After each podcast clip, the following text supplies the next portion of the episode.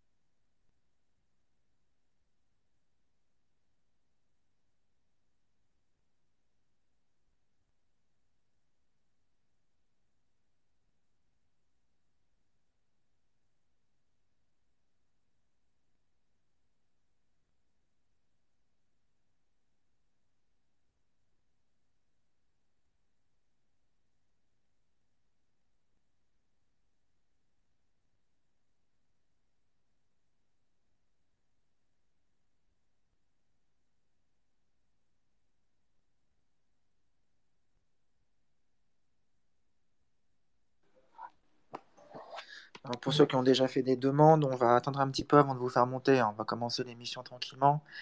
Euh, Eric, si tu m'entends, je t'ai envoyé une, euh, je t'ai envoyé une invitation à passer intervenant. Il faut que tu l'acceptes. Euh, et j'attends Hugo. Je ne le vois pas encore connecté. Ouais, il manque. Salut Nico. Ça va, Mousse? Ouais, voilà. euh, pour, pour Hugo, il va pas tarder, hein, donc on peut commencer. Il va nous rejoindre d'ici euh, d'ici 21h10, 21h15. Il vient de m'envoyer un petit message, donc il va pas tarder. Je vais le, je vais le remplacer euh, le temps qu'il arrive. Eh ben, on Et fait comme puis ça. euh, après, tu me dis, Nico, si tu veux qu'on démarre tout de suite. On a déjà quelques intervenants. Si tu veux déjà lancer un peu le, le programme de la soirée. Ouais, ouais, vas-y, Mousse, on commence. Tout le monde est là. Enfin, tout le monde est presque. Enfin, ça va rentrer au fur et à mesure. Donc, vas-y, on commence. C'est parti. Eh ben, c'est parti, euh, Nico. Je te laisse la parole. Tu... Ou j'y vais directement? Euh, non, bah, je vais déjà, je vais déjà vous présenter un petit peu la soirée qu'on vous a préparée, juste histoire de, de vous donner un petit peu le, le menu de la soirée. Donc, on va. Déjà, je m'excuse pour la voix un peu cassée. hein. Vous allez entendre de temps en temps. Je j'ai pas mué. hein. C'est juste que j'ai j'ai un peu la voix qui m'a abandonné ce soir. Mais bon, pour l'instant, ça tient. Euh, on voulait donc faire cette grande soirée. Ça fait un petit moment qu'on la prépare et qu'elle est qu'elle est dans les tuyaux. On voulait revenir avec. euh, avec vous tous et puis avec pas mal d'intervenants sur, euh, sur les 10 ans de QSI, faire un, faire un bilan de ces 10 dernières années. Et donc, et donc on, va, on, va, on va aborder pas mal de sujets ce soir. On va, on va commencer tranquillement par, par rappeler un peu ce qu'était le PSG en, en juin 2011 à l'arrivée du, Qatar dans, l'actionnariat. Et puis ensuite, on a, prévu la soirée sur, sur des grands thèmes. Donc, euh, on parlera des grandes victoires, on parlera des grandes défaites évidemment. On parlera des recrutements qui ont, marqué le club depuis 10 ans. On parlera évidemment des coachs. On parlera une grande partie après, en fin de soirée, sur les supporters et sur, euh, euh, tout l'épisode avec les Ultras. Donc, euh, le menu est super, intéressant. Il est bien copieux.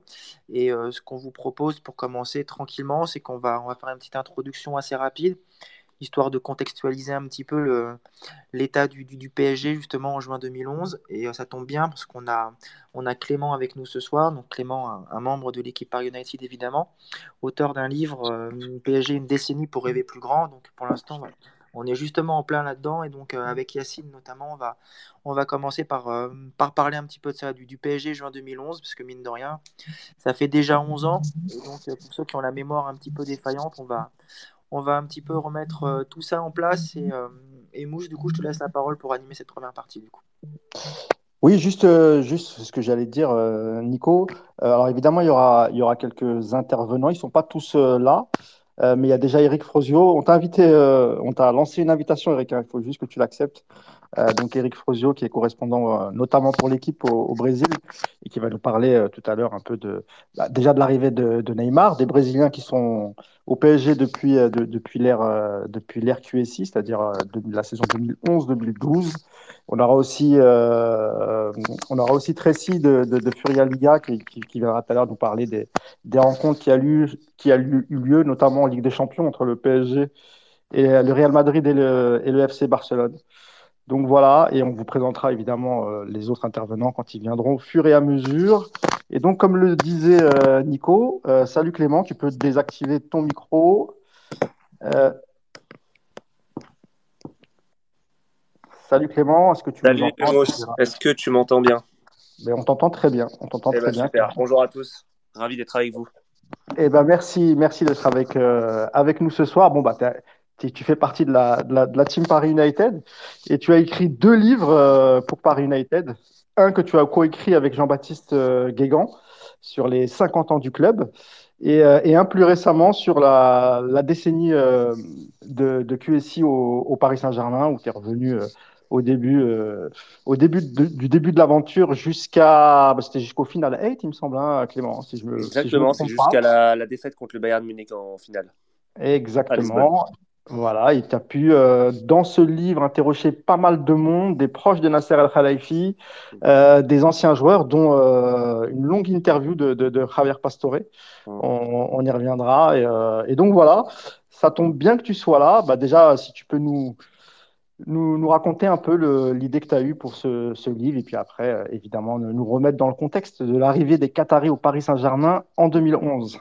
Bon, rapidement concernant le, livre, euh, on, arrivait à, on arrivait à la fin de la, première décennie euh, Qatari au PSG et l'idée c'était un peu de faire un bilan sur ce qui était devenu euh, notre club qu'on suit depuis pour certains le, début de son existence 70 80 pour moi un peu plus récemment de, les années 2000 du fait de mon jeune âge. Et voilà l'idée c'était de faire un point un peu sur la bascule ce club qui était, euh, qui était un club moyen de Ligue 1 dans les années 2000, euh, voire, voire de bas de tableau euh, durant certaines saisons. voilà comment il était devenu l'une des, des, plus grandes formations d'Europe, par quels moyens, au-delà de la dimension financière, quels avaient été les dessous de, de, cette transformation, les, les, les, étapes marquantes de la décennie. Et, et c'est vrai que ça, ça, a démarré en, en, 2011, à savoir que quand le, quand le Qatar arrive au PSG, le PSG est un club malade.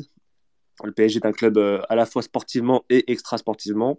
Euh, voilà, Colonie Capital, l'ancien propriétaire du PSG, le fonds de pension américain, que détenait Sébastien Bazin, qui est aujourd'hui actionnaire majoritaire d'accord.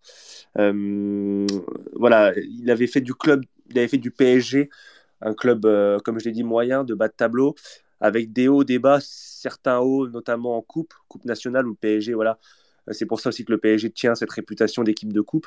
Depuis les années 80, ça s'était poursuivi durant les années 2000, euh, alors que le PSG avait des résultats très décevants en, euh, championnat. Il, se, il, un peu, il sortait un peu la tête de l'eau via les coupes.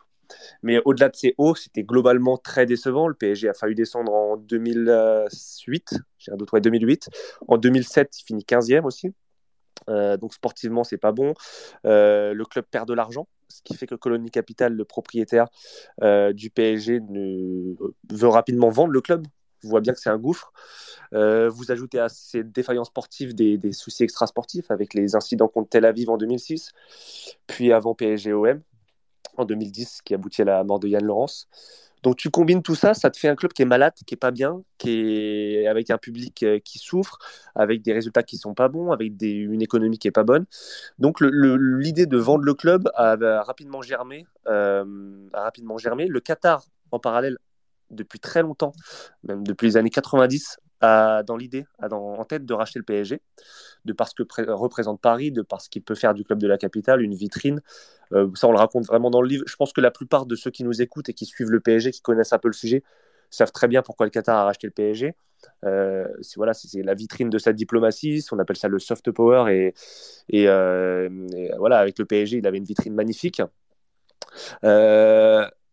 Nasser Khelaïfi, à l'époque, le président du PSG, euh, est un très proche de l'émir. Euh, et, le Qatar réfléchit quand même parce qu'ils réfléchissent à acheter l'OM. Ce que les gens savent pas, ce que savent pas. Les gens savent pas, pour la plupart, l'hypothèse d'acheter l'OM germe à un moment donné. Mais, mais entre Paris et Marseille, voilà, le, choix est vite fait parce que, de par ce que représente Paris et aussi par le contexte marseillais qui rend difficile, qui aurait rendu plus difficile la tâche qu'ont qu réalisé les Qataris à Paris à Marseille. il, y a aussi, Clément, euh, il y a aussi Clément une, une, une partie un peu politique hein, euh, dans le, dans le rachat de, de, QSI, euh, du Paris Saint-Germain par QSI. Pardon. Effectivement, parce que hum, il faut se souvenir que le, le président de la République à l'époque, c'est Nicolas Sarkozy, qui, bon, qui est un grand supporter du PSG, comme chacun le sait qui avait beaucoup suivi le club euh, durant les années euh, maintien à l'Elysée. Il avait reçu Alain Kézac, qui était président du PSG entre 2006 et 2008, à plusieurs reprises pour savoir comment, à son échelle, il pouvait aider le PSG, euh, ce qui pouvait l'aider, comment faire pour que ça aille mieux, etc. Il se souciait beaucoup de la santé du club qu'il supportait. Et lui, qui a toujours entretenu des, des liens étroits avec le Qatar, a tout fait à la fois avec Beansport, qui est aussi arrivé sur le paysage médiatique à cette époque-là, et via, le, et via, le, et via QSI pour le PSG, euh, pour favoriser ce rachat. Donc, euh, effectivement, euh, et voilà, on, a confirmation au fur, et, au fur et à mesure des années que, que lorsque les présidents de la République interviennent dans le foot, et ils interviennent, ça peut faire la différence. parenthèse, Kylian Mbappé et sa prolongation récemment. Donc, oui, oui, effectivement, Nicolas Sarkozy avait joué un, rôle très important et on le voit régulièrement au Parc des Princes aujourd'hui. Alors, juste Clément, euh, je voulais euh, donner euh, rapidement la parole à, à Yacine Amnet, que vous connaissez tous. Salut Yass, tu peux débloquer ton, ton, micro. Salut à tous. salut Yass, merci d'être là. Yacine, est-ce que tu peux déjà remettre dans, le contexte l'année qui précède l'arrivée de QSI, la saison qu'on fait? On peut même parler des, des, allez, des deux, trois saisons avant l'arrivée de QSI pour voir vraiment le, pour remettre dans le contexte un peu le niveau de ce, de ce Paris Saint-Germain sous, sous colonie capitale Ouais, les, alors les, trois dernières saisons, il y a, il y a euh, alors les classements qui sont pas forcément bons, sauf la dernière année 2010-2011 où Paris finit quatrième. Euh, mais comme le disait Clément, euh, sauf souvent ces saisons grâce aux coupes.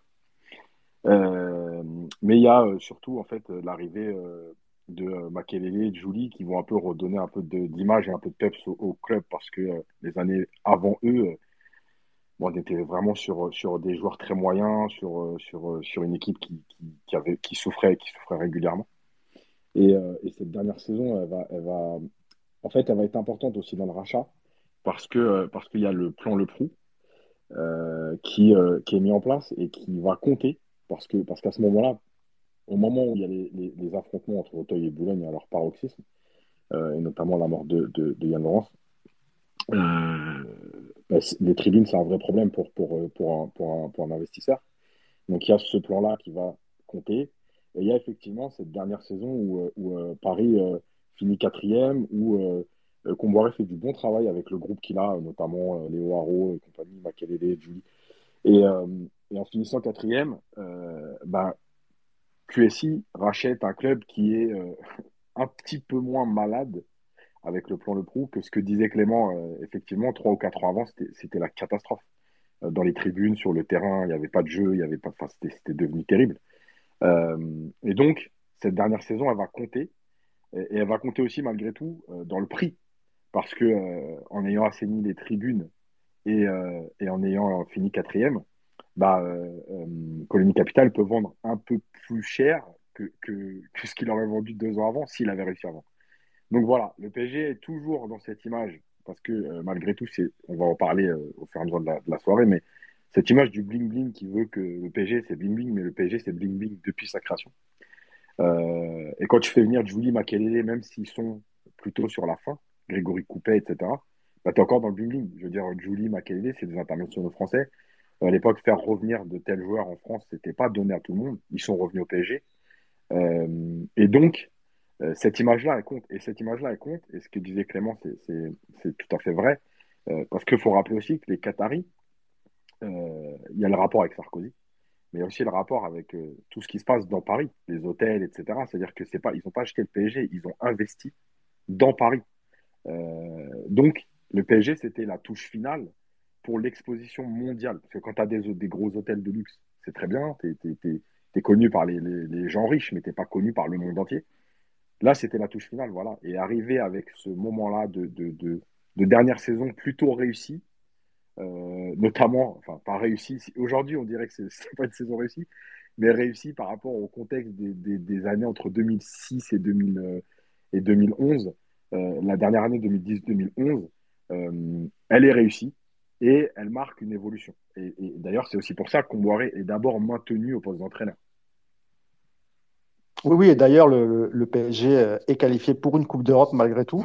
Donc, évidemment, que ça, ça intéresse aussi les, les, Qataris. Clément, pour, euh, pour revenir sur le, sur le livre, euh, Nasser a su aussi s'entourer hein, de, de, personnes compétentes et, très, et, qui vont devenir très, très importantes pour le, pour le club. Et je pense notamment à, à Jean-Claude Blanc euh, euh, pour, pour, tout ce qui est, euh, on va dire, allez, management administratif, etc. Et, et, Leonardo pour la, pour la partie sportive. Donc, est-ce que tu peux nous, nous rappeler un peu comment il construit un peu le board du Paris Saint-Germain? Bah, Déjà, ce qu'il faut rappeler, c'est que moi, j'ai pu parler à l'un des amis de Nasser à ce moment-là. Et, euh, il me racontait que euh, quand Nasser, donc Nasser était fou, fou de joie déjà à l'idée de, signer au PSG, il n'en revenait pas euh, quand l'émir l'a désigné, bien qu'ils étaient amis, il n'en revenait pas. Et c'est vrai que la, question qui se posait directement, c'est et, que, ses amis lui posaient, c'est mais Nasser, tu, connais Paris un peu, tu connais tu, parles français, etc. Il disait non non, je parle pas français, mais je vais apprendre, etc. Paris, oui oui, je connais. Donc il y avait quand même une part de doute concernant la désignation de Nasser qui lui était sur, sur un nuage évidemment. Et, euh, et rapidement donc il, il arrivait euh, il arrive au PSG ils, acquièrent 70% dans un premier temps avant d'acquérir 100% ce qui est un phénomène assez logique euh, lors des lorsqu'on acquiert une entreprise. Ça arrive assez souvent. Et et rapidement Jean-Claude Blanc, qui a été sollicité à plusieurs reprises par, par la suite par la mairie de Paris pour euh, prendre la tête des Jeux Olympiques 2024 euh, et, euh, est choisi pour mener la politique générale du club. Il est choisi, il est à la Juventus de Turin à l'époque. Hein. Donc il, voilà, ils arrivent à déloger, à déloger Jean-Claude Blanc de la Juve.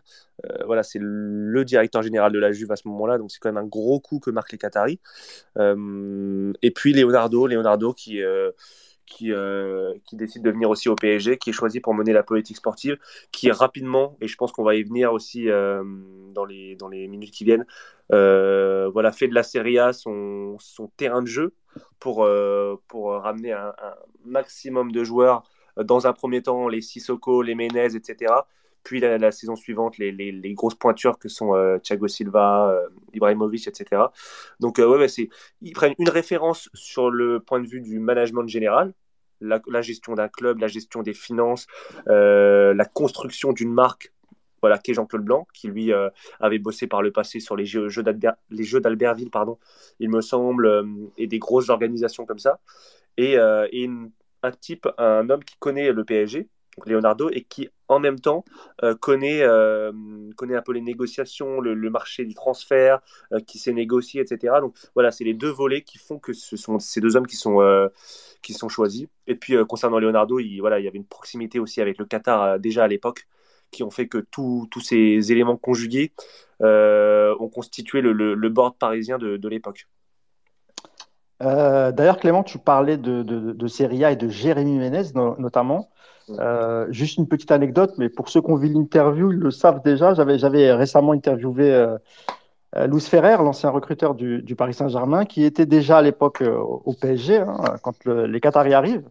Et l'histoire de Menez, en fait, c'est que avant que les Qataris arrivent, Louis Ferrer négocie pour, faire venir Dimitri Payet. Tout est bouclé. Il aurait dû signer au, au Paris Saint-Germain. Et quand Leonardo arrive et reprend la direction sportive, il, met, il met son veto et, lui préfère faire venir euh, Jérémy Ménez. Voilà, c'était, c'était l'histoire. Euh, donc voilà, Dimitri Payet aurait pu être un joueur du, du Paris Saint-Germain. Je referme la j'ai parenthèse. Évidemment, J'ai évidemment oublié de citer Pastore, qui vient cette année-là aussi de, en provenance de Serie A, et, de, et, et Sirigu, euh, voilà, c'est les deux, gros noms aussi qui viennent euh, et qui constituent, euh, bien qu'avec du recul, notamment pour Sirigu, ça peut paraître dérisoire à l'époque, quand on se souvient. C'est voilà, c'est vraiment des figures très importantes sur le terrain et dans le vestiaire aussi. Dans le vestiaire, ils, jouent un rôle très important, ces, ces joueurs-là. Oui, c'est vrai, c'est vrai. Et puis d'autres arriveront après pendant le, mercato d'hiver. Juste avant de te laisser la parole, Nicolas, pour entrer dans le, vif du sujet et aborder tous, les, tous les thèmes de, ce soir, je vais présenter quelques intervenants qui sont, qui sont arrivés, et notamment Tracy Rodrigo de Furia Liga, et qui est aussi correspondante pour, pour l'équipe. tu es correspondante pour, je crois que tu suis la, la Liga pour l'équipe, pardon. Je me suis emmêlé. Salut Tracy et bienvenue. Tous. Bonsoir à tous. Alors, je suis le, Barça pour euh, l'équipe. Le Barça, voilà, c'est ça. Voilà. Il fallait que je précise, c'est pas toute la Liga. Euh, et d'ailleurs, tu es sur le dossier d'Embélé, euh, qui lui aussi aurait pu être parisien. Eh oui, oui, oui. cet, hiver, il y avait, il y avait des contacts. Eh oui, oui, c'est vrai, c'est vrai, c'est vrai. merci en tout cas, Tracy, puis on te donnera la parole dans pas très longtemps quand on abordera les, les matchs, et notamment ceux en Ligue des Champions contre le, contre le FC Barcelone. Donc, à tout à l'heure. Euh, bonjour aussi à Alex de Paris dans la peau. Salut Alex. Euh, salut Mousse, bonjour euh, tout le monde. Eh ben ça, Alex, tu seras là. en, tu, tu, pourras évidemment intervenir sur tous les sujets, mais c'est vrai qu'on voulait aussi avoir quelqu'un qui est dans les tribunes, dans le virage, euh, quelqu'un qui est encarté au collectif Ultra Paris. Donc je précise à l'avance que tu parles évidemment en ton nom et pas au nom du collectif Ultra Paris, mais c'était intéressant aussi d'avoir quelqu'un qui est, qui est au cœur des virages. Et euh, tu as une grosse, grosse communauté aussi sur, euh, sur Instagram avec plus de 200 000 abonnés. En tout cas, merci à toi, Alex. Merci à toi, Mousse, pour l'invitation. Mais je t'en prie, à tout à l'heure. Et Eric Frosio, qui est enfin là. correspondant au Brésil pour le journal L'équipe et, et, et d'autres médias. Salut Eric. Salut à tous, euh, je vous écoute depuis tout à l'heure. J'avais pas activé le micro, mais je vous écoute. Bon, bah, c'est cool. passionnant de revenir un peu en arrière. C'est ça, et puis bah, bah maintenant tu es un habitué du, euh, du, Space par United. Hein. bah oui, il semblerait, ouais, j'interviens régulièrement, c'est plaisant. Mais parce que tes interventions sont de qualité et on est content de t'avoir, Eric. Donc euh, merci, merci d'être là pour, ce, pour ce Space. Et Hugo, il va arriver, il va, il va prendre le relais le temps que je, je sorte et ensuite euh, tu deviendras coach, Hugo. Et bah, Nico, euh, quand tu veux, hein, si tu veux prendre le relais et euh, moi je vais m'éclipser et c'est Hugo qui va me, remplacer et je serai là comme intervenant. c'est à toi, Nico. Merci. Juste pour compléter un petit peu cette, cette, cette introduction, on a un petit peu parlé du contexte en, en, 2011 quand, le Qatar arrive. Euh, je vais donner la parole à Eric justement parce qu'il euh, est en train de préparer quelque chose avec l'équipe justement sur tout ce sujet-là. Euh, il faut bien se rendre compte, Eric, et tu vas pouvoir nous confirmer que quand les joueurs commencent à arriver à ce moment-là, euh, ils comprennent pas trop où ils sont. C'est vraiment un club en fait avec des structures d'amateurs. Euh, c'est pas faux, c'est pas faux. Puis il y a aussi le fait qu'ils n'ont pas tellement envie d'y aller, hein, parce que en me replongeant un peu dans le passé, là, je me suis souvenu de, d'un épisode euh, qui était un peu les prémices du transfert de Thiago Silva euh, à Paris. Et, euh, et, je me souviens qu'il faisait la tronche. quoi. C'était à, l'époque un rassemblement de, la Célesson à l'été 2012. Et, on, je crois que les, les premières rumeurs commençaient à bruisser un peu. Et puis j'étais là pour la pour les conférences de presse classiques de la Célesson et j'aperçois le docteur Roland que je sais à peine identifier mais bon je vois bien que c'est un, représentant euh, du PSG et, Thiago est dans son sillage mais il fait la tronche il fait la tronche le, transfert se négocie il y a un avocat brésilien qui, qui fait partie de, du, contingent mais euh, voilà quoi en fait euh, Thiago il a signé en étant il l'a d'ailleurs admis bien après il a, il a signé en étant presque contraint et forcé parce que la proposition est était euh, euh, irréfutable. Enfin, il ne pouvait pas la refuser. Et le Milan aussi avait besoin de, euh, des, millions d'euros de ce transfert. Mais voilà, tout ça pour dire que le PSG à l'époque, c'était quand même pas très sexy, que, que, Thiago Silva a bien traîné des pieds et qu'il avait envie de rester au Milan à l'époque. Et puis effectivement, les premiers joueurs qui ont commencé à débarquer, pour en avoir discuté avec euh, Diego Lugano, avec Alex aussi, euh, l'ancien joueur de Chelsea, bah, il découvre un contexte euh, proche de l'amateurisme au niveau du camp des loges notamment. Hein. C'est Alex qui, je crois qu'il débarque lui en janvier 2012. Et il me disait, bah voilà, à Chelsea, il y avait 15 terrains moquettes, billard extraordinaires, et je débarque au camp des loges, il n'y avait que deux terrains d'entraînement. C'était un hiver très rigoureux à l'époque, paraît-il. les terrains étaient gelés, ils n'avaient plus d'endroit où s'entraîner, quoi. Ça, plus, plus les, les vestiaires du camp des loges minuscules, les salles de musculation euh, qui lui rappelait le centre de formation euh, de ces clubs amateurs au Brésil. Enfin voilà, tout ça fait que plus l'organisation aussi générale, le manque de, euh, de soutien aussi que le club apportait aux, joueurs étrangers. Ça, c'est Diego Lugano qui, s'en plaignait un peu, avec du recul, en disant Mais moi, les, les 3-4 premiers mois, je devais m'occuper de trouver des écoles pour les enfants, un plan de santé pour, pour, pour ma femme et ma famille. Euh, plus essayer de gérer euh, le vestiaire, professionnaliser le, vestiaire. voilà, tout ça, je pense que ça résume un peu euh, l'amateurisme et, le, changement de dimension du, PSG à l'époque, qui part vraiment de, de, très loin pour essayer de rivaliser finalement assez vite avec, les, avec le Gotha européen. Bon, Eric, dis-nous tout là, tu es à l'aéroport, il y a une recrue qui arrive là, c'est ça? Non, figurez-vous que je suis à Lisbonne et il y a un couloir aérien qui est assez, assez emprunté, on va dire. D'accord, il n'y a pas de souci.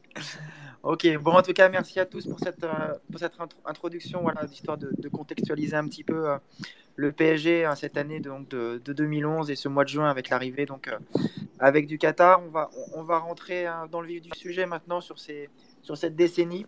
Donc, comme je vous le disais en introduction, on a, on a un petit peu coupé tout ça en, plus grand, en grand thème. Et puis bon, on va commencer tout de suite par les, trucs qui vont vous donner le sourire. On va parler tout de suite des titres et des, victoires. Euh, je vais commencer avec toi, Yacine. Le PSG sous le Qatar, en disant c'est des titres de champion de France euh, plus que réguliers, puisque donc, le PSG est champion en 2013, 2014, 2015, 2016, 2018, 2019, 2020 et 2022 ce qui porte aujourd'hui à 10 titres et donc record, euh, record national pour le PSG sur ce point de vue-là, il n'y a pas grand-chose à, reprocher au Qatar. C'est une vraie réussite. Ah, juste avant que tu commences, Yacine, euh, Eric, si tu peux juste couper ton micro, s'il te plaît. Je ne sais pas si tu nous entends, Eric. Non, je t'en prie. Ouais, euh, bah oui, en fait, c'est une réussite. C'est une réussite parce que, bah parce qu'en fait, comme, comme le disait Clément au début, euh, pendant 40 ans, le PSG, ça a été deux titres et, et plutôt une équipe de coupe, notamment la Coupe de France. Euh, et, euh, et, là, euh, d'un coup, tu te retrouves à être enfin champion de France régulièrement. Et, le championnat, malgré tout, ça récompense la régularité de la saison et pas juste des, coups. Et c'est ça assoit ta domination sur le championnat de France. Alors on peut toujours critiquer hein, championnat de France, les faiblesses de certains clubs, l'irrégularité des clubs. Une fois c'est Marseille qui est deuxième, une fois c'est Lyon, une fois c'est Monaco. Il n'y a a pas comme dans les grands championnats trois, quatre équipes qui sont tout le temps, tout le temps là. Mais en tout cas, euh, le PSG a fait le job euh, sur ces dix ans, avec évidemment quelques couacs. Euh, je pense que les, le premier, Montpellier, il est un peu spécial parce qu'à la trêve, il y a le licenciement de Comboiré et, et Paris était en tête. et finalement, n'a pas réussi à trouver le, moyen d'aller jusqu'au bout avec Ancelotti sur les six derniers mois. celui de Monaco, malgré tout, en termes de points, euh, tu es champion euh, toutes les autres saisons, sauf celle-là, parce que Monaco fait aussi un championnat de, de, de, malades. Euh, et puis à celui de Lille où évidemment c'est une catastrophe parce que parce que parce que Lille Lille profite de la situation, mais Paris a eu à peu près 8 ou 9 occasions de reprendre la tête sur la deuxième partie de saison et n'a jamais saisi cette occasion-là. On se rappelle par exemple du match contre Nantes, cette défaite au parc. voilà, donc à part ces trois-là, évidemment que tous les titres euh, ça récompense ta régularité, ça récompense le travail sur toute la saison.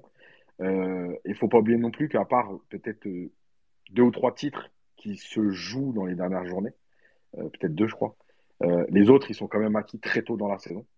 ça veut dire que malgré tout, en Ligue 1, tu as fait ce qu'il fallait pour, pour, pour montrer que tu étais au-dessus des autres. prendre les points. Et, et, Paris avait besoin de ça parce que, parce qu'encore une fois, les grands clubs européens que ce soit le Real, le Barça, le Bayern, la Juve, euh, c'est des, clubs à, 20, 25, 30 titres de champion. On voit que le PSG, malgré tout, n'en est qu'à 10 aujourd'hui. Record français, puisque Saint-Etienne est aussi à 10. Ça prouve un peu euh, voilà l'irrégularité euh, de, ce qui existe en France par rapport aux, grandes Europe. En parallèle de ça, je vais donner la parole à Alex d'ailleurs pour ça. le PSG, pendant cette décennie, s'impose comme le, le maître absolu des coupes nationales, avec encore une fois un palmarès assez, euh, assez impressionnant. Alors, on savait déjà avant, avant QSI que la Coupe et le PSG, c'était une histoire un peu particulière. Ça s'est évidemment confirmé pendant, pendant ces dix ans. Il y, a, il, y a, six victoires en Coupe de France, il y a six victoires en Coupe de la Ligue. Il y a aussi le trophée des champions, même si euh, c'est un, un, trophée un petit peu moins prestigieux, mais voilà, il a le mérite d'exister et il est remporté à huit reprises. Et au total, pendant cette décennie, le PSG fait, fait quatre quadruplés. Alex, toi qui, qui es un abonné du, du Parc des Princes, l'histoire d'amour entre le, Paris Saint-Germain et les coupes nationales, on l'a senti d'ailleurs même cette année avec l'élimination contre Nice, c'est quelque chose qui, qui, qui, est très important aux yeux des supporters. Tu, peux nous confirmer ça?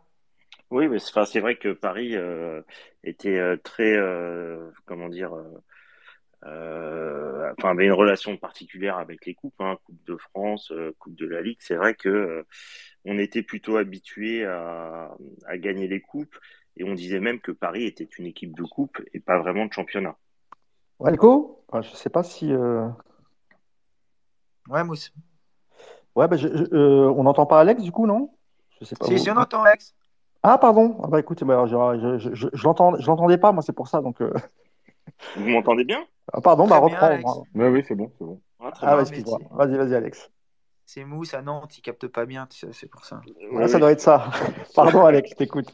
Non, pas de souci. Non, bah, j'avais terminé. Hein. C'était le fait que de, fin de, de, fin de dire que vraiment Paris était plutôt, euh, euh, comme on le disait, euh, une, une équipe de coupe euh, plutôt qu'une équipe euh, de championnat. Alors, euh, ça pouvait peut-être démontrer que sur sur tout un championnat, il pouvait pas être régulier alors que euh, sur euh, sur des coupes, sur des matchs, euh, on va dire coup près où, il y avait vraiment comment dire un résultat, une, enfin peut-être une motivation plus particulière pour des matchs de coupe, bah, Paris était vraiment comment dire performant sur ce type de compétition. Et, paradoxalement, Yacine, ces, victoires nationales et notamment ces quatre quadruplés, ils sont quand même énormément minimisés par les observateurs euh, on parle évidemment du budget du Paris Saint-Germain colossal par rapport aux autres, aux autres clubs de Ligue 1. Et ça, c'est quelque chose, depuis 10 ans, on le ressent quand même. En gros, le PSG, s'il est champion, c'est normal. S'il remporte tous les trophées, bah, c'est la logique aussi. Par mm. contre, dès qu'une coupe ou un, ou un championnat s'échappe, tout de suite, on sent qu'il y a, bah, y a c'est, tout de suite qualifié comme accident de parcours. Quoi. Ouais, ouais. Et, et, et ça, c'est un problème parce qu'en fait, euh, euh, même nous, en fait, euh, finalement, en tant que suiveur du PSG, bon, les premières saisons, on a tout pris parce que parce que c'était exceptionnel et qu'on se régalait. Mais, euh, mais même nous, à un moment donné, en fait, on a, on a aussi banalisé ça. C'est-à-dire que les quatre quadruplés, au bout du troisième, tu te dis juste, bah, ils vont le faire l'année prochaine. C'est juste, ça devient la banalité, ça devient normal. et même nous, dans, notre discours, parfois, on a, on a sûrement été un peu dur avec ce côté-là parce que, parce que quoi qu'il en soit, ça reste du foot. Euh, et, et, et, surtout, notamment dans les coupes. Euh, on le voit en Allemagne, hein, le Bayern ne gagne pas la Coupe d'Allemagne tous les ans. Euh, le Real ne gagne pas la Coupe d'Espagne tous les ans. Alors, il y a peut-être une autre approche hein, dans ces pays-là aussi des coupes nationales. En France, la Coupe de France, c'est important. Mais effectivement, on a sûrement banalisé les victoires parisiennes. et je pense que ça aussi, ça a joué. Ça a joué pour les joueurs parce que finalement, on va y venir au fur et à mesure de la soirée. Mais cette Ligue des Champions qui était l'objectif des Qataris, euh, qu'on comprend tous, hein, mais euh, en fait, c'est devenu l'objectif de tout le monde. Euh, parce que nous aussi, on est rentré dans ce truc de dire, bah, en fait, ils gagnent tout, c'est normal. En France, il n'y a pas un gros championnat, il n'y a pas de grosses équipes, personne n'arrive à leur tenir tête.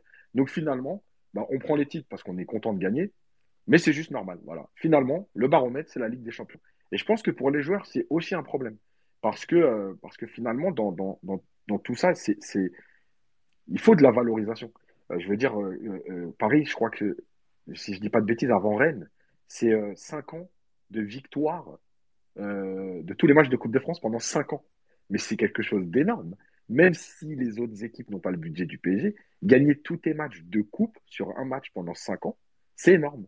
Mais oui, ça, ça, a été banalisé. Et encore une fois, par les, par les, les médias, euh, mais même nous, supporters, à un moment donné, je pense qu'on s'est fait prendre là-dedans à minimiser un peu tout ça. Et on se rend compte là depuis 2-3 ans que tu ne gagnes plus tous les titres. Bah effectivement, c'est pas si, si facile, c'est pas si simple. Et les équipes qui étaient là avant 2018, là, euh, bah les joueurs en tout cas, dans l'état d'esprit, ils ont toujours fait le job pour, pour, tout gagner. Et je trouve que c'est à valoriser. Eric, toi qui es souvent au, Brésil, euh, comment s'est perçue cette domination nationale du PSG Comme quelque chose de, de normal Ou alors euh, on parle d'exploit, on, on, estime que ce que fait Paris est quelque chose d'exceptionnel? Ah, Eric nous a quittés, je crois. Il a dû se faire déconnecter par un avion. Euh, bon, on reviendra avec lui pas tard. Non, il est là. Si, je peux compléter ce que dit Yacine, euh, je, dirais même que même lorsque Paris gagne 1-0, enfin gagne ses matchs 1-0, euh, on en vient même à dire que c'est pas assez. Je trouve qu'aujourd'hui, pour Paris, c'est normal de gagner vis-à-vis des, des, euh, personnes extérieures, etc. Mais, mais, mais, mais, mais, gagner 1-0 euh, avec l'effectif qu'on a, même, même lorsqu'on gagne, on se fait critiquer, je trouve. C'est une impression que j'ai. Ouais, non, mais tu as raison, Alex. Hein, y a une... Mais il y a une exigence aussi, ce qui est normal aussi. Quand tu as une telle puissance financière dans un pays, avec surtout, encore une fois, tu as d'autres clubs qui ont aussi des, grosses puissances financières, mais il n'y a pas autant de déséquilibre euh, avec les autres équipes du championnat. Donc euh, c'est vrai que l'exigence du PSG, elle se, elle se construit aussi par rapport à ça. Eric, je te demandais donc, du vue du Brésil, la domination nationale du PSG, elle est qualifiée de normale par rapport au, budget du club ou on, considère que c'est un club qui, a franchi un palier et qui signe des véritables exploits euh, non, mais écoute, elle a été suivie euh, un peu au gré des, transferts et de la présence brésilienne euh, dans l'effectif, en fait. Effectivement, quand tu as Thiago Silva, Marquinhos, Neymar, Lucas, elle est suivie euh, assidûment et puis euh, elle est appréciée euh, à sa juste valeur, je ne sais pas, mais oui, en tout cas, elle est, elle est suivie, ce qui n'était pas le cas les années précédentes. Hein. Moi, quand je suis arrivé au Brésil en 2008, jusqu'à l'arrivée de QSI, le PSG avait complètement disparu de la circulation. On, se, rappelait, on se rappelait effectivement de, de Valdo, Ricardo, mais, mais sinon, ils avaient quand même tourné la page et tu voyais presque pas un maillot du PSG dans, dans les rues au Brésil. Aujourd'hui, la situation a vraiment, vraiment complètement différente. C'est le maillot euh, européen le plus présent, je pense, hein, largement devant le Real, euh, le Barça, peut-être pas largement, mais en tout cas euh, devant le Barça, le Real ou, le Milan AC, qui a été longtemps un club brésilien, hein, Kaká, Ronaldinho et compagnie. Donc, non, non, les, Brésiliens, ils, sont, proches du PSG, clairement. On, va, basculer tout de suite un petit peu toujours dans cette partie des grandes victoires et des grands titres. On va basculer sur la Ligue des Champions forcément parce que c'est euh, évidemment la compétition où tout le monde attend le PSG depuis que, que QSI est arrivé. Euh, bon, c'était pas évident de, sortir euh, forcément les... les, c'est très subjectif. Hein. On, a, choisi quelques matchs, quelques soirées ou quelques, quelques éditions de Ligue des Champions qui nous ont paru assez fortes. Un des matchs peut-être qui a commencé à, à écrire cette histoire du PSG en Ligue des Champions depuis 10 ans. Euh, on a mis en avant cette qualification à Chelsea, ce résultat 2-2, euh, ce match un peu fou avec l'expulsion d'Ibrahimovic et puis ce, but de Thiago Silva. Mousse, tu te souviens de ce match, j'imagine? C'était une des grandes premières soirées du, PSG version QSI quand même. Hein. Ouais, c'est vrai, tu as raison. Bah, c'est surtout, euh, surtout le scénario, le déroulé du match qui fait que ça, reste un match marquant, même si euh, moi, j'aurais d'abord peut-être parlé de, en fait, de la première participation euh, avec Ancelotti et cette élimination face à, face à Barcelone alors qu'on ne perd pas. Euh, si tu me permets qu'on revienne deux minutes sur, sur cette rencontre, ça sera l'occasion aussi. On pour, pourra, mais on l'a mis, on l'a mis dans la partie 2, Mousse, dans les 10 illusions. Ah, d'accord. Ah, d'accord. Mais bon, tu peux bouleverser le conducteur si tu veux, pas de souci. Moi, je ne l'aurais pas pris comme, comme, une, comme une désillusion, en fait. Euh, parce que Paris, a, sur la double confrontation, a bien joué. Euh, donc voilà, et, surtout, il y, a, voilà, il, y a, ce but de, de, Pastore.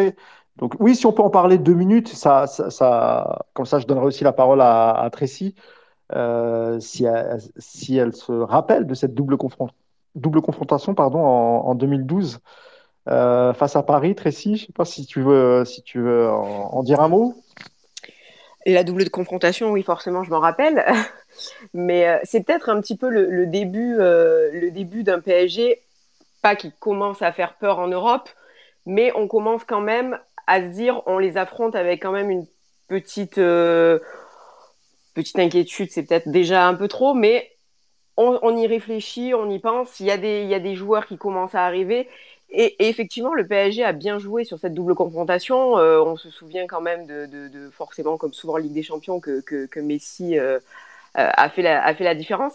Mais c'est peut-être, et c'est le début aussi de, de l'histoire des Barça PSG euh, qui ont été nombreux, non seulement sur le, sur le terrain, puis, puis ensuite en coulisses, euh, mais oui, oui, je m'en souviens.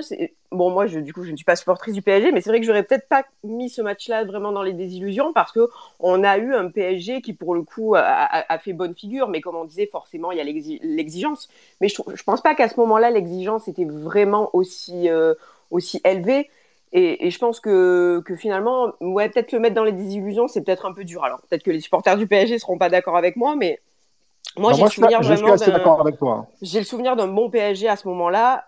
Après, forcément, euh, à cette époque-là, Messi pouvait, on le sait, changer, euh, tout changer durant une, double confrontation. En fait, on l'a, on, l'a pas mis dans les désillusions, vraiment, on l'a mis dans les, dans ces matchs qui, en fait, pendant quelques années, ont marqué un, un plafond de verre pour le PSG. Voilà, le sentiment que Paris grandissait, que Paris se rapprochait des, des, des habitués de la Ligue des Champions. Et euh, il y a eu y a eu contre Chelsea, il y a eu contre City, il y a eu le Real, il y a eu le Barça, il y a eu, il y a eu ces matchs où voilà, il manquait pas grand chose, mais on sentait qu'il manquait encore quand même une, une, petite marche à franchir. On l'avait mis là-dedans exactement. Ouais, je comprends. Et sur, euh, merci Tracy, et sur euh, Chelsea, Nico, euh, évidemment le, le, match retour, tout le monde s'en rappelle, c'était un match de, de foot à l'expulsion d'Ibrahimovic assez tôt. Euh, Ibrahimovic qui, voilà, qui, qui, réagit plutôt bien à, son carton rouge, qui sort sans faire d'histoire. Et on sent que, voilà, on sent que, que, Paris se bat aussi pour lui, parce que là, on, on voit avec le ralenti que, que, le carton rouge est très, très, très sévère. Et puis après, bah voilà, hein, tu as la. T'as, as, ce scénario dingue, euh, les corners, les buts, la qualif. Euh, non, c'était ouais, ouais, c'était en, Ligue des Champions, c'était un des, un des plus beaux souvenirs, surtout que c'était à l'extérieur. Donc, donc ouais, moi ça reste un très très bon souvenir pour moi, Nico. Yacine, pareil sur ce match, j'imagine, euh, c'était vraiment une des grandes soirées européennes du PSG quand même depuis 10 ans.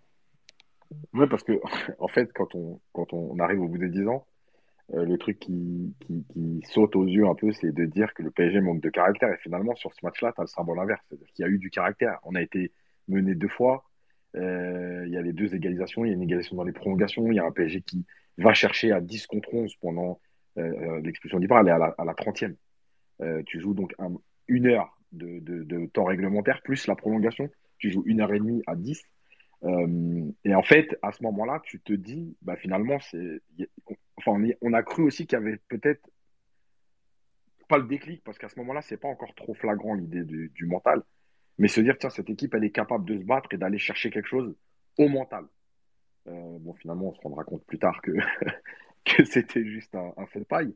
Mais, mais ce match-là, oui, émotionnellement, c'est un des plus forts. Euh, parce que bah, parce qu'encore une fois, le foot, c'est ça, c'est les émotions et, et, les buts à la dernière, dans, les, dans, les, dans les dernières minutes, dans les prolongations, euh, ça reste des choses qui, qui, marquent. Après, évidemment, le, le, plus gros match pour beaucoup de supporters, et je, je ferai monter quelqu'un hein, si, Là, je vois qu'il y a pas mal de demandes qui tombent. Essayez pour l'instant, vous vous acharnez pas à me faire des demandes. Pour le moment, on va, on va, vraiment faire monter au compte-goutte pour le moment. Par contre, euh, s'il y a quelqu'un qui veut parler du, prochain match, je, ferai monter. On va évidemment parler du, PSG Barcelone euh, de, de 2017. Euh, bah écoute, Tracy, on va commencer avec toi. On a aussi François qui, va arriver, François David qui, est à Barcelone, correspondant notamment souvent pour le Parisien. C'est le match parfait, je pense, pour tous les supporters du PSG. On avait rarement vu un, une, telle, une telle perfection dans le jeu, dans l'approche. Euh, avant de commencer justement par en parler côté parisien, on va en parler côté barcelonais. Euh, Tracy, est-ce que tu peux nous, nous, dire un petit peu comment ce match a été vécu en Espagne? Alors pour tout vous dire, j'ai re revisionné les, les, images du match cet après-midi euh, parce que je, je savais que qu'on allait en parler. Et j'avais vraiment le souvenir d'un Barça, euh, pour le coup, totalement euh, dominé, lessivé. Euh, et c'est effectivement ce qui s'est passé. Hein. Euh, en revoyant les images, euh, c'est assez, c'est assez marquant. Alors, je vais pas vous dire qu'au Barça, à cette époque-là, c'était, c'était courant. C'était pas, pas courant de voir, de voir un Barça aussi, aussi malmené. Le PSG avait vraiment tout fait, tout bien fait. et le Barça avait, euh, avait tout mal fait, mais sans vouloir diminuer la performance euh, du PSG. Et c'est vraiment le PSG qui a mis, qui a mis le Barça dans une situation, euh, dans une telle situation. À Barcelone, ça, ce, score avait été très mal vécu. On n'était pas encore dans, dans, le Barça qui se prend des, des raclés assez régulièrement en Europe, cas, comme c'était le cas les dernières années avec toutes les déroutes qui ont suivi contre Liverpool, contre la Roma, contre le Bayern. Là, on était, on était au début euh, en fait de cette période-là d'un Barça qui, a vraiment beaucoup de mal en Europe. Donc euh, euh, ça avait été assez mal vécu. Pour être honnête, je pense que sans Luis Enrique, qui était l'entraîneur à ce moment-là et qui a su remobiliser comme jamais et les joueurs et même la presse qui s'est mis à y croire ensuite pour le match retour dont on parlera tout à l'heure, je pense que sans Luis Enrique, peut-être que le, la fin, le, scénario aurait été, aurait été différent parce que je pense vraiment que qu'une grande partie de, de, de, de, la remontada qui a eu lieu après euh, s'est produite grâce à lui. Euh, mais sur le match en lui-même, euh, effectivement, on a, on a un PSG euh, qui, qui surdomine. Et quand j'ai revu les images, la, la, chose que je me suis dit, c'est comment, comment ils ont fait pour, comment vous avez fait pour ne pas, pour ne pas passer. C'est le foot. On en parlera après, ça t'inquiète pas. on se demande encore, nous aussi. Enfin, on, a, quelques éléments de réponse. Yacine, pour revenir, toi qui étais un, un, technicien, pour parler un petit peu plus justement du match, quand on le revoit, on est frappé par la. Bon, je, vais redire le mot parce que c'est assez fort, mais moi, c'est pareil, c'est un match que j'ai revu plusieurs fois et je trouve que c'est une perfection tactique sur cette rencontre. J'ai rarement vu ça pendant 90 minutes avec le PSG. Bah, en fait, c'est ça, c'est qu'en termes de, contenu, je pense que euh, c'est euh, le meilleur match euh, du PSG. Tu vois, par exemple, on parlait tout à l'heure du, du, du, Barça PSG à partout. c'est un très bon match. Mais il y a quand même des phases où, le PSG est en difficulté, où il y, a, il y a des hauts et des bas, il y a, il y a, il des temps forts, des temps faibles. Sur ce match-là, honnêtement, il y a pratiquement pas de temps faible. Il y a, il y a une, vraie équipe, une vraie cohésion. on, va, on, parle, on parle un peu de, des joueurs, mais il y a un Draxler qui euh, fait sûrement son, son, meilleur match au PSG depuis qu'il a disparu. Mais, euh, mais en fait, ouais, tout était, tout était parfait. Voilà, tu, tu, sentais que euh, déjà que le coach avait préparé son match. Parce que si vous vous rappelez de l'organisation au milieu de terrain, c'est Rabiot qui joue un peu plus bas finalement, alors qu'il voulait pratiquement pas le faire depuis le début de saison. Et sur ce match-là, il le fait. Euh, tu as un Kimpembe qui sort de la boîte parce que, parce que Silva est normalement blessé et, et, et, qui fait un très gros match. Et en fait, il y avait tout, c'est-à-dire qu'individuellement, les joueurs étaient au niveau, mais collectivement aussi. Euh, et pour moi, en termes de vraiment de contenu global, euh, c'est là où tu vois euh, la, touche d'un entraîneur. Moi, je dis souvent, l'entraîneur, il est, il responsable, pas de tout, évidemment, mais il euh, faut arrêter aussi de minimiser ce que fait un entraîneur. Et là, à l'inverse, ce qu'a fait Emery, c'était extraordinaire parce que tu avais l'impression qu'il avait étudié tous les points faibles du Barça et qu'il savait exactement où appuyer. Et si vous vous souvenez, que ce soit Messi, que ce soit Neymar, à l'aller, non seulement ils sont éteints, mais, mais en fait, ils ne se créent même pas de situation.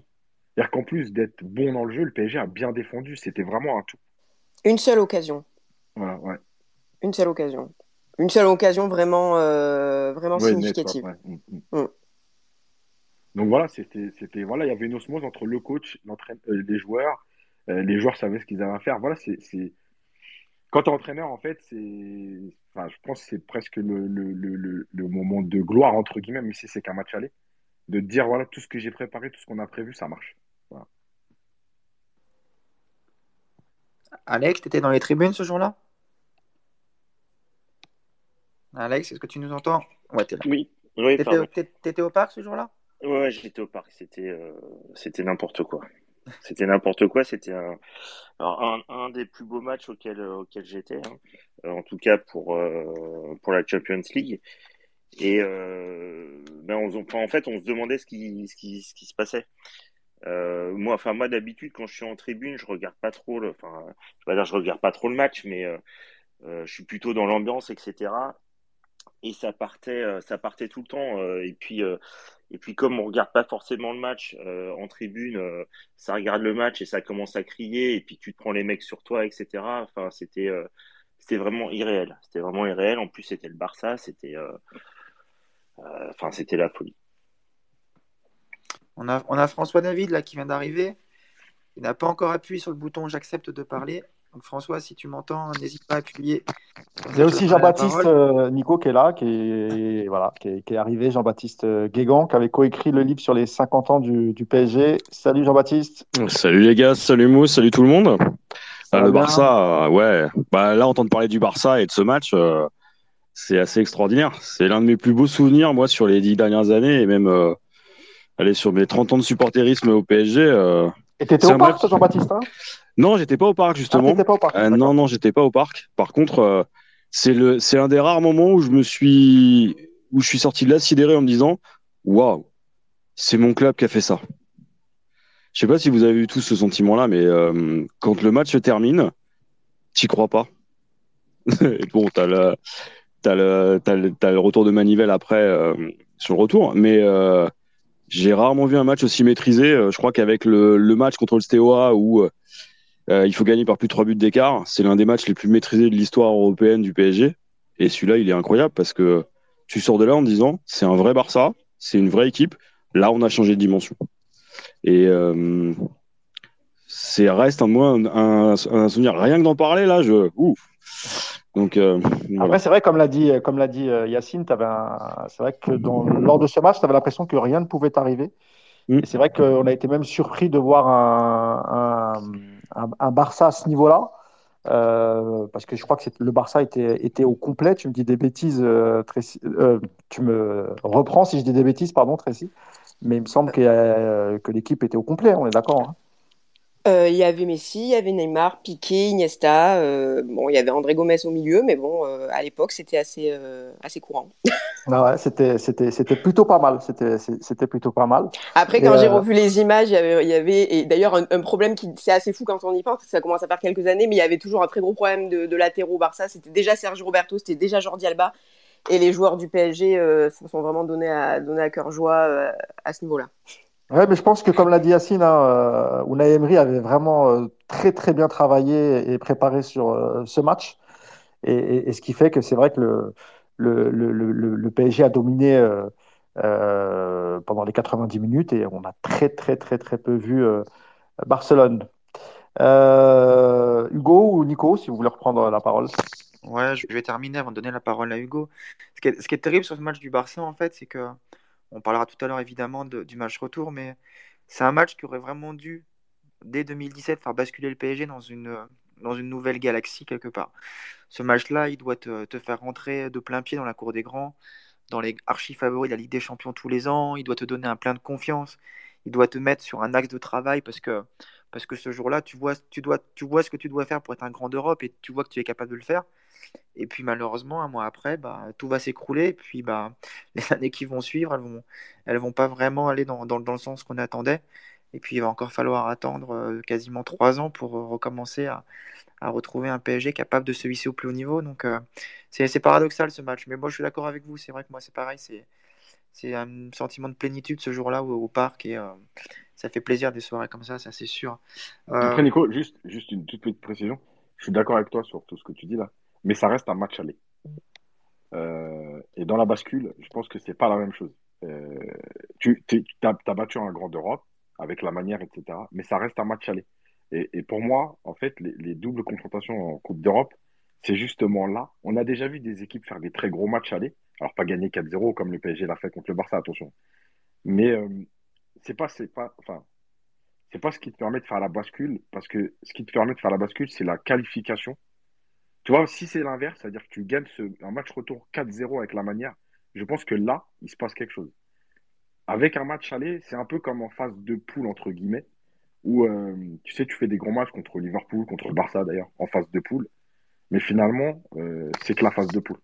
Tu vois, c'est là la petite nuance. C'est pas, pas, pas une contradiction, mais c'est euh, la petite nuance. C'est pour ça que je pense que Ouais, on, a- on- on en a attendu beaucoup, mais malheureusement, c'était qu'un match aller et c'est ce qui t'a pas permis de passer ce cap-là. Après, tu as raison, Yacine, parce que. Ouais, tu as raison, parce que c'est vrai que ce match, euh, on n'ose même plus en parler, euh, comme on, co- comme on sait ce qui se passe euh, Ben voilà, quelques ben oui. semaines après, Voilà. malgré un, un match très très abouti, maîtrisé, tout ce que tu veux, Mm. face à une grosse équipe du Barça, et ben dans les, tu vois, dans les grosses victoires en Ligue des Champions, on, on le dit du bout des lèvres parce qu'on Ouais. sait ce qui nous arrive juste après. Exactement. Et on Voilà. sait qu'on va nous re- rebalancer à la gueule le 6-1 Voilà. euh, au Camp Nou. Euh, match que moi j'ai jamais pu revoir, mais on en parlera tout à l'heure. hein. Moi, je peux pas voir des images de ce match de- depuis ce soir-là. À chaque fois qu'on en parle ou qu'on vient dessus à la télé, moi je, je zappe, je, je n'arrive pas à voir ces images-là. Voilà, mais je pense qu'on en reparlera tout à l'heure. T'es un fragile, Mousse, c'est pas nouveau ça. Tout à fait. Toujours été fragile psychologiquement. Tu- mais si tu veux, je peux aussi balancer les dossiers où tu nous racontais que tu, Nico, que tu éteignais la télé quand c'était chaud en Ligue des Champions. Ah, ça c'était contre le Bayern, ça. Mais non, on va, on va pas en parler de ça. Très bien. pas la télé en fait. Je, je laisse le son fort, mais je vais dans ma chambre pour juste écouter de loin. N'empêche, ça marche, on est resté qualifié ce jour-là. J'aurais dû le faire, tu vois, contre euh, au Barça, mais j'ai pas pensé au Barça, j'étais devant ma télé comme un crétin. Hugo, je vais te laisser la main un petit peu et on va, on va basculer du coup sur, euh, avec notamment Eric qui était sur place. On va parler un petit peu du, du Final Eight à Lisbonne, du coup, histoire de continuer avec les, les bons moments, même si ça s'était fini par une finale perdue.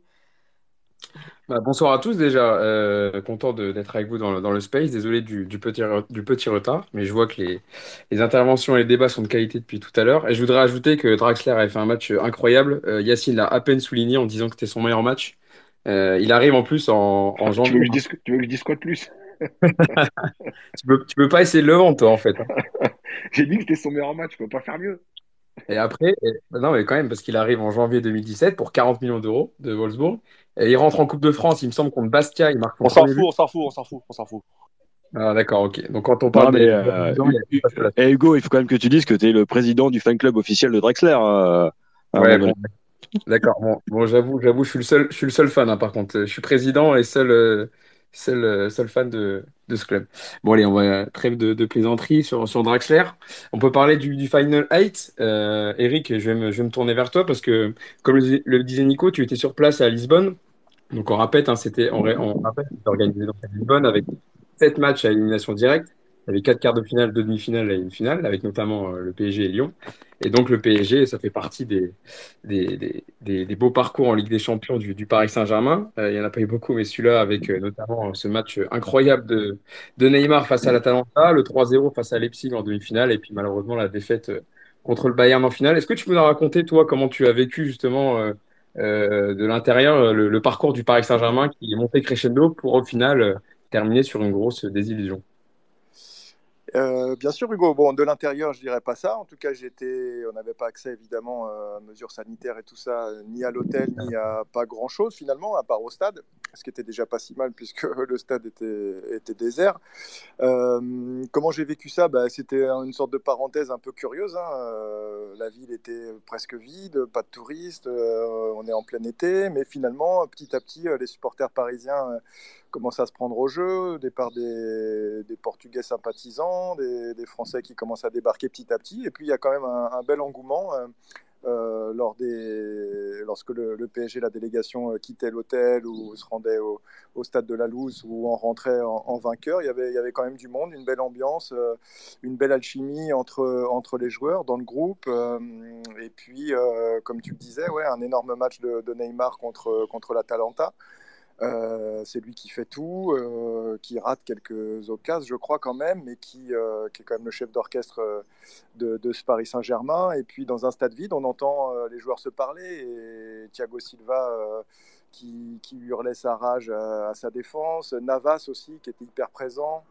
Euh, Marquinhos en patron qui sauve le PSG à plusieurs reprises. Enfin, il avait, y avait vraiment un- une magie qui était en train de s'opérer avec quand même deux victoires, euh, une au forceps et une autre euh, euh, presque les doigts dans le nez contre Leipzig. Et puis, bah, ça c'est malheureusement, ça, comme ils disent au Brésil, batté au natrave et ça a touché le poteau et c'est pas, pas passé loin, mais, mais ça s'est terminé avec une médaille d'argent et puis les pleurs de, de de Thiago et compagnie, quoi.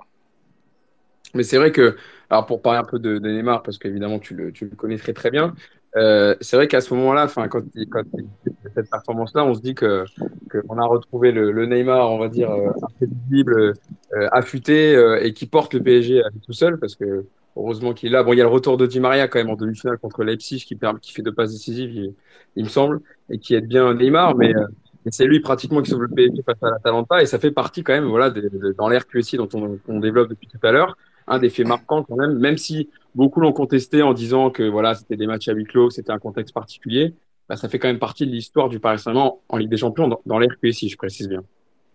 Ouais, ouais, non, là c'était c'était un Neymar euh, sur, euh, enfin qui était qui, surfait vraiment sur des, de très bonnes sensations et je pense qu'il les a, il a récolté aussi le, le, fruit de son travail qu'il a qu'il a fait lors du confinement. Euh, alors certains vont dire bah oui, confinement ça voulait dire tout était fermé, pas de possibilité de, de sortir et, ou faire la bringue et c'est un peu ça aussi ce qui ce qui s'est produit parce qu'il s'est retrouvé dans sa grande villa de Mangalatiba à, finalement à bosser avec Thiago Silva, avec les préparateurs physiques, avec Marcan. Enfin, ils étaient une quinzaine de, proches. Euh, la plupart étaient euh, des joueurs pros ou des, ou des athlètes en fait. Et en fait, ils passaient leur journée à s'entraîner, à faire du foot volet, à nager. Euh, et il est revenu euh, gonflé à bloc, bien préparé. Il n'a pas commis d'excès et il a commis, je, enfin, il a réalisé, je pense. Euh, presque ses meilleurs matchs avec le PSG, peut-être, non? En Ligue des Champions? Ouais. Oui, ouais, ouais, je, je suis assez d'accord avec toi. Il a été blessé ou il a été blessé les autres matchs, donc c'était compliqué. Hein. Donc, euh, enfin, pas sur tous les matchs, mais voilà, on pense évidemment à Manchester United, on pense à l'aller face au Real. Euh, peut-être qui veut réagir dessus sur avant, parce qu'évidemment, la finale perdue contre le Bayern, ça sera dans les grandes désillusions, ça sera notre partie suivante. Euh, un dernier mot sur le Final 8, Jean-Baptiste ou Yacine ou Mousse euh, ou Clément qui vient de revenir, si vous voulez ajouter un petit mot en complément de ce que, dit, ce que nous raconte Eric. Moi, je voulais juste dire que, euh, tu vois, comme on disait tout à l'heure en début de, en début de space sur euh, minimiser les victoires du PSG, ben, je trouve qu'on est un peu dans ce cas-là, c'est-à-dire que beaucoup de supporters adverses te disent, c'était le, le, le, la Ligue des Champions Covid, etc. Sauf que euh, jusqu'à preuve du contraire, personne n'a empêché les autres équipes de gagner. Je veux dire, City, quand il joue Lyon, euh, c'est pas de la faute du PSG si City n'est pas capable de battre Lyon. Donc, euh, ok, il y a un contexte spécial, ok, c'était une formule différente. Malgré tout, fallait gagner les matchs. et tu l'as fait. Et tu l'as fait, alors, la première fois. L'Atalanta, je pense que l'analyse du match, elle est un peu compliquée parce que je pense que tu le gagnes à la fin au mental et tout, et notamment grâce à l'entrée d'Mbappé qui était blessé. mais en fait, il y a quand même des, temps forts du PSG où, où, par exemple, sur la première demi-heure, euh, je veux dire, avec les occasions qu'a Neymar, etc., si tu peux mener aussi 2-0, et il n'y a rien à dire non plus dans ce sens-là, c'est une question d'efficacité plus que plus qu'autre chose. Euh, après, effectivement, l'Atalanta a, a, a, a, eu du répondant et a fait euh, aussi 40-45 euh, minutes très bonnes, en tout cas jusqu'à la 70e, quand 65-70 quand Mbappé rentre, et que là, d'un coup, l'Atalanta recule. Et contre Leipzig, par contre, le, match, il est parfaitement maîtrisé. donc, moi, je veux bien qu'on peut toujours tout minimiser, hein, mais mais fallait fallait quand même être là sur ces deux matchs-là et justement des matchs un peu coup sur, sur un seul match. Et, sur ces deux matchs-là, en tout cas, Paris avait répondu présent et, ce que disait Eric tout à l'heure sur euh, l'ambiance, c'est vrai que c'est une des rares fois, je pense, alors évidemment il y avait le contexte, mais où on a senti un groupe qui avait l'air concerné. Euh, alors évidemment, ils vivaient ensemble en, en vase clos parce qu'il y avait le Covid et qui pouvaient ni sortir, ni s'aérer. Ils étaient obligés d'être tout le temps, tout le temps ensemble. Mais malgré tout, c'est aussi compliqué pour 25, euh, 25 joueurs d'être tout le temps ensemble. Et moi, je trouvais que sur le terrain, il se passait quelque chose. Dans l'ambiance, il se passait quelque chose. Voilà. On, sur ce Final 8, il y avait, il y avait un, un groupe un peu qui s'était créé autour de Tourelle aussi, notamment. Et il faut dire aussi, merci Choupo-Moting, on l'a pas assez dit, mais n'empêche, heureusement qu'il est là pour mettre le but contre l'Atalanta qui permet d'accéder au demi-finale. Euh, juste, juste, un truc là-dessus. Hein. Je crois que c'est pas minimisé en fait, euh, Yacine, le, le, le parcours en lui-même. C'est juste que tu es obligé aussi de contextualiser un maximum et que voilà, l'adversité, comme tu dis, oui, il y a les équipes, avaient qu'à être là, les autres. Mais il faut quand même aussi dire que sur ces deux matchs, voilà, tu bats l'Atalanta et Leipzig, donc il fallait le faire. C'était des matchs dangereux, c'était des équipes qui méritaient leur place. Mais forcément, c'est un parcours qui est moins, moins périlleux si tu dois affronter euh, le Real et City. Et donc, en fait, moi, ce qui m'a gêné par rapport à cette compétition, même si j'ai beaucoup aimé l'état d'esprit, comme vous tous, hein, j'imagine, on a vu un PSG qui s'est trouvé quelque part dans un contexte idéal pour lui, parce que tu es en vase clos, Euh, t'as pas à te poser des questions pendant 15 jours ou 3 semaines entre deux rencontres. Donc euh, ta fragilité mentale quelque part en format Coupe du Monde comme ça, je pense que c'est moins, moins sujet à ça. Par contre, bah tu peux pas derrière dire voilà, on a été en finale de la Ligue des Champions, donc maintenant taisez-vous et regardez le PSG a grandi. Il y a un contexte qui fait que tu vas en finale grâce justement à voilà, tu as un parcours relativement simple malgré tout et tu es obligé de le prendre en compte aussi. Alors, je pense qu'on peut. Je sais pas si quelqu'un veut rajouter quelque chose ou sinon, dans le conduit qu'on avait aussi noté dans les, dans les autres euh, grandes victoires en Ligue des Champions, celle euh, contre le Real Madrid. Peut-être que Tracy, je peux venir te voir sur la, victoire 3-0 du Paris Saint-Germain face au Real Madrid. euh, C'était le, le 18 euh, septembre 2019 où Paris avait fait un, récital où aussi, voilà, le, le Real n'était pas dedans, notamment à l'image de, de Eden Hazard qui avait fait un match assez compliqué avec un doublé de Di Maria et un but de Thomas Meunier euh, dans les, dans le temps additionnel. C'est vrai que ce match-là aussi, c'est une des partitions, euh, on va dire, allez, quasi parfaites du Paris Saint-Germain en Ligue des Champions. Alors c'était en phase de groupe, mais ça avait impressionné à ce moment-là quand même. Alors, le Real, le Real Madrid de la phase de groupe n'est pas le vrai Real Madrid. Oui, c'est pas celui de février. C'est pas celui de février. Ah non, non. Alors, je... il y avait eu aussi d'ailleurs une, victoire contre le Barça en, phase, de groupe euh, 3-2, si je me souviens bien, euh, qui, avait marqué à l'époque au, PSG. Les victoires en phase de groupe comme ça euh, en Espagne, si vous voulez, euh, ça n'a pas une très grande, pas une très grande portée. Le Real Madrid de cette année qui a gagné la Ligue des Champions euh, a été battu par le Sheriff Tiraspol en, en phase, en phase de groupe. Donc euh, le Real Madrid en phase de groupe, euh, le, le, le but c'est de, se- de se qualifier à la fin. hein, honnêtement, après euh, ce qui peut s'y passer, c'est le Real Madrid.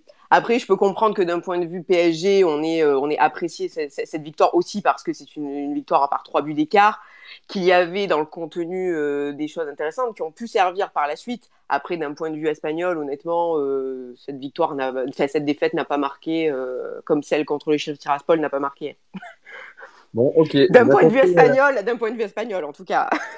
Merci Tracy de vouloir indiquer le conduit qu'un éditeur. Désolée. Non, alors, ok, j'ai bien compris. Non, mais je venais te chercher pour ça, pour avoir le point de vue du côté espagnol. Je vais revenir du contexte dans le contexte parisien. Clément, tu viens de revenir. Et après, j'irai voir Alex, euh, je t'interroger aussi dessus, sur, euh, sur ce match contre le Real. Et aussi, on parlera aussi du, du 3-0, la victoire du Paris Saint-Germain contre le Bayern aussi. C'était à l'époque en 2017, qui avait précipité d'ailleurs le licenciement de, de Carlo Ancelotti. Mais d'abord, sur le match du Real, euh, d'un point de vue parisien, c'est vrai que ce, ce soir-là, même si le Real, comme le rappelle très bien Tracy, c'est pas le Real de, de, de septembre, c'est pas celui de février. On avait eu une belle performance et on avait de bons espoirs pour cette saison en tout cas. Comme d'hab, hein, on a toujours des espoirs après déchus, mais Ouais, ça fait partie des, des matchs de poule que le PSG, euh, des, gros, des matchs de poule le PSG a vraiment beaucoup réussi. Mais moi, euh, étonnamment, je suis un peu comme, euh, je pense un peu comme, comme Tracy, c'est-à-dire que je pense que, enfin, j'en ai pas un souvenir énorme. J'étais au parc en plus. Le souvenir Alors, qui ressort de, le, le souvenir qui ressort de tout le monde, c'était le match de Ganagay, qui avait été monstrueux. Il venait d'arriver et euh, il avait impressionné. euh, tout le monde l'avait surnommé après ce match-là le N'Golo Kanté du PSG. Je m'en souviens très bien parce qu'il avait harcelé tout, le milieu de terrain madrilène. Mais c'est pas un match, euh, pas un match qui est resté dans les annales. Euh, moins que le 3-0 contre le Bayern pour le coup, qui avait vraiment euh, mis en lumière la relation Neymar-Mbappé. euh, je crois que c'était Cavani le troisième. Euh, avec des, des, phases de jeu, des, des actions euh, collectives euh, à, à eux trois assez exceptionnelles et qui avait mis en, voilà, en, avant ses individualités. Le, PSG Real, alors peut-être parce qu'il y a eu beaucoup de PSG Real aussi depuis, qui fait qu'on en a dans, dans, notre mémoire, ça devient un peu, un peu une sélection assez inconsciente, mais j'en ai ai pas un grand grand souvenir. Euh, donc euh, voilà, je, je le place pas. C'est pas pour niquer ton conduit, hein, mais je le place pas dans les, dans les, dans le, dans le panthéon des, des matchs du PSG en, en Ligue des Champions ces dernières années. Alors, bah, peut-être euh, Jean-Baptiste et après j'irai voir Alex ou n'importe. Euh, Alex, tu veux commencer? Peut-être Ouais, je veux bien. sur, sur le, bah, sur le Real, le Bayern, euh, même si tu veux rajouter un petit mot sur le Final 8, comme Bah, tu veux. euh, sur, sur le Real, en fait, euh, je vais pas. euh, euh, Enfin, euh, je vais, je vais, je vais, je vais plutôt aller dans le sens de, de Clément et Tracy aussi.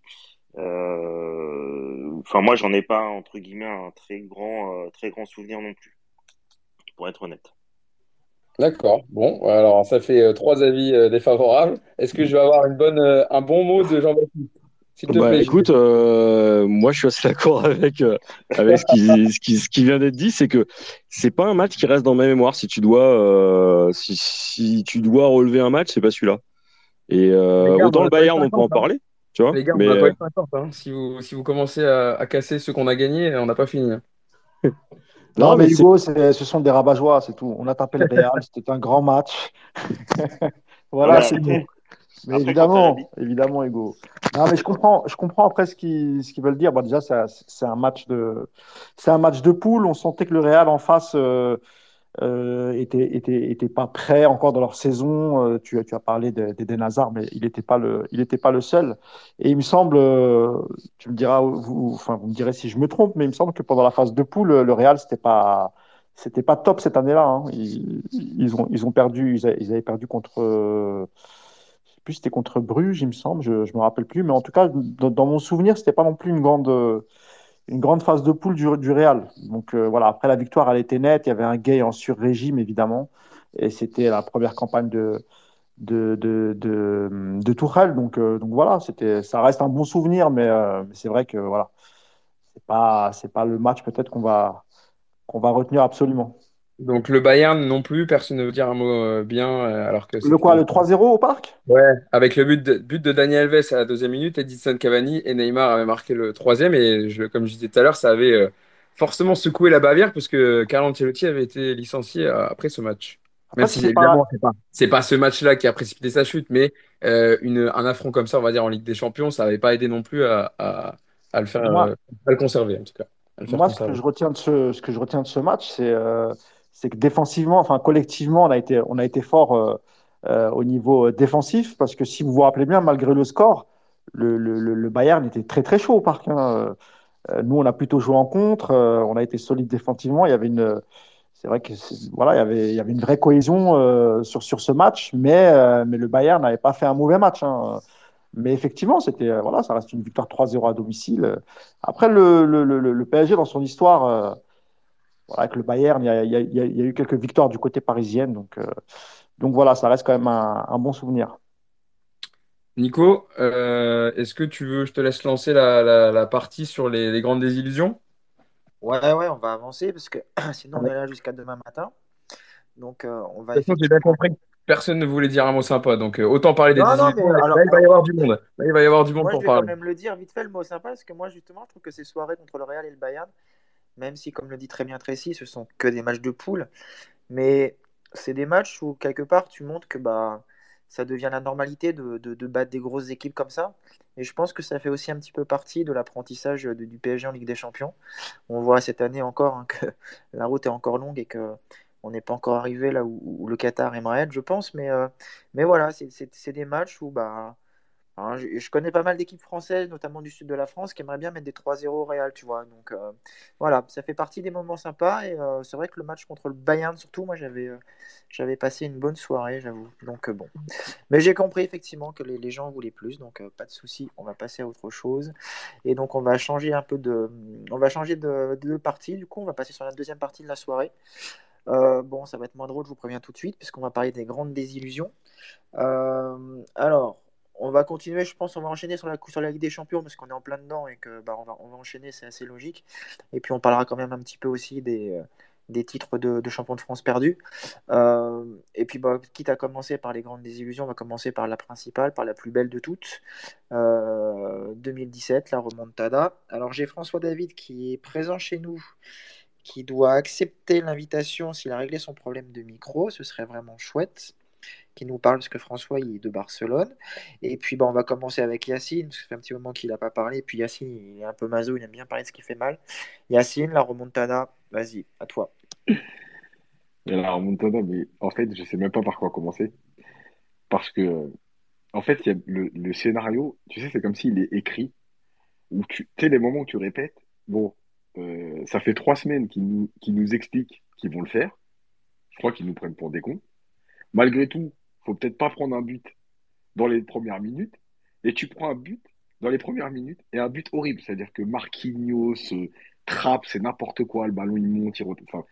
Et là, tu te dis, dès le début, ok, donc le scénario il est écrit, quoi. C'est-à-dire que ce soir, c'est pour nous. Bon, après, il se passe un peu de temps.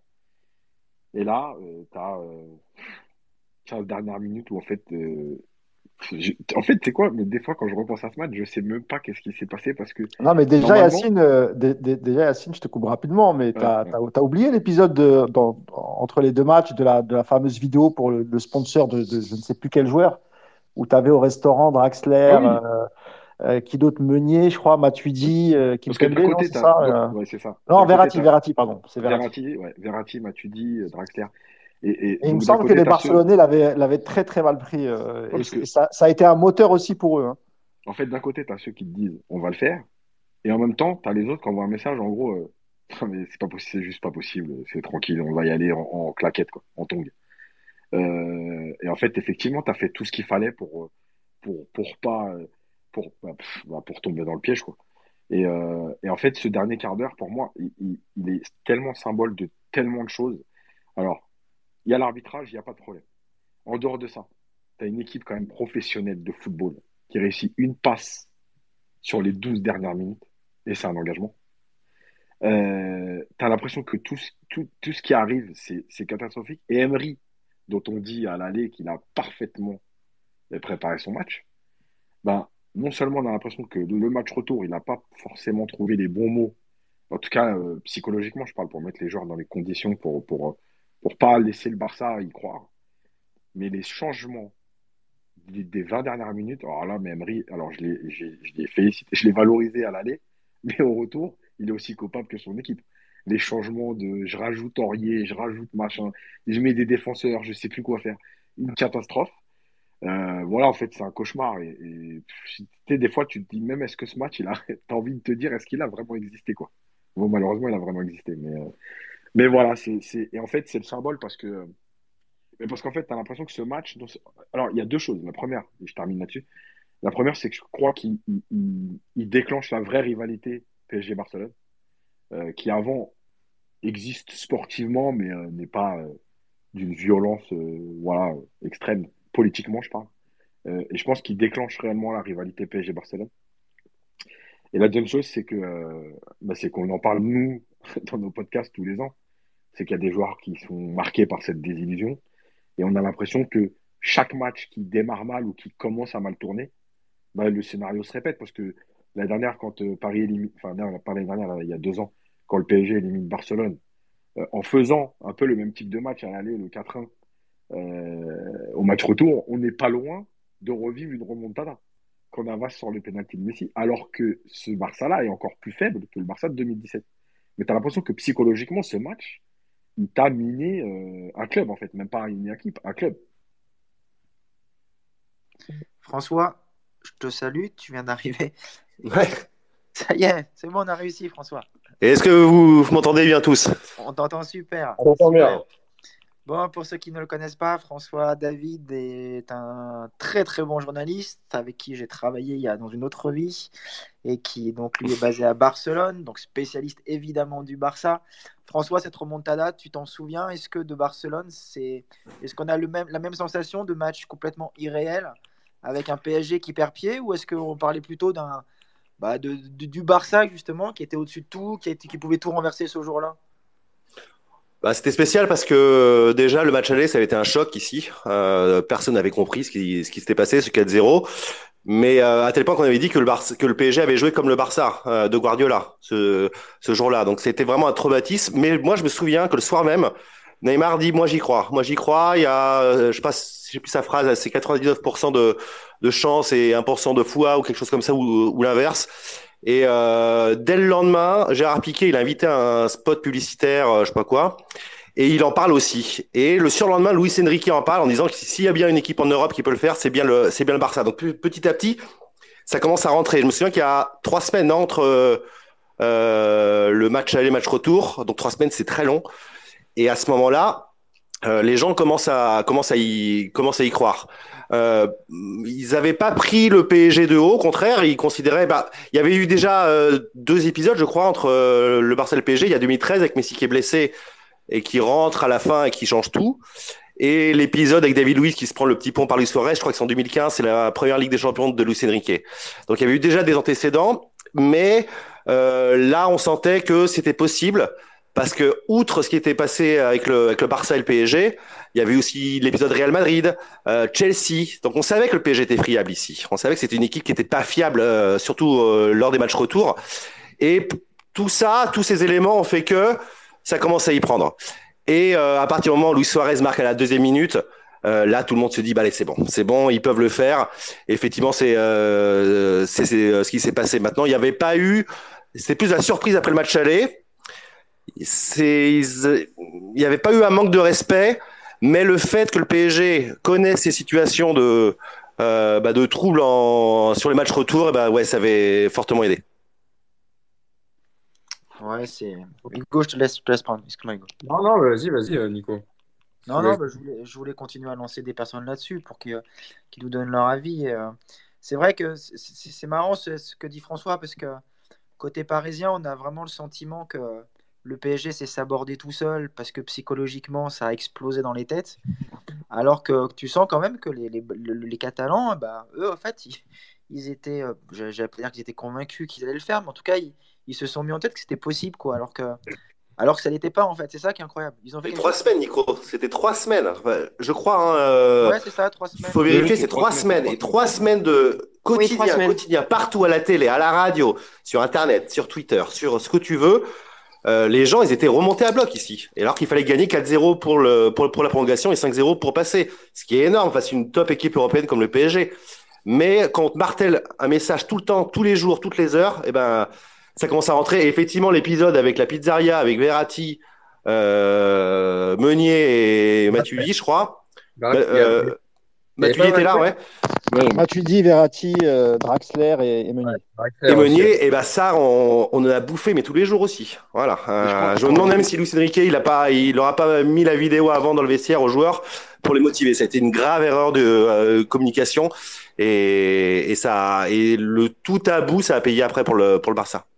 Il faut rappeler que ça a été fait par un sponsor. Hein. C'était, euh, c'était pas une communication du, du club. Hein. C'était le, le, ça devait être Adidas ou quelque chose comme ça. Bon, c'était, je crois que bon, Stories. C'est ça, ouais, voilà.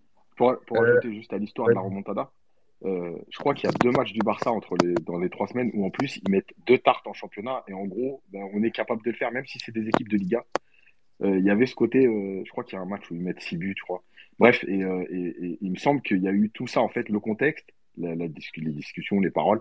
Mais il y a eu aussi ces matchs de championnat où d'ailleurs, si je me rappelle bien, euh, le Barça passe en 3-4-3, un peu à ce moment-là, en 3-5-2, enfin bref, à trois défenseurs.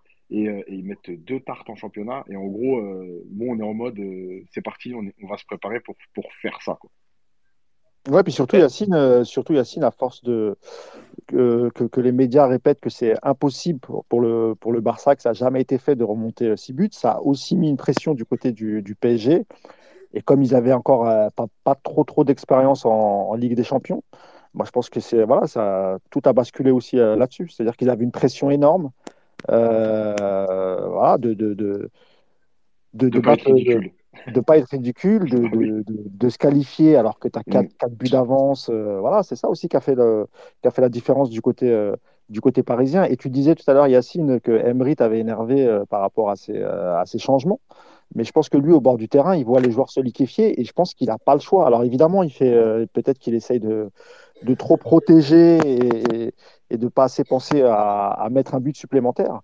Mais je pense que ce qu'il voit du bord du terrain aussi, ça le fait, euh, voilà, ça le fait. Euh, oui, mais justement, c'était ça. Ça le fait flipper. Puis. Euh, C'est-à-dire ouais. que j'ai peur avec vous. Je vous rajoute des défenseurs. On a parlé souvent des messages du coach. Et quand tu fais ce coaching-là, c'est aussi euh, envoyer le message au Barça. Rappelez-vous bien hein, le scénario, comment le Barça finit avec les joueurs devant. Euh, quand tu rajoutes des défenseurs, c'est aussi t'envoies le message de je sécurise encore plus parce que j'ai pas confiance en vous. Et t'envoies le message aux adversaires, vous allez le faire quoi. Euh, nous, on a peur maintenant, donc je rajoute Aurier, je rajoute machin. Il y avait Aurier, Van les uns sur les autres, c'était n'importe quoi. Enfin. Ouais, c'est vrai, c'est vrai, Yacine. Et puis, il y a, un personnage important du match dont on n'a pas encore parlé, c'est Aitekin. Hein. Euh, voilà, on peut, on peut dire ce qu'on veut, il y a eu des, erreurs manifestes. Et, euh, et, ça, ça a quand même bien, bien, bien plombé le match.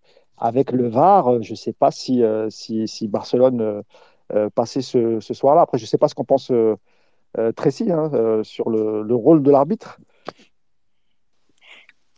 Alors, le rôle de l'arbitre. honnêtement, je pense que sur l'arbitre, on sera jamais vraiment, euh, on sera jamais vraiment d'accord. Euh, je trouve que, que l'arbitre a fait des erreurs euh, manifestes dans ce match. Je me souviens aussi de matchs où le Barça a subi des erreurs manifestes et on n'en parle pas. Bon, voilà, je, je, je, trouve que sur ce match-là, il y a eu vraiment, il y a eu vraiment deux, deux, grosses erreurs, deux grosses erreurs. Donc c'est le penalty qui a été oublié pour le PSG pour le coup, euh, celui-là, je pense qu'on sera tous d'accord là-dessus euh, et sur le fait que le PSG euh, aurait, aurait mérité un penalty. Ensuite, il y a l'arbitrage qui, qui, a forcément pu jouer, mais il y a aussi tout ce, qui a, tout ce que Yacine a dit et le fait qu'une équipe comme le PSG, avec les joueurs qu'il y avait au PSG, n'a pas été capable sur cette fin de match de, de, de garder le ballon, de faire plus, plus d'une passe.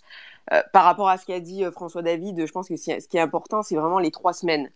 Euh, ces trois semaines d'attente entre le match aller et le match retour, c'est trois semaines où au Barça, euh, il y a euh, cette envie qui est montée, euh, cette envie de, de, tout le monde, de, non seulement des joueurs, mais aussi des supporters, cette envie qui est montée petit à petit sur ces trois semaines, et on a l'impression que l'envie n'a fait que monter sur ces trois semaines, alors que du côté du PSG, la pression n'a fait que monter sur les trois semaines. Peut-être que si le match avait eu lieu une semaine plus tard, le, ça aurait pu être différent, mais je pense que ces trois semaines ont, vraiment compté. Ce qui a été dit aussi, c'est qu'il y a eu un changement de, système au Barça, voilà, effectivement, avec, euh, avec une défense à trois. Euh, mais de ce que je me souviens, on a, il y a beaucoup été, beaucoup été dit que ça n'a pas forcément été un bon Barça. ce Barça-là qui, qui, élimine le PSG, c'est un Barça qui, si je ne me trompe pas, n'est pas champion en Liga. Euh, c'est un Barça qui a, qui a eu beaucoup de mal, euh, beaucoup de mal sur la saison. C'est le, le début du Barça qui, qui, qui, qui ne va pas bien euh, concrètement.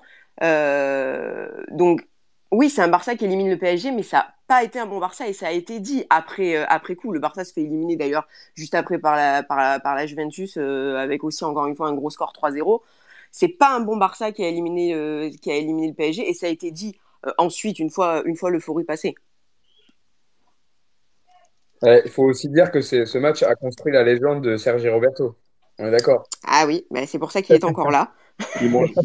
Et c'est pour ça qu'il a prolongé. Il est encore là. Moi, je il a prolongé d'un an.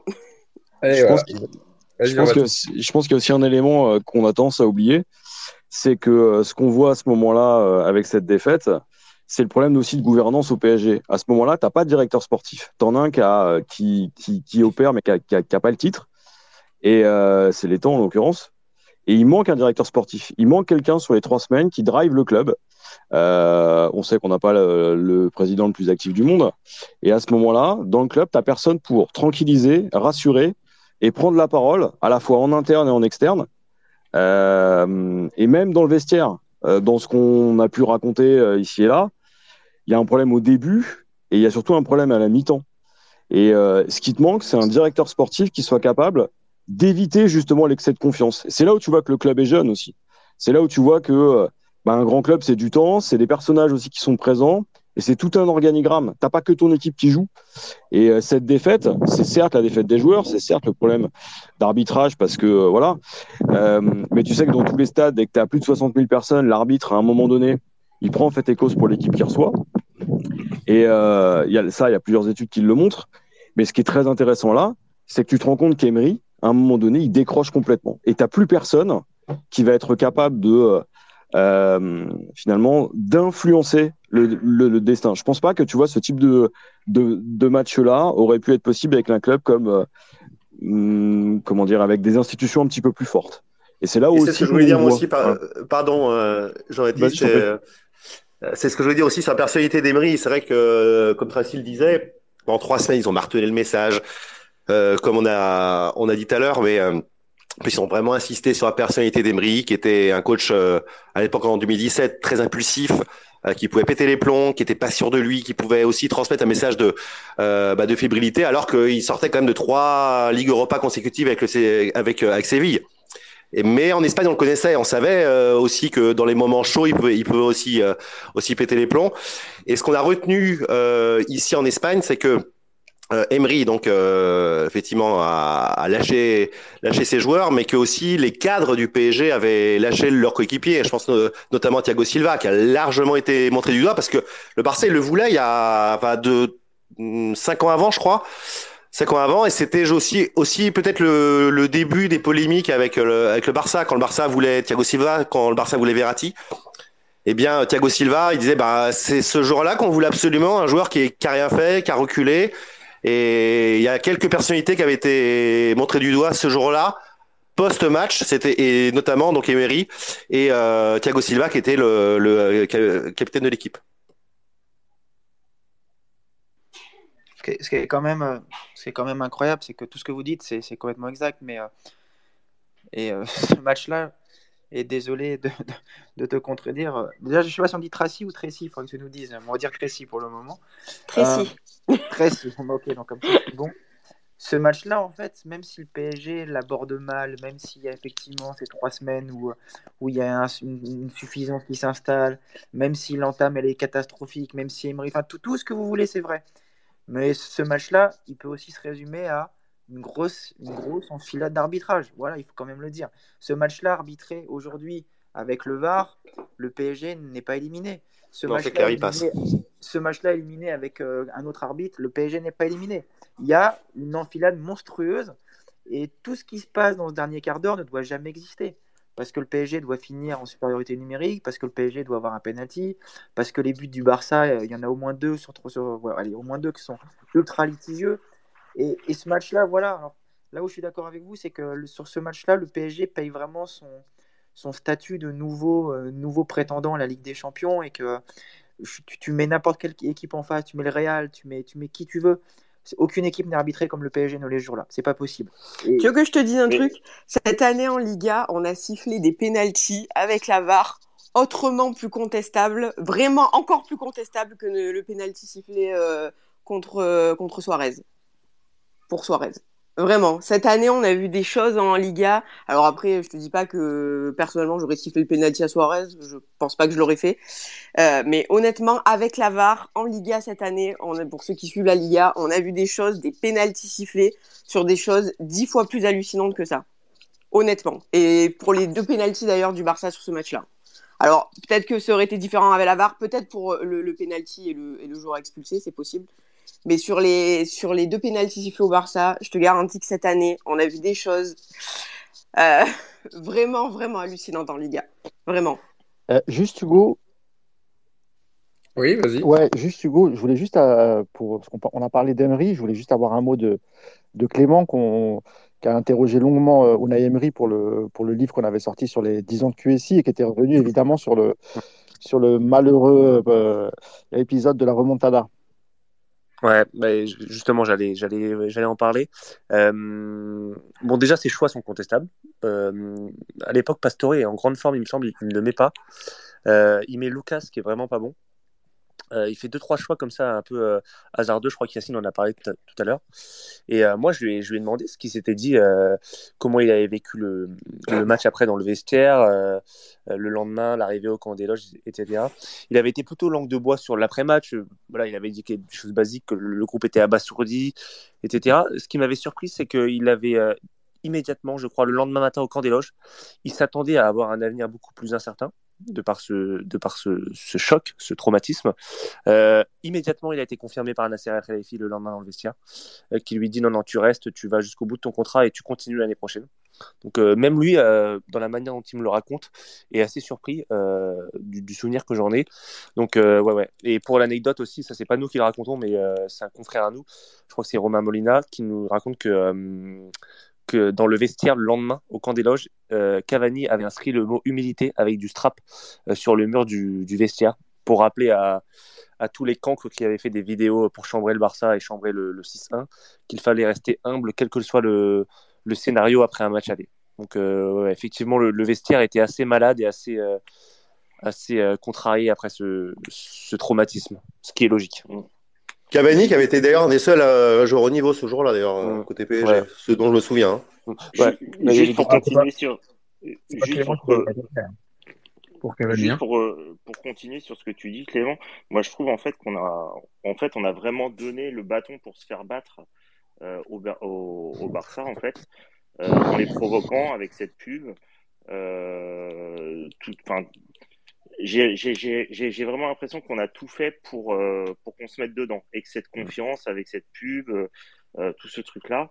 Et, euh, et, puis, comme tu dis, euh, on, on, on a vraiment manqué d'humilité là-dessus, alors qu'on est un club jeune en Ligue des Champions, etc. Pour moi, faut, euh, faut pas communiquer, faut faire profil bas et, puis jouer les matchs à fond. Et, et voilà. Mm. Euh, Mais c'est- aussi le, je trouve que c'est aussi le, le, le- le symbole.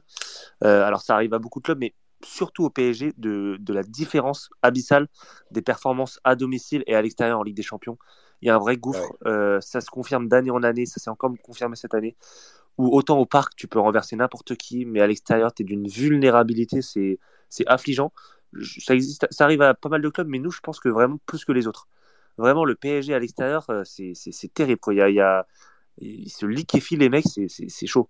Euh, bah, à contrario, à domicile, avec l'ambiance du parc qui est, vraiment pas mal, et, euh, voilà le, le lien entre les joueurs et le public, bah, c'est l'inverse. Sauf que de par, le, de par la décennie, on a plus eu tendance à jouer le match retour à l'extérieur.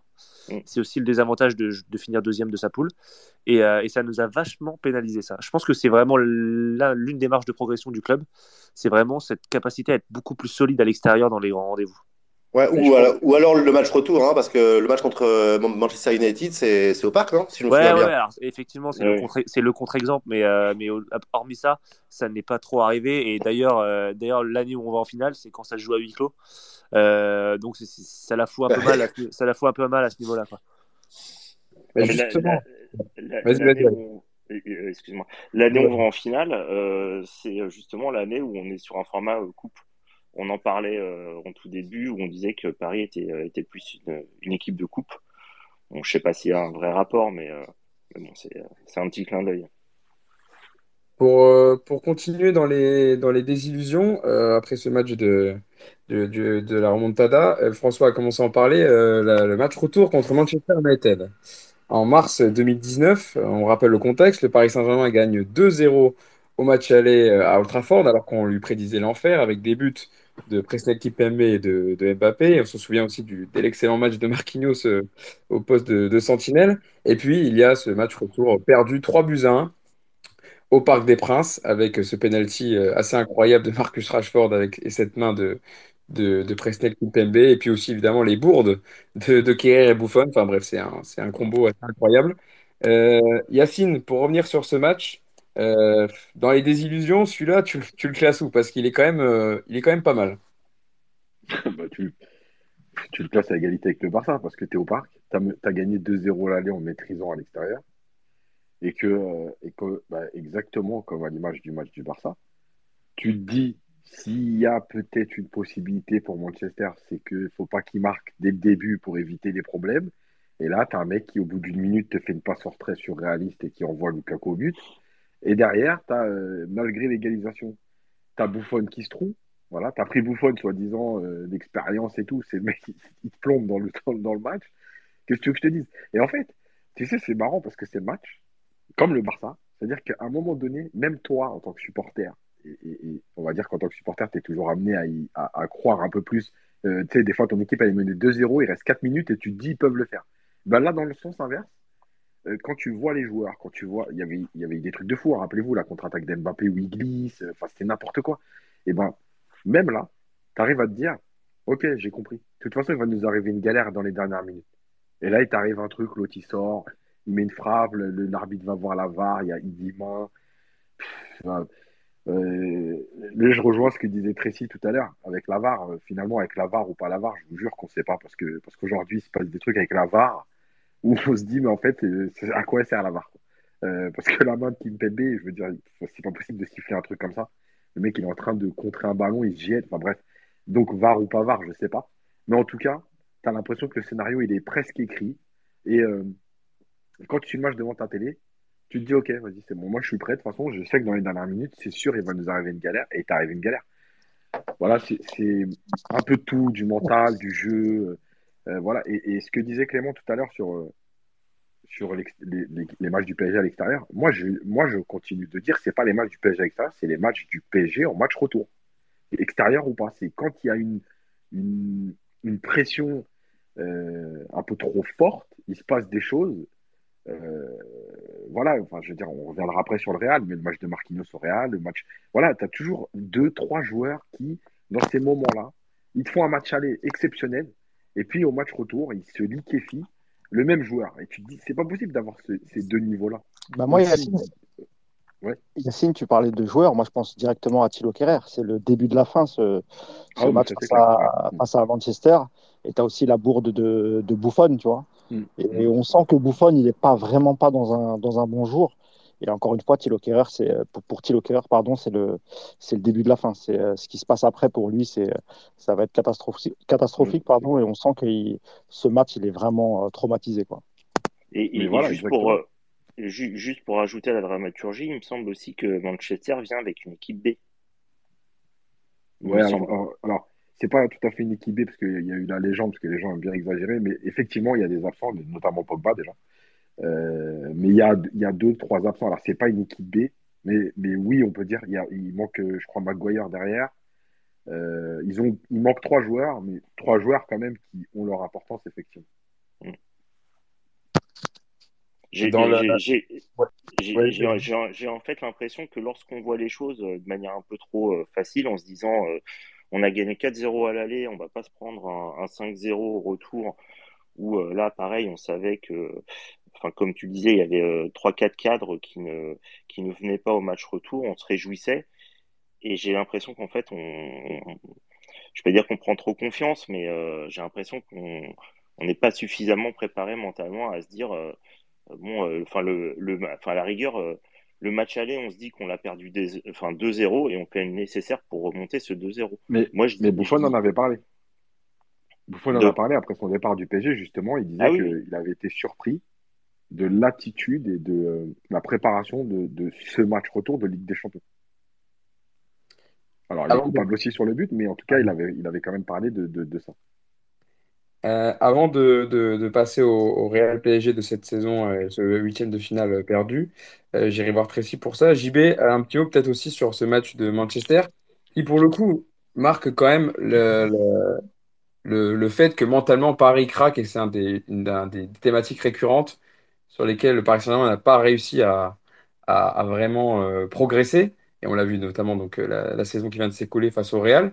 Et ça explique voilà, euh, cette, cette, cette fébrilité mentale quand les, les, événements ne, ne tournent pas en leur faveur. Mais c'est ça qui est étonnant, c'est là où je suis d'accord avec, avec Yacine, c'est que tu as l'impression que sur les matchs retour, on joue tellement le match avant qu'on est incapable de s'adapter et de faire face.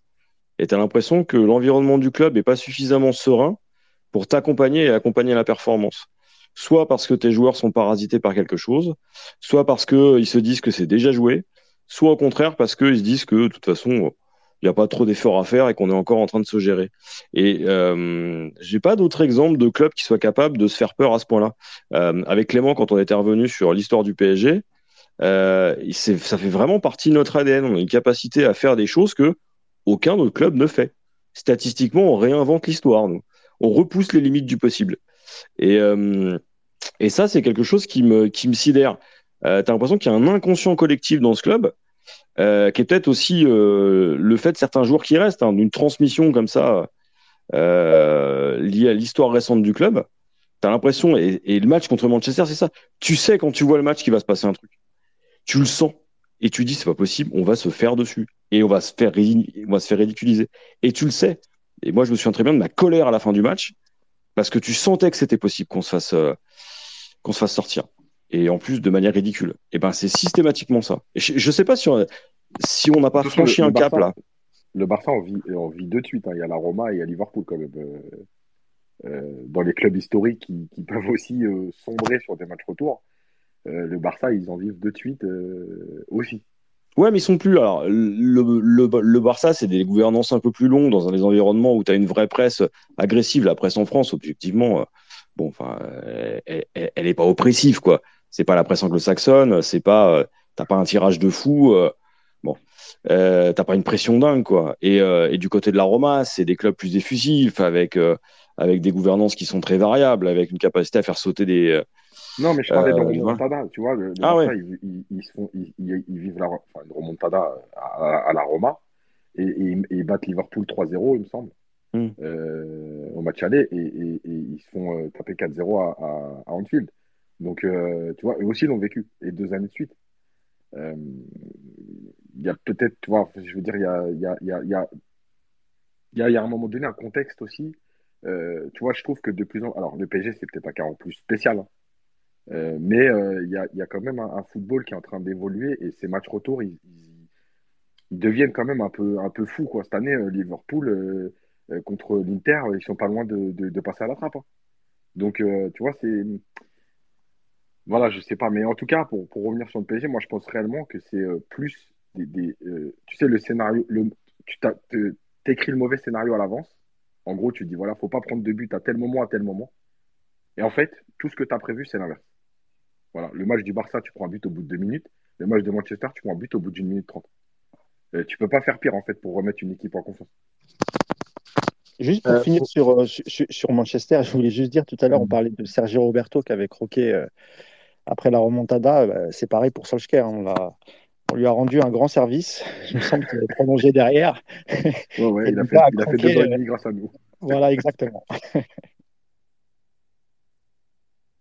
Pour, euh, pour continuer dans les désillusions, avant qu'on passe à notre euh, autre partie ensuite sur les joueurs euh, qui ont marqué l'RQSI, Tracy, sur le match, on va revenir du, du, récent, le match retour face au Real Madrid du Paris Saint-Germain, où on rappelle à l'aller, Paris l'emporte 1-0, alors qu'il aurait dû l'emporter peut-être beaucoup plus si euh, Thibaut Courtois n'avait pas été assez exceptionnel. Et puis ce match retour avec, avec le triplé de Benzema qui, qui élimine le, le Paris Saint-Germain et notamment l'erreur de, de, de Donnarumma et qui ensuite euh, euh, affaiblit, on va dire, complètement l'équipe qui, qui, semble désorganisée, euh, les joueurs perdent pied, un peu comme on, parle depuis tout à l'heure avec Manchester United. Comment tu, toi aussi, ce, match par rapport à tout ce qu'on dit depuis tout à l'heure sur les désillusions parisiennes et ce- cette fébrilité mentale, tu as ressenti aussi sur ce match que ça pouvait craquer parce qu'on l'a déjà vu justement du côté du Paris Saint-Germain? Bah, je trouve qu'il y a deux manières de lire, euh, de lire ce, ce match-là. On peut le lire de la façon, euh, de la façon dont je le lis moi un, petit peu. C'est que cette campagne du, Real Madrid cette année, elle est presque irréelle.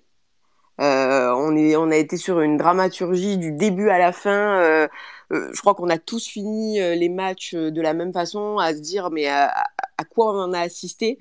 Euh, et de se dire que finalement, ce qui est arrivé au PSG, bah, c'est aussi arrivé à City et c'est arrivé à bon nombre de, de- d'équipes qui ont affronté le Real Madrid en Ligue des Champions ces dernières années.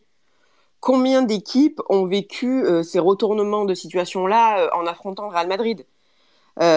Avant le match, j'ai participé à, à, à une émission France Bleu Paris euh, où on me disait ah oui le Real cette année ils sont pas, se- enfin ils, sont en tête en Liga mais bon c'est pas la meilleure période du Real actuellement. Est-ce que c'est possible? Et j'ai répondu mais le, Real Madrid de la Liga ce n'est pas le Real Madrid de la Ligue des Champions. Et, c'est ce qui s'est passé effectivement, c'est que c'est que le Real Madrid a, a su euh, a su se remobiliser en, très peu de temps pour pour se qualifier. Et effectivement, on peut lire euh, on peut lire cette double confrontation d'une autre manière, c'est de se dire que le PSG encore une fois a sombré euh, a sombré mentalement, a encore une fois avait toutes les cartes en main pour passer et encore une fois s'est pris les pieds dans le tapis. Alors je pense qu'il y a du vrai dans les deux, dans les deux manières de lire, euh, de lire cette double confrontation. Je pense que le Real Madrid, euh, toutes les équipes qui affrontent le Real Madrid, ce Real Madrid-là, euh, en Ligue des Champions, euh, ont à un moment donné, euh, vous savez, ce, petit stress de se dire, bon, bah, est-ce que nous aussi, on va subir ce que toutes les équipes avant nous ont, subi? Le PSG, comme City, comme toutes les équipes qui, affrontent le Real Madrid. Mais je pense aussi qu'on peut euh, espérer d'un PSG qui a, alors on remet à chaque fois le- le- les moyens sur la table, mais malheureusement c'est la réalité, on peut espérer d'un PSG qui a des moyens, d'un PSG qui euh, a une équipe plutôt mature, avec une équipe qui commence quand même à avoir des joueurs d'expérience. On pouvait espérer de ce PSG, de ce PSG-là que eux arrivent à, à battre ce, ce, ce Real Madrid en euh, en, en mettant en avant pour une fois des qualités, euh, les qualités qu'ils avaient, parce que le PSG a dominé. Le PSG a dominé cette double confrontation, mais encore une fois, on, est, on les attendait mentalement et ils n'ont pas été là. Euh, avant de passer. attends, juste, Hugo, Ouais, vas-y, juste vas-y. 30 secondes pour rebondir sur ce qu'il disait Tracy. Et c'est tout à fait vrai parce que je rappelle, pour l'anecdote, que City a été qualifié contre le Real de la deuxième minute du match aller à la 90e minute du match retour. Et ils sont éliminés. Et que contre, contre, contre Chelsea, ça a été la même chose. C'est-à-dire que Chelsea, au match retour, euh, quand ça mène 3-0, on se dit, mais en fait, le, enfin, le Real, ils vont pas s'en sortir. Et en fait, à la fin du match, tu vois que c'est le Real qui est qualifié. Et tu te demandes encore une fois, mais comment c'est possible quoi? Ah, est-ce que quelqu'un, euh, JB ou Alex, avant qu'on passe à la, partie suivante, euh, un mot sur, sur, sur l'élimination face au Real Madrid cette saison? Bah, je pense que ça ça ne fait que confirmer euh, notre fébrilité en fait en, situation de comment dire euh, en, en, gagnant le match retour euh, enfin pardon non le, le match aller euh, où on est dans une situation plutôt favorable et, et, j'ai l'impression qu'on est plus en, en mode gestion du, du, du score et, et, et qu'on n'arrive pas à gérer. Et il suffit qu'il y ait euh, une anicroche pour que ça parte en pour que ça parte en vrille. Moi, j'ai, je me suis toujours dit, euh, que ça serait peut-être mieux de perdre le match aller 1-0 et de se dire, bah, on n'a pas le choix, faut attaquer, faut marquer, et puis, euh, et puis voilà. Pour, enfin, pour moi, Paris n'arrive pas à gérer un, un score. Ben, Et, finalement, euh, finalement l'année où tu te qualifies, c'est l'année où tu perds le match aller contre Dortmund. ouais, bah voilà. Tu Sur vois, les parce, cinq dernières années, c'est le seul que tu perds à l'aller et finalement, c'est le seul que tu passes. ouais. Mais, mais, mais, mais parce que les mecs, au moins, ils sont motivés, ils ont un but, ils, ils ont pas à réfléchir. Ils ont pas à réfléchir. Euh, JB, une dernière petite euh, peut-être euh, intervention sur, euh, sur, sur le Real avant qu'on passe à la partie sur les, les joueurs qui ont marqué euh, l'époque QSI, notamment beaucoup de joueurs venant de, de la Serie A. Non, moi, le Real, euh, pff, grosse fatigue, quoi. Donc, parlons de la suite, ce sera, ce sera mieux. J'ai pas envie de parler de ce club. Bon, bah, moi, c'est clair. Voilà. Euh, Nico, je te laisse euh, introduire la, la nouvelle partie qu'on va entamer avec euh, les joueurs euh, qui ont marqué l'époque QSI. Ouais, merci Hugo. Ouais, on va, on va effectivement, on a, on a essayé de faire un, un classement, c'est toujours assez subjectif, c'est évidemment sujet à contestation. On a sorti 10 noms pour un petit peu euh, donner un aperçu des, des, des- des joueurs qui ont, qui ont marqué cette, cette décennie. Et euh, bah, déjà, je vais, je vais, je vais dire bonjour à Guillaume qui nous a rejoint. Guillaume, Bonsoir. spécialiste du, du foot italien. Salut, salut tout le monde. Salut Guillaume, qui intervient notamment sur, euh, sur Eurosport, euh, entre autres. Euh, Guillaume, ce qui a, ce qui a marqué euh, les premières années QSI, les premiers recrutements de Leonardo, c'est un recrutement estampillé Serie A, avec des joueurs comme Pastore, Thiago Silva. Moi, je vais, je vais les citer, hein, Marquinhos, Ibrahimovic, Thiago Motta, Verratti, Cavani, tout ça, ça vient de Serie A au fur et à mesure, au, au fil des Ouais. années. Euh, comment c'est perçu ça en italien ce, ce recrutement ce recrutement vraiment pour le coup c'est vraiment estampillé Serie A quoi. Écoute, il y a forcément un axe qui s'est créé depuis l'arrivée de QSI. Moi, vraiment, personnellement, ce qui m'avait marqué à l'époque et ce qui a marqué beaucoup euh, la presse italienne, c'est vraiment le, le double transfert, le premier, euh, Thiago Silva et Bra, euh, qui ont été vraiment à l'époque deux gros coups. Et, et ce que je retiens, moi, de ce passage-là, c'est Adriano Galliani, à l'époque, évidemment l'administrateur délégué de, de l'AC Milan, qui le raconte. Il a souvent dit à la presse où, euh, à l'époque, du coup, le PSG vient recruter Thiago Silva, fait une offre pour Thiago Silva qui est acceptée par Milan, mais Milan, euh, qui à l'époque, financièrement, était pas au top. Euh, Berlusconi venait d'être condamné dans une affaire personnelle où il avait quasiment 400 millions d'euros à rembourser. Et du coup, Milan, en plus de, de Thiago Silva, propose Ibrahimovic au PSG et le force quasiment à à Paris. Et, et résultat, du coup, Zlatan accepte euh, après plusieurs semaines de, alors j'ai pas envie de dire de combat, mais de négociations assez dures.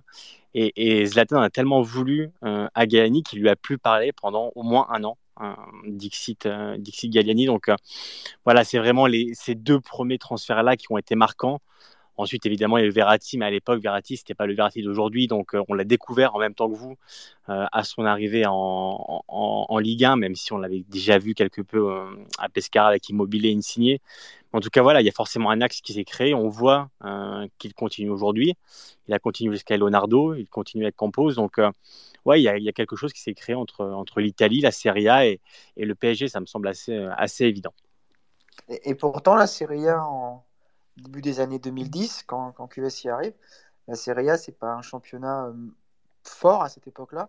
un championnat qui commence à être un petit peu dans le dur par rapport à, l'Espagne et à, l'Angleterre notamment. Et pourtant, c'est là-bas que le PSG récupère quasiment.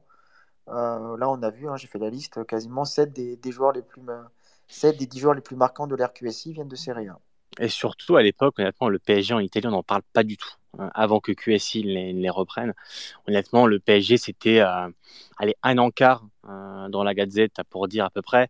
Et c'est vrai que depuis, forcément, euh, il y a un œil plus avisé euh, sur, sur Paris. Mais voilà, à, l'époque des années 2010, euh, on a l'Inter quand même qui vient de gagner la, la C1, c'était deux ans auparavant, avant le premier double transfert euh, Zlatan Thiago Silva. Mais euh, à l'époque, le PSG vraiment en Italie, c'est un club qui qui est pas considéré, ou du moins on en parle très peu, comme on parle très peu de la Ligue 1, qui est pas un championnat qui était très médiatisé à l'époque.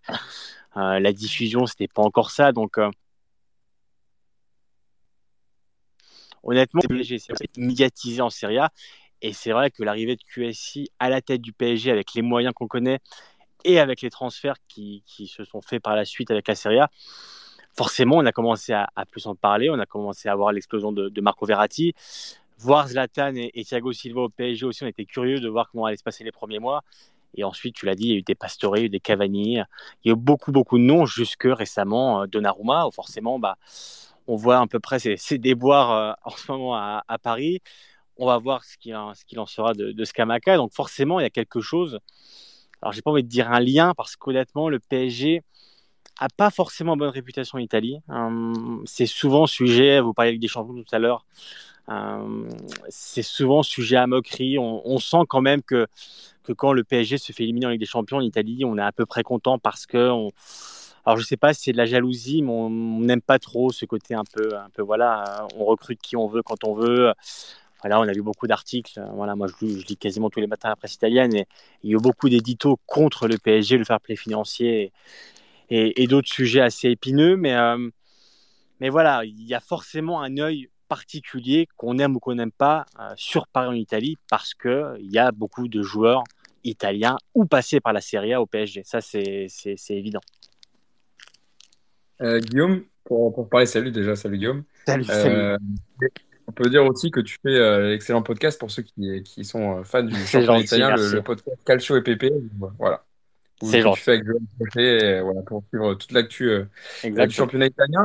Pour parler quand même des joueurs euh, qu'on évoque depuis tout à l'heure qui ont marqué euh, le Paris Saint-Germain version QSI, faut citer quand même peut-être le premier qui a coûté euh, le plus cher en tout cas quand QSI arrive, c'est Javier Pastore qui arrive pour 42 millions d'euros. Il arrive avec le statut de, dire, de, de plus gros salaire de Ligue 1. C'est vrai qu'il y a beaucoup d'attentes quand il arrive, euh, quand il arrive au Paris Saint-Germain, parce qu'on on se souvient de la phrase de, de Nasser Al-Khelaifi qui euh, veut, avoir le nouveau Messi dans son centre de formation. Et, et quand Pastore arrive, on se dit que c'est celui qui va apporter un peu la magie dans, cette équipe.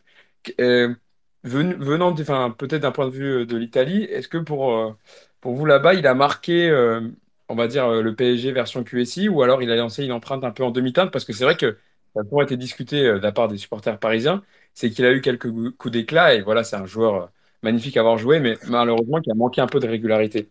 Ouais, c'est, on est plus sur la, de la demi-teinte, Hugo, honnêtement, même si je sais que, que vu, de Paris et vu des supporters du PSG, euh, voilà, Pastore a laissé une empreinte particulière parce que c'est un joueur d'une classe incroyable, mais il y a eu forcément un goût amer parce qu'on avait l'association qui pouvait donner plus et qui ne l'a pas fait. Et en Italie, en tout cas, si demain euh, tu demandes à un supporter de Palerme euh, ou même un supporter à peu près neutre euh, l'importance ou la patte qu'a laissé Pastore au PSG, honnêtement, il n'aura pas cette sensation de romantisme qu'on qu peut avoir quand on en parle avec les supporters du PSG. Euh, après, nous, on l'avait vu évidemment à, l'époque de Palerme. Ça a toujours été euh, l'un des, des, protégés de, de Walter Sabatini, qui était à l'époque le dirigeant de Palerme, qui avait été le chercher, qui ensuite l'a rapatrié à la Roma, où il a fait vraiment quelques bons matchs, notamment un contre Naples, où il avait fait un coup du foulard, il est sorti sous les applaudissements. C'est peut-être vraiment la seule éclaircie à l'époque de, de, Pastore à la Roma. Mais en tout cas, voilà, le, le Pastore euh, version PSG en Italie, on, voilà, on c'est pas vraiment ce qui nous a le plus, marqué euh, depuis l'arrivée de QSI. Honnêtement, si aujourd'hui tu parles du PSG en Italie et des recrues les plus marquantes de, la Serie A, vraiment le, premier truc qui revient pour un supporter quelconque, ce sera vraiment le double coup euh, Zlatan Thiago. Après Verratti, voilà, avec le temps, aujourd'hui c'est un, joueur de classe mondiale. Bah, c'est probablement l'un des plus importants pour la nationale. Et donc, voilà, il y a eu forcément l'éclosion de, de, Verratti qui a été suivie aussi par la presse. Mais en tout cas, voilà, Pastore, même si à l'époque, ça avait été la recrue la plus, plus marquante et la plus chère. Voilà, nous, on a quand même de, goût amer parce que voilà, on le connaissait, le talent qu'il avait, euh, le talent qu'il a toujours d'ailleurs, mais voilà, euh, tu parles à ce du PSG comme vous l'êtes tous, Pastore, c'est la classe, c'est l'élégance, c'est voilà, beaucoup de choses. C'est vrai que le Pastore PSG, nous en Italie, en tout cas, on le voit de manière un peu plus, euh, un peu plus lointaine et on, voit quand même qu'il n'a pas marqué le PSG comme il aurait dû le faire, selon moi et selon nous, au vu du talent immense qu'il a. Ah, c'est pour ça que je t'avais, lancé dessus, parce que c'est quand même euh, la recrue, on va dire, phare au début du projet QSI. Avant de, continuer avec toi, Guillaume, euh, euh, peut-être passer avec Yacine, parler d'un joueur qui, lui, pour le coup, a plus marqué le PSG version QSI, c'est Zlatan Ibrahimovic. Guillaume en a parlé un peu sur, sur les circonstances du, transfert. Et c'est vrai que lui, pour le coup, s'il y a bien un joueur qui a marqué le, le Paris Saint-Germain de cette époque QSI, c'est Zlatan Ibrahimovic, d'un point de vue sur le terrain et en dehors aussi, où il a aidé le club à se professionnaliser, notamment avec plusieurs choses comme euh, euh, les repas, etc., qui ont été proposés aux joueurs, le fait que les joueurs n'aient plus à tirer leur sac euh, avant les matchs pour la concentration, etc. Enfin, il y a plusieurs choses sur lesquelles Zlatan Ibrahimovic a impacté le Paris Saint-Germain pour, aider le club à grandir. Oui, bien sûr, je pense que c'est la, la, la, recrue phare, celle qui a le plus apporté en fait globalement au club en termes d'image, en termes de, comme tu disais, de professionnalisme. juste avant d'aller plus loin, pourquoi, pourquoi Leonardo, sur la première partie, il s'oriente beaucoup vers la Serie A? Parce qu'en fait, déjà, sa connaissance majoritaire, elle est là-bas. Mais c'est surtout que comme la Serie A est un, peu en proie à des difficultés financières, c'est là où tu vas faire les meilleures affaires. Quand tu fais venir Mota, Maxwell, euh, euh, euh, Zlatan et, Silva, si tu mets Zlatan et Silva à ce moment-là leur, carrière, en 2012, dans un club anglais, évidemment que tu les achètes pas les deux pour le prix que Paris les a achetés. Donc c'est aussi ça. Et, là, il avait flairé quand même le bon coup parce qu'il a ramené euh, les Mota et compagnie. Donc bref, et pour Zlatan, bah oui, Zlatan, c'est. En fait, je pense qu'il y a une ambiguïté sur Zlatan, sur euh, l'image qu'on en garde parce qu'il y a son côté euh, arrogant, qui joue avec les médias, etc., qui, qui fausse un peu tout ça.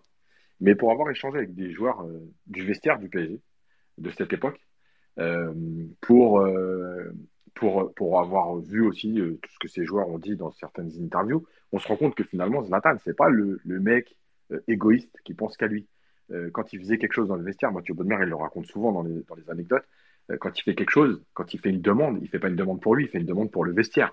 quand il fait une demande pour les plats, il fait une demande parce qu'il sait que c'est le haut niveau, c'est de bien manger, etc. Donc, il a professionnalisé le club, Là, il y a un livre qui est sorti sur lui qui s'appelle Adrénaline. Et euh, moi, je l'ai lu. Euh, et il y a des anecdotes qui sont, qui sont terribles. C'est-à-dire que quand il arrive au PSG, euh, il dit à Leonardo des premiers jours, il dit Mais c'est quoi le club où tu m'as fait venir? Qu'est-ce que c'est que ça, le centre d'entraînement Le mec qui lui dit Tiens, tes maillots pour, pour ce week-end. Tu dis Mais toi, mes maillots, tu me les donnes le jour du match, c'est toi qui vas me ramener mes maillots. Enfin, plein de petits trucs comme ça. Le mec, il arrive de Milan. Quoi. donc, voilà, il a, il a professionnalisé le club. Euh, parce que c'est, moi je pense que c'est, dans un vestiaire, c'est un super mec. Et il a donné aussi cette image, rappelez-vous de la présentation euh, euh, au Trocadéro, et c'est, parce que Pastore c'est le premier coup, mais Pastore c'est pas Ibra quoi. quand tu fais Ibra, d'un coup le PSG prend, prend une dimension déjà européenne énorme. donc je pense moi oui que c'est la, c'est la, c'est la plus grande recrue de, de, de l'ère QSI en fait, dans sa globalité, ce qu'il a amené sur le terrain et ce qu'il a amené en dehors. Et la dernière chose, c'est que malgré tout, même si le PSG n'a pas réussi à dépasser les quarts de finale, euh, en tout cas, il allait déjà en quart de finale à l'époque, euh, mais, euh, mais malgré tout, sur le terrain, pour ceux qui se souviennent, jusqu'à 2016 et donc avec Ibra, en championnat, il y avait quand même une autre attitude.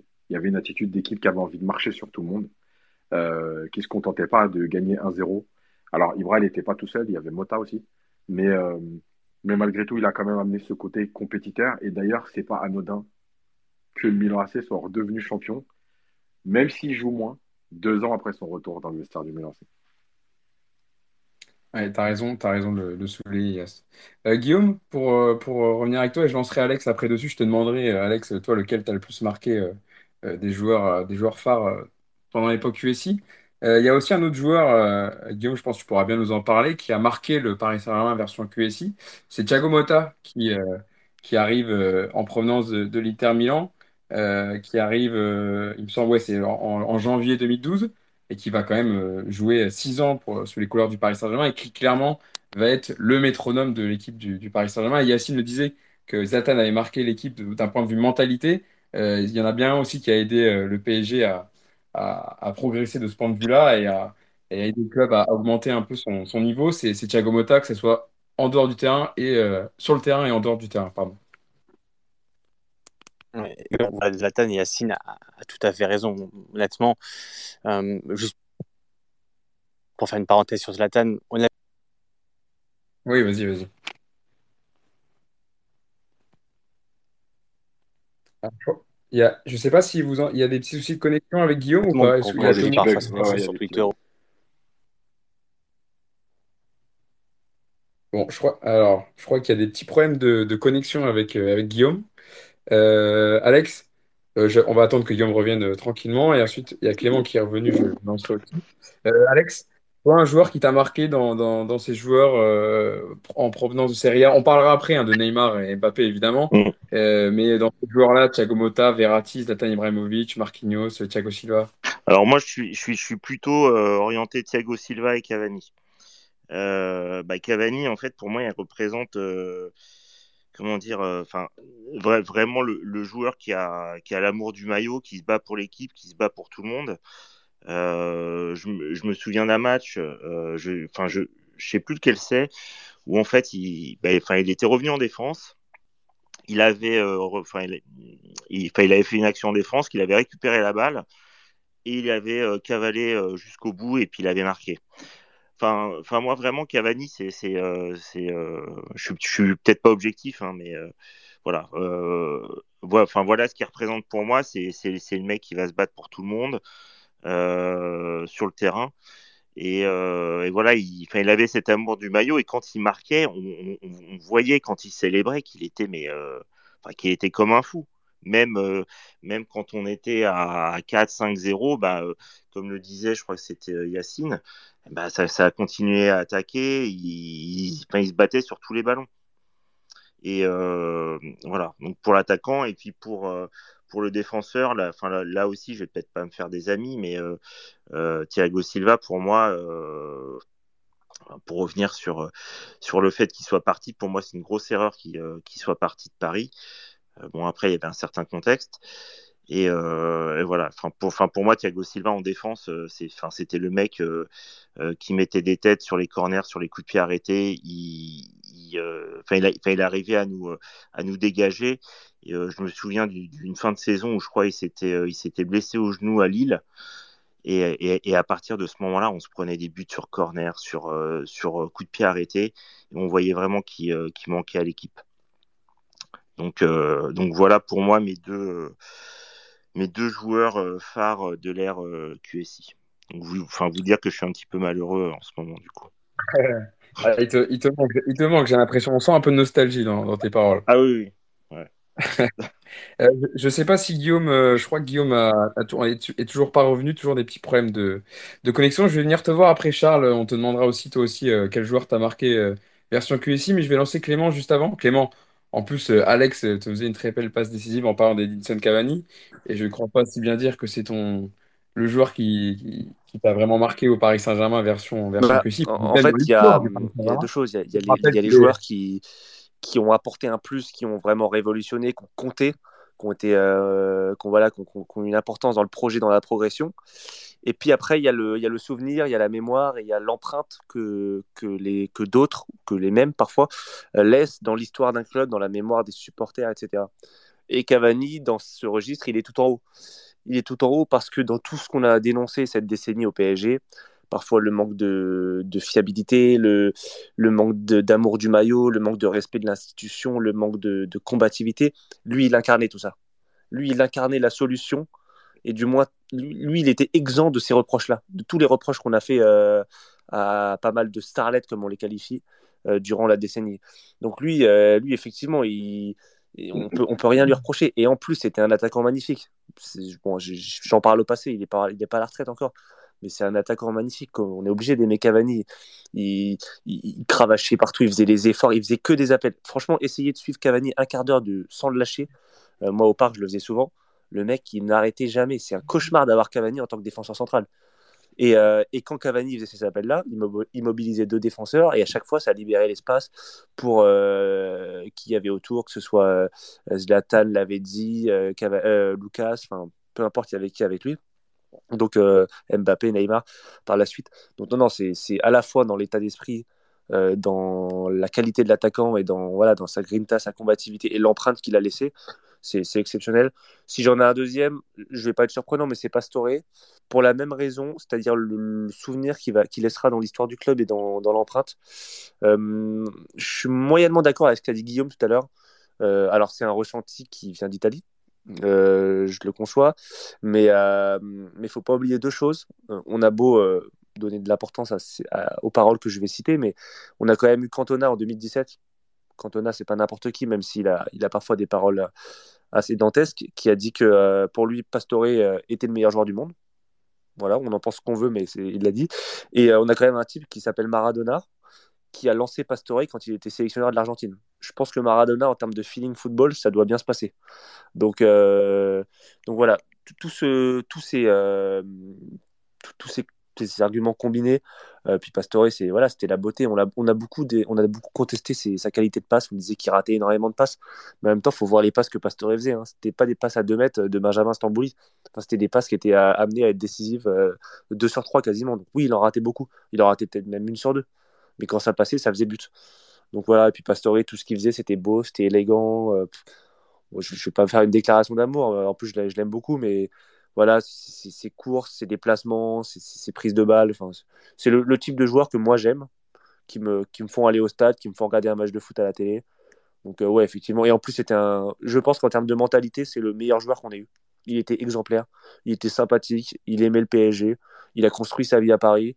C'était un beau joueur, il a toujours tout donné, il a jamais triché. Et, euh, et donc voilà. Pour, pour, toutes ces raisons, Pastore, euh, je le mets tout en haut aussi.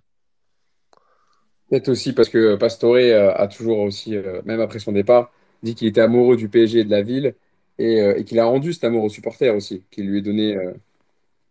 Ouais, bah, sa, vie, sa vie est à Paris, il a sa maison à Paris, il revient dès qu'il peut, et puis il va, il, va revenir, une fois sa carrière terminée, je pense qu'il viendra vivre à, à Paris.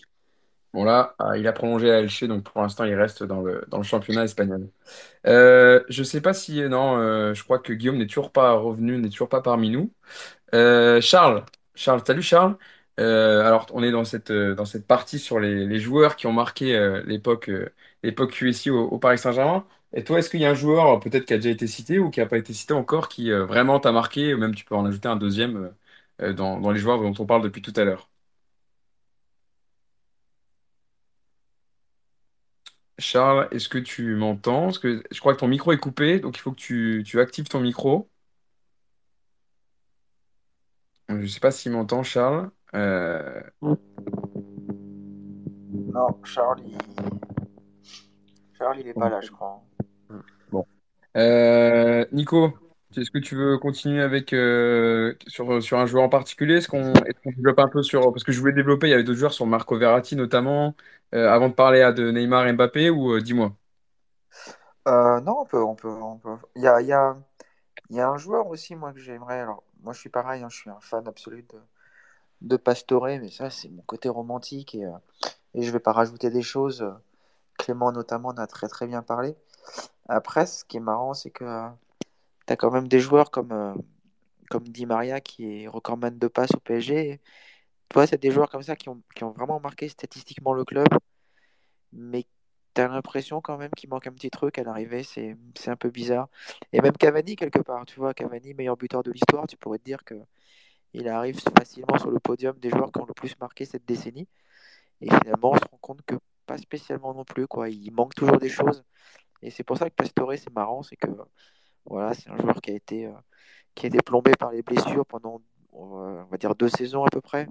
Il est resté, si je ne me trompe pas, Clément me corrigera, mais je crois qu'il est resté six ans à Paris. Voilà, il y a eu deux saisons qui ont été horribles, mais voilà, c'est un joueur qui, qui a marqué les supporters. À mon avis, euh, sans problème dans les top 3. Quoi. Et puis il y a un joueur dont j'aimerais parler aussi, c'est savoir un peu votre avis, ça, mais comme Beckham. quoi. Est-ce que Beckham a marqué le PSG version QSI alors, Yacine ou Alex, Alex, tu veux nous en parler peut-être? Parce qu'en plus, tu, tu as dû voir, comme tu es abonné au parc, tu as dû voir les matchs de David Beckham, en tout cas les matchs qu'il a joué dans les, dans les six mois, c'est vrai que c'était une émotion particulière, surtout quand il est sorti pour son dernier match de sa carrière. Euh, et c'était au parc. Ouais, c'était au parc, mais euh, enfin moi j'ai l'impression qu'avec Beckham, on, on, commençait un peu à faire euh, ce qu'on ce qu'on a fait avec, avec Messi, avec tous ces joueurs bankable. Moi, je voyais pas tellement l'intérêt de ramener un Beckham pour six mois à Paris, mis à part sur, sur le côté je dirais plutôt marketing, etc. Donc moi, personnellement, euh, j'en garde pas un, souvenir euh, impérissable. Après, je dis pas que lorsque je vois euh, comme il est sorti euh, sous les pleurs, etc., ça me fait rien. Mais sportivement, il m'a pas, il m'a pas marqué. Humainement, sur, sur sa fin de carrière, il a fini à Paris, il a pleuré. On voyait vraiment que c'était ça, ça représentait pour lui mais euh, moi, perso, j'ai n'ai pas été euh, sensible à ça, à sa venue à Paris, en tout cas sportivement. On rappelle, hein, David Beckham, il a passé que 236 minutes sur les plus de Ligue 1. C'est équivalent de, deux, matchs, euh, deux matchs et demi. donc, et, aucun but et, seulement une passe décisive contre, contre Rennes en, 13 matchs. Donc c'est vrai que d'un point de vue statistique, d'un point de vue émotion, évidemment que ça a marqué les esprits du fait qu'il termine sa carrière sous les couleurs du PSG. Mais sportivement parlant, tu as raison de le dire, Alex, c'était plus, euh, plus compliqué.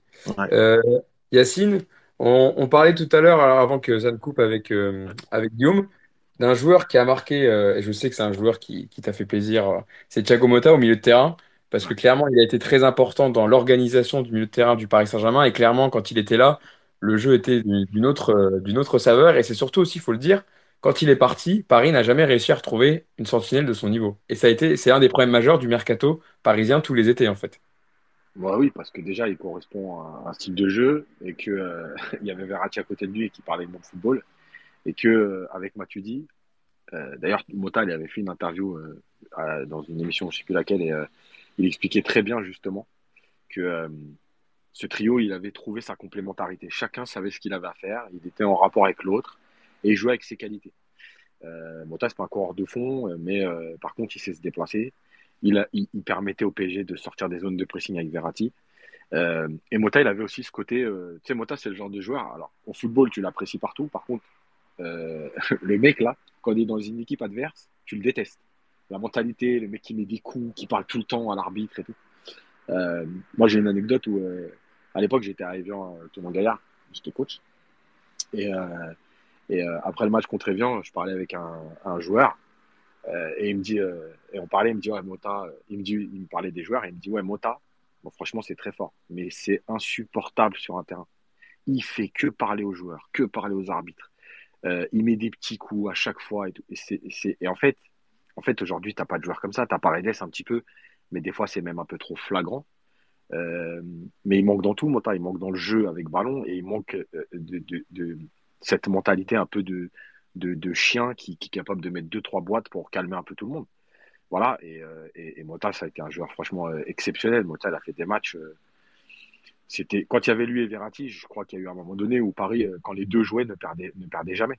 Donc, donc voilà, c'est un joueur qui a marqué et c'est vrai que ouais, on n'a jamais retrouvé cette sentinelle. Tu as essayé un peu avec Rabiot, après tu fais redescendre Verratti, tu pris, enfin voilà, tu cherches par EDS il y a des similitudes parfois un peu avec Ballon, mais, mais, mais, Mota, ça reste le meilleur milieu de terrain qu'il y a eu au PG euh, sur les 10 ans de QSI, avec, avec, pour moi, avec Verratti. Euh, pour, continuer sur les thèmes des joueurs phares, après, hein, on a encore euh, plusieurs parties à développer, notamment les, les bids en matière de recrutement et les joueurs oubliés. Vous inquiétez pas, ça va être une partie assez sympa, je pense, parce qu'il y en avait quand même quelques-uns. Il y aura les coachs aussi, également on parlera des supporters. Euh, Adrien qui, euh, qui, est avec nous, qui, euh, qu'on a passé un intervenant, qui est parti souvent au podcast avec nous. Salut Adrien, est-ce que toi tu peux nous dire justement quel joueur t'as as marqué? Alors on peut, on peut commencer à parler hein, de, de, Neymar et Mbappé, si, si c'est un des deux en tout cas, qui sont arrivés tous les deux à, lors de l'été 2017 et qui sont toujours dans, dans l'effectif.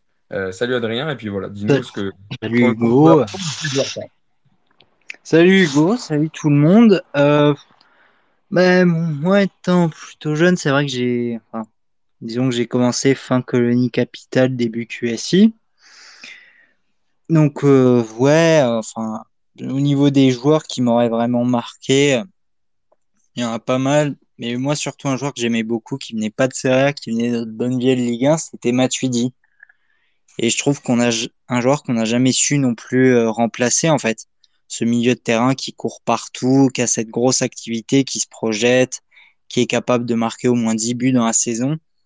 On n'a jamais su remplacer aussi un joueur comme ça. Valeureux, un peu guerrier. Ça, on n'a plus. Et finalement, dans un milieu de terrain à 3, c'était extrêmement complémentaire avec Verratti et Mota. Donc, euh, même un joueur comme ça, avec ce profil-là, on n'a jamais su remplacer. Et c'est ce que je trouve extrêmement dommage. T'en as un autre, sinon, tu voulais, tu, est-ce que un autre que, que Matuidi qui, euh, qui t'a marqué avant que je, lance d'autres d'autres intervenants sur, sur le sujet? Ouais, après, Ibra, c'était un truc de fou, les gestes. euh, quand tu passes de Néné Harding à ça, c'était un truc de malade, hein. Moi, j'ai, j'ai adoré. Même s'il manquait peut-être la Ligue des Champions, mais au final, c'était vraiment un truc de fou, l'équipe. On n'a jamais vu plus beau, en fait. Ce PSG QSI, pour moi, j'avais jamais vu plus beau, en fait. Je l'adorais, personnellement. Quand je vois ce qu'on a aujourd'hui, ça fait mal. Effectivement, euh, effectivement, Adrien. Euh, Clément, peut-être, euh, avant que je relance Alex et on passera au, au ensuite.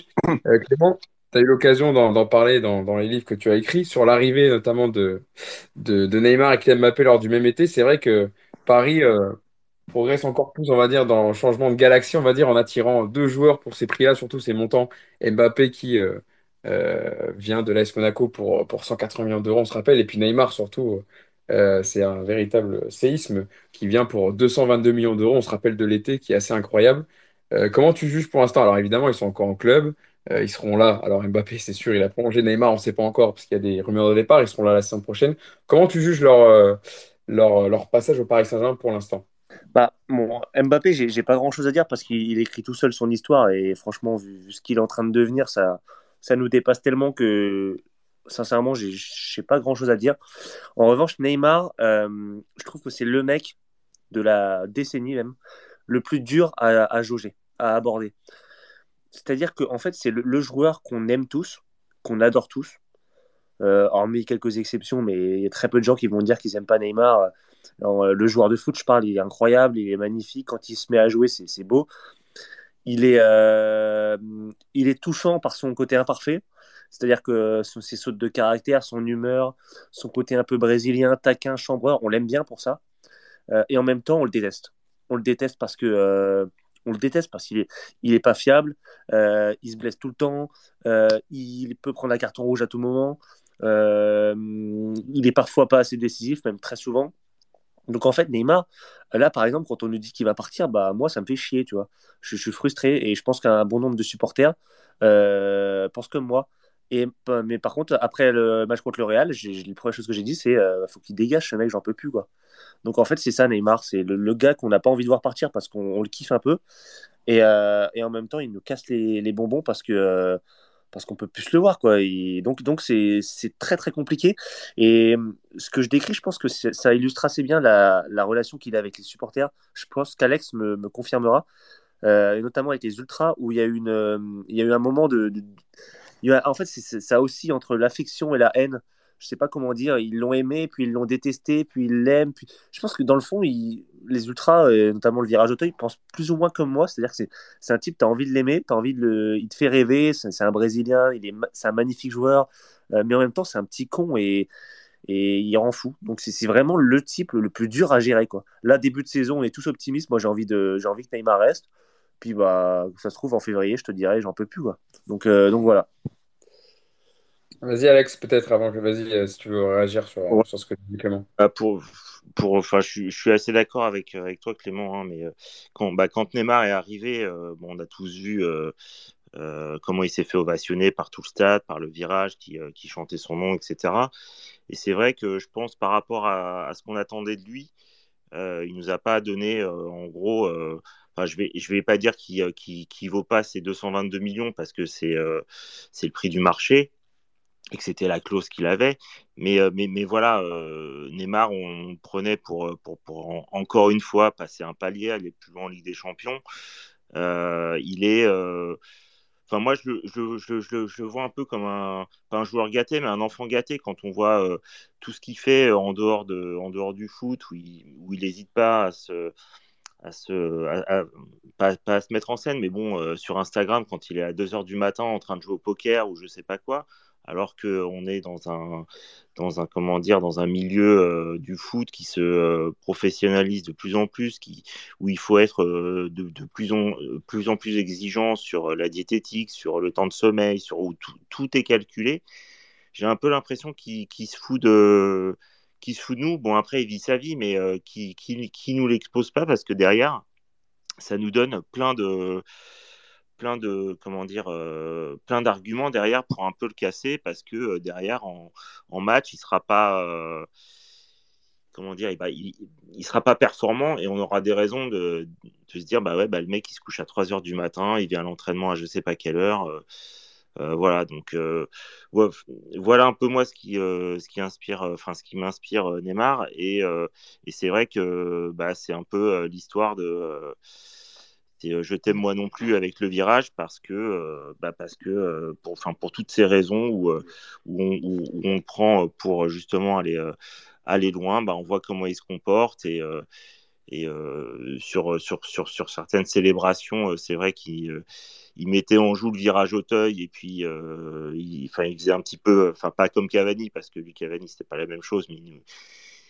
il symbolisait le fait qu'il tirait sur nous par rapport à tout ce que, enfin tous les messages qu'il y a pu y avoir sur euh, lui euh, euh, dans le virage. Donc voilà. Donc je pense que c'est, je vais pas dire que c'est une grosse déception, mais on on l'attendait plus présent et plus décisif dans, les grands matchs.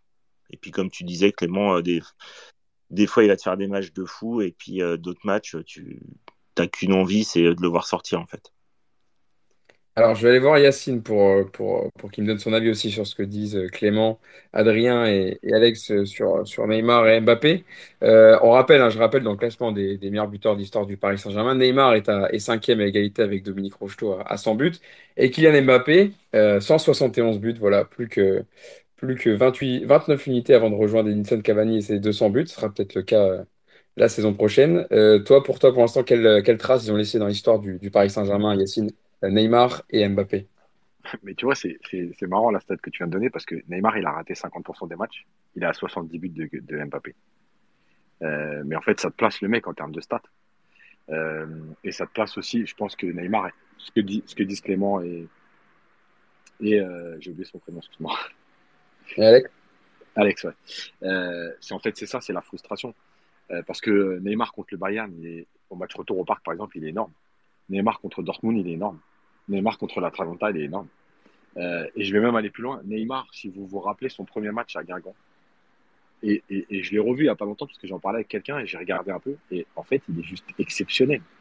Il est exceptionnel dans le respect du jeu. Euh, il lâche le ballon quand il faut. Il est là pour éliminer, pour faire des différences. Mais pas pour faire des différences pour lui. Il est là pour le jeu. Et, euh, en fait, je crois qu'au fur et à mesure de. Alors, il y a, une première étape avec ces deux grosses blessures. Euh, évidemment. Parce que euh, la première, la première partie de saison 2017, il est, il est excellent. La première partie de saison 2018, il est excellent. Et il y a ces deux grosses blessures, et en fait, il y a une cassure après ça. Euh, et là, il y a un changement, c'est-à-dire qu'il est dans la provocation, il est dans l'énervement. je pense que ça joue aussi, c'est-à-dire qu'il se dit à chaque coup qu'il prend, je vais me reblesser. La preuve, à Saint-Etienne cette saison, ça a recommencé, trois mois d'absence. je pense qu'il est un peu là-dedans. Euh, mais en même temps, il fait, il fait pas tout pour éviter parce que, parce que, comme le dit Clément, des fois, il est là sur le terrain, il provoque, euh, et tu as l'impression qu'il cherche aussi ça. Donc, euh, j'ai envie de te dire, bah, tu as ce que tu mérites des fois. Alors, pas les blessures, encore une fois, hein, parce que moi, je suis contre ça, les tacs qui sont là pour faire mal. Mais à un moment donné, tu t'exposes à ça. Après, évidemment qu'aujourd'hui, Mbappé, il a plus marqué le PSG que Neymar. Il faut, faut, être logique en termes de stats, en termes de, de matchs importants où il est présent, et où il met des buts parce que, par exemple, euh, OK, contre Manchester, il est là au retour, euh, pareil, éliminé. Mais à l'aller, il est là, il marque. et il fait un très bon match. Donc, euh, il a plus de matchs références que Neymar de ce côté-là parce qu'il a plus joué. Donc aujourd'hui, oui, Mbappé il a plus marqué le PSG que, que Neymar pour l'instant. Et Neymar, on a cette frustration, c'est-à-dire que comme le disait Clément, et là je le rejoins, quand on te dit il va partir, moi je l'ai déjà expliqué mille fois dans les podcasts, hein, moi je retiens personne, le PSG il existera, il a existé avant, il existera après. Euh, mais tu te dis, putain, mais en fait, euh, qu'est-ce qu'on aura vu de Neymar en fait? Euh, On aura vu des choses bien et, il va te laisser sur ta faim. Est-ce que tu as envie qu'il parte? Mais en même temps, si c'est pour faire ce qu'il fait depuis deux ans, tu te dis, bah écoute, fais ta vie. Mais si c'est pour... Enfin, voilà, tu es toujours dans l'ambiguïté. Tu es toujours en train de te dire, ouais, vas-y, qu'il se casse. Et puis finalement, ouais, non, peut-être pas. Voilà, je, je sais plus. Euh, ce qui est sûr, c'est que, c'est que pour l'instant, si on fait le bilan aujourd'hui, s'il partait demain, ben, ce serait un gâchis. Ce serait un gâchis parce que ce qu'il a montré les deux premières saisons et, les trois suivantes, mais évidemment qu'on est obligé d'être déçu et frustré euh, et de se dire c'est un énorme gâchis par rapport au, talent du joueur parce que c'est un joueur exceptionnel. Et, et regardez bien les matchs où Paris est bon. Euh, je prends l'exemple du Bayern l'année dernière, même si Paris est dominé, qui, qui fait les passes, qui fait la différence mais, mais Neymar, voilà, Neymar quand il est dans, quand il a envie de jouer, quand il a envie de, respecter le jeu. honnêtement, il n'y a a pas beaucoup d'équi- d'équivalents dans le football mondial. Effectivement, effectivement, Yacine. En tout cas, vous avez été très très complet sur, euh, sur Neymar et Mbappé pour l'instant, sur la trace qu'ils euh, qu'ils ont laissée ou qu'ils laisseront au Paris Saint-Germain. Euh, Nico, je pense qu'on peut passer à notre, à notre partie suivante sur. alors, on va passer au bid de, de recrutement et les joueurs un peu à oublier, on va dire. Et il y en a, il y en a quelques-uns quand même. hein. Ouais, liste, euh, Vas-y, Mousse. Non. Enfin, va- enfin, j'aurais aimé juste dire un mot sur Neymar, mais Vas-y, vas-y, Adrien, si tu veux dire Ah un ouais. petit mot. sur Neymar. Vas-y, pas de souci. non, bah, enfin, Neymar, en fait, c'est le match. En fait, ce qui le définit le mieux, en fait, c'est le match contre l'Atalanta et le match contre le Bayern au retour. Et c'est exceptionnel. Et puis, t'as la fin. T'es là, mais, mais tu te fous de ma gueule, en fait. Me fais pas, me fais pas passer du tout au rien, en fait. Et le problème, c'est ça, c'est, c'est pas constant. Tu deviens fou. Tu passes du Messi euh, au truc euh, à un joueur banal de Ligue 2 d'un coup. Ah, carrément, un, un- un banal joueur de Ligue 2. Ah mais oui. Non mais vraiment, tu, tu prends le match contre l'Atalanta, c'est c'est le Messi de 2012 et d'un coup tu passes à un joueur banal de Ligue 2 à la conclusion. Là, mais non. Des, bo- des bo- des bonnes transitions, Adrien, quand même. Ouais, c'est vrai que non, mais évidemment, il y a des matchs sur lesquels voilà, il est à, à oublier Neymar. Mais, euh, mais, euh, mais joueur moins Ligue 2, c'est- j'ai l'impression que tu n'es pas trop fan de Neymar. Non, je je fais partie de ces. Moi, je veux qu'il voilà dehors. Ah ouais, toi, tu aimerais bien qu'il parte euh, lors de ce mercato. Mais je, mais je sais que c'est pas possible et je suis persuadé qu'il va activer sa clause pour rester jusqu'en 2027.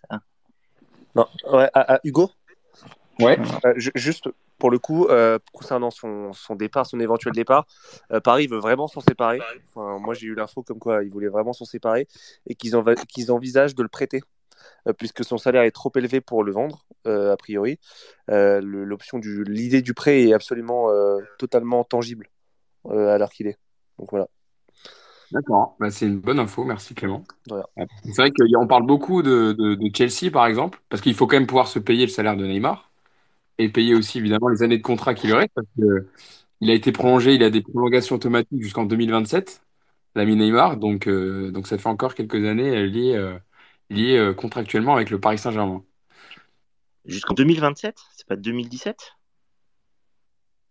Non, Neymar, sur le- Neymar, sur, le- sur sa prolongation, enfin il est lié au Paris Saint-Germain jusqu'en 2027.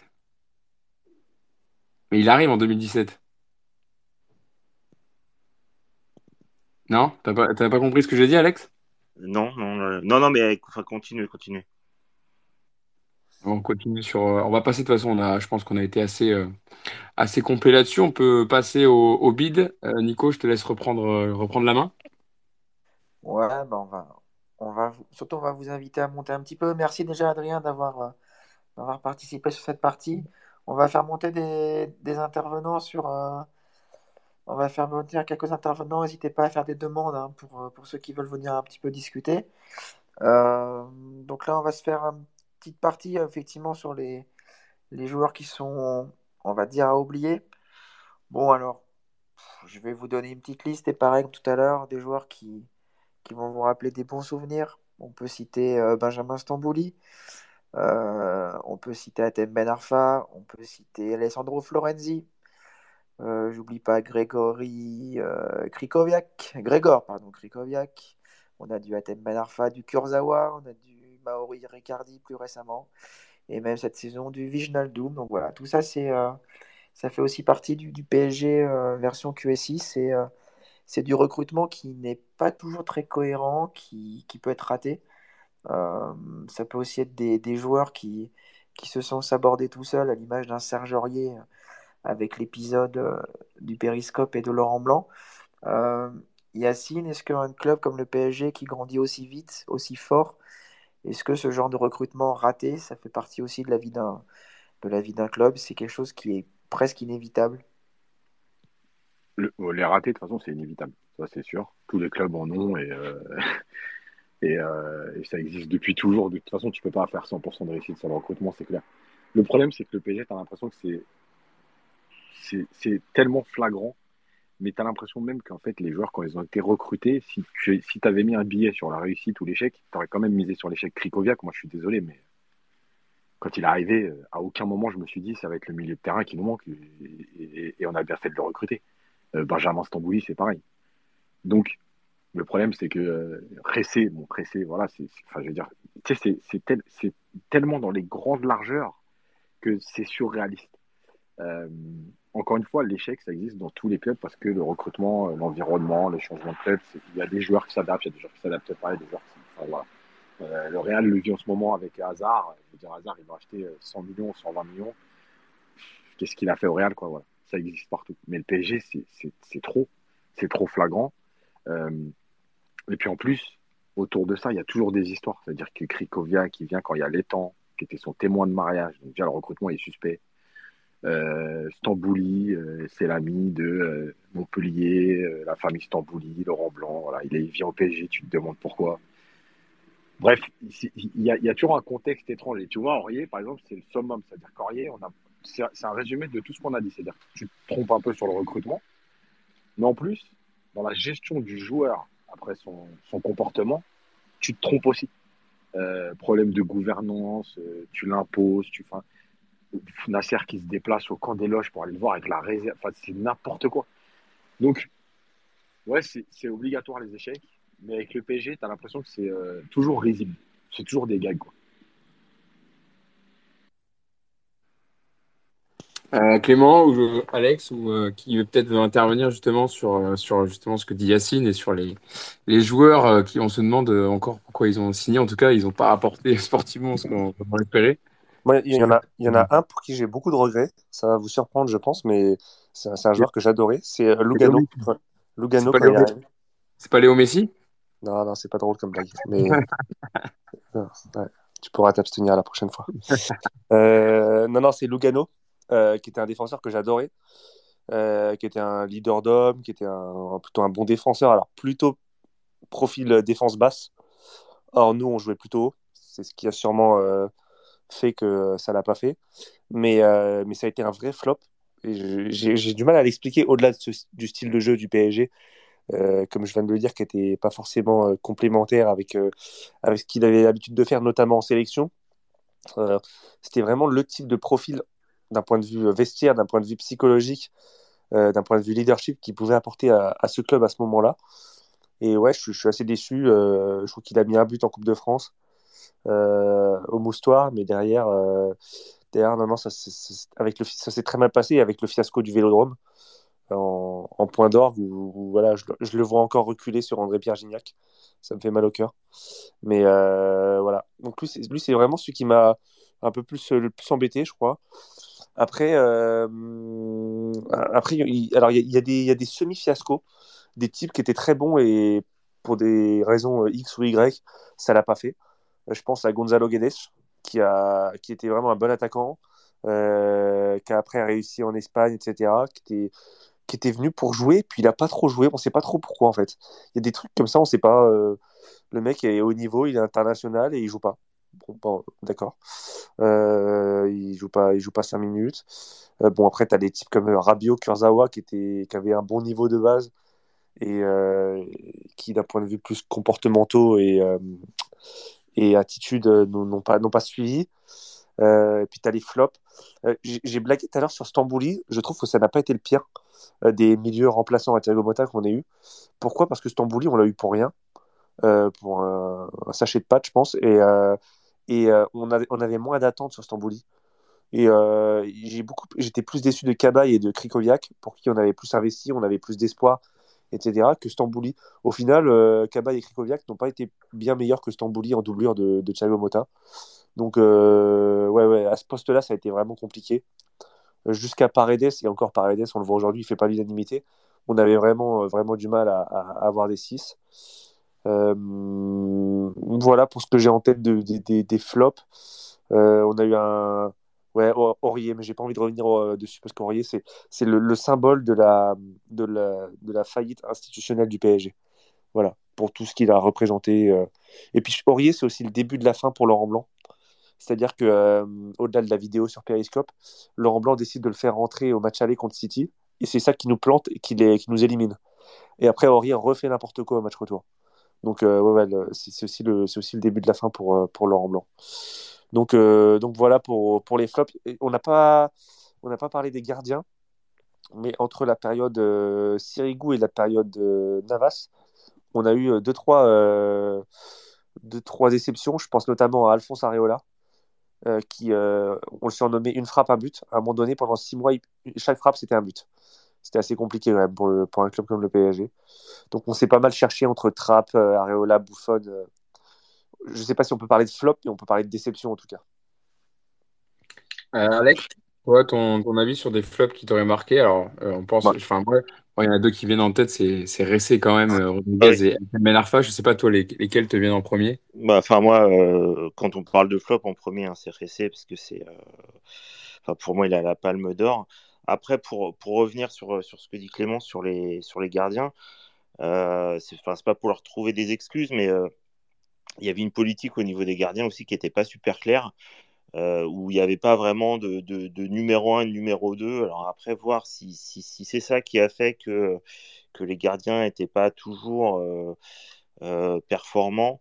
Voilà, je ne veux pas tout leur mettre sur le dos, mais il y a aussi cette politique des gardiens au PSG qui a jamais été claire et, et qui a peut-être aussi participé au fait qu'il n'y en a pas un qui, s'est, qui a pu s'imposer comme étant euh, le numéro un euh, indiscutable euh, au sein de Paris. Mais sinon, pour parler des flops au niveau des joueurs, ouais, j'avais fait une petite, une petite liste avec, avec du Cabaye et du Ressé euh, au niveau des joueurs de champ. Ouais, c'est vrai que c'est c'est- ceux-là ont, ont pas mal marqué les, les esprits. Yacine, petite question sur, sur des, des, joueurs qui auraient, enfin, qui auraient floppé. Tu vas me donner ton avis, mais euh, Clément parlait de Serge Aurier, mais je voulais parler aussi, moi, par exemple, des, latéraux, parce que c'est quand même un poste, euh, on va dire, qui a été bien occupé par, euh, par Maxwell, mais après, les joueurs qui sont arrivés soit ensuite, soit après, par exemple, je pense à Lucadine, je pense à même le côté droit, Grégory Van Der Velde. Comment tu les situes par rapport à, la catégorie flop qu'on évoque depuis tout à l'heure? Est-ce que tu les mets dedans? Est-ce que tu estimes qu'ils n'avaient pas le niveau, enfin, ils avaient peut-être simplement pas le niveau du Paris Saint-Germain, mais que c'est pas des flops non plus? Comment tu les situes? Ouais, je pense pas que ce soit des flops. Par exemple, Van der Ville, euh, moi, je l'ai vu faire quand même des très bons matchs euh, sur son côté, alors plutôt offensivement que défensivement, où il avait des grosses lacunes. Euh, mais c'est pas un flop. Euh, tu vois, vraiment, tu vois, Ouais, moi, ouais. quand je dis flop, c'est Atem Ben Arfa, ouais, c'est un flop. Tressé, évidemment, Krikoviak, voilà. Les, les- ceux qui ont joué des matchs et qui ont été bons, c'est pas des flops. Après, après, oui, dans les gros matchs, le problème, c'est que, on revient à ce qu'on dit depuis le début de, de, de ce space. Euh, finalement, les joueurs du PSG, tu les attends quand? Tu les attends dans les gros matchs? Et effectivement, dans ces gros matchs-là, ces joueurs-là n'ont pas forcément répondu présent. Et, en fait, leurs lacunes, elles ont été trop exposées. Mais ce ne sont pas des flops. Euh, Van der Ville, il a quand même un certain nombre de passes décisives. Il a été plutôt bon dans, beaucoup de matchs de Ligue 1, de Coupe de France. Voilà, c'est pas. Après, pour le côté euh, Maxwell, c'était euh, au-dessus. Maxwell, c'est évidemment au-dessus de tous les de tous les latéraux qu'on a eu. Euh, et, euh, et c'est dommage que Bernat ait connu cette blessure parce que, parce que Bernat, je trouve que c'était vraiment, euh, c'était pour moi le, deuxième meilleur latéral gauche qu'on ait eu. Malheureusement, il y a eu cette blessure qui l'a freiné. On voit qu'il a du mal à revenir. En espérant que Nuno Mendes, qui a fait une grosse saison, qui a bien progressé, continue à confirmer tout ça. Mais Bernat, c'est voilà, dommage. Mais c'est vrai que sur les latéraux, ça fait quand même plusieurs, plusieurs années qu'on cherche parce que parce qu'en plus on a fait du Alves en fin de carrière et ça n'a pas donné euh, ce qu'on attendait. Voilà, il y a beaucoup de déceptions, mais pas des flops. Et Thomas Meunier, tu le mets dans, dans quelle catégorie? En fait, le problème, c'est que Thomas Meunier, alors, je le mets pas dans les flops, mais, euh, mais pour la gratuité du geste, je le mets dans les flops parce que vu les tweets et tout, le discours après, d'être- après être parti, euh, les likes sur l'OM, euh, les tweets, bref, ses interviews et tout, je, je mets- il est dans les flops parce que, en fait, le mec, je, je trouvais au départ qu'il avait l'air plutôt intéressant, intelligent. Et en fait, tu te rends compte que pas du tout.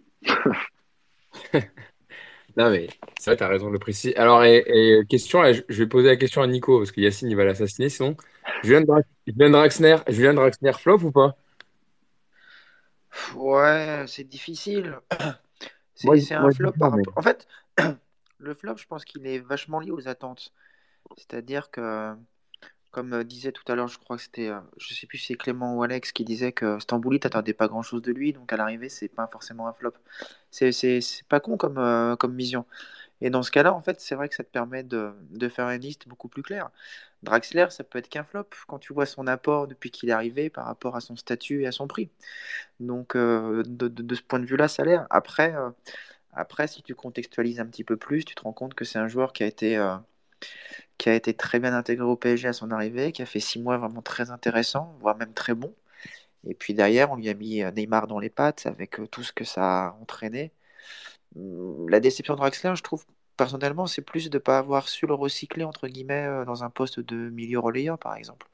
Parce qu'il a fait des, quelques bons matchs dans ce- à ce, poste-là et il n'y a pas de Ouais, avec, continuité. avec Tourelle, sous Tourelle, il fait Ouais, des bons matchs avec Verratti.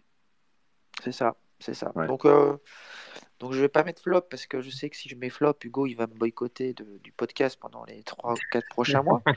Mais, mais quelque part, ouais, c'est, c'est- tu peux pas le mettre. Enfin, c'est difficile de pas le considérer comme. oh, allez, pas flop, mais ouais, c'est une grosse déception. C'est vraiment une Mais très tu, très grosse déception. Mais parce que, tu vois, vas-y, euh, Euh, vas-y. Juste pour rebondir là-dessus, c'est euh, ce que tu dis, c'est intéressant parce qu'en plus, moi, je pense que là où tu as envie de le mettre dans les flops, c'est dans l'attitude.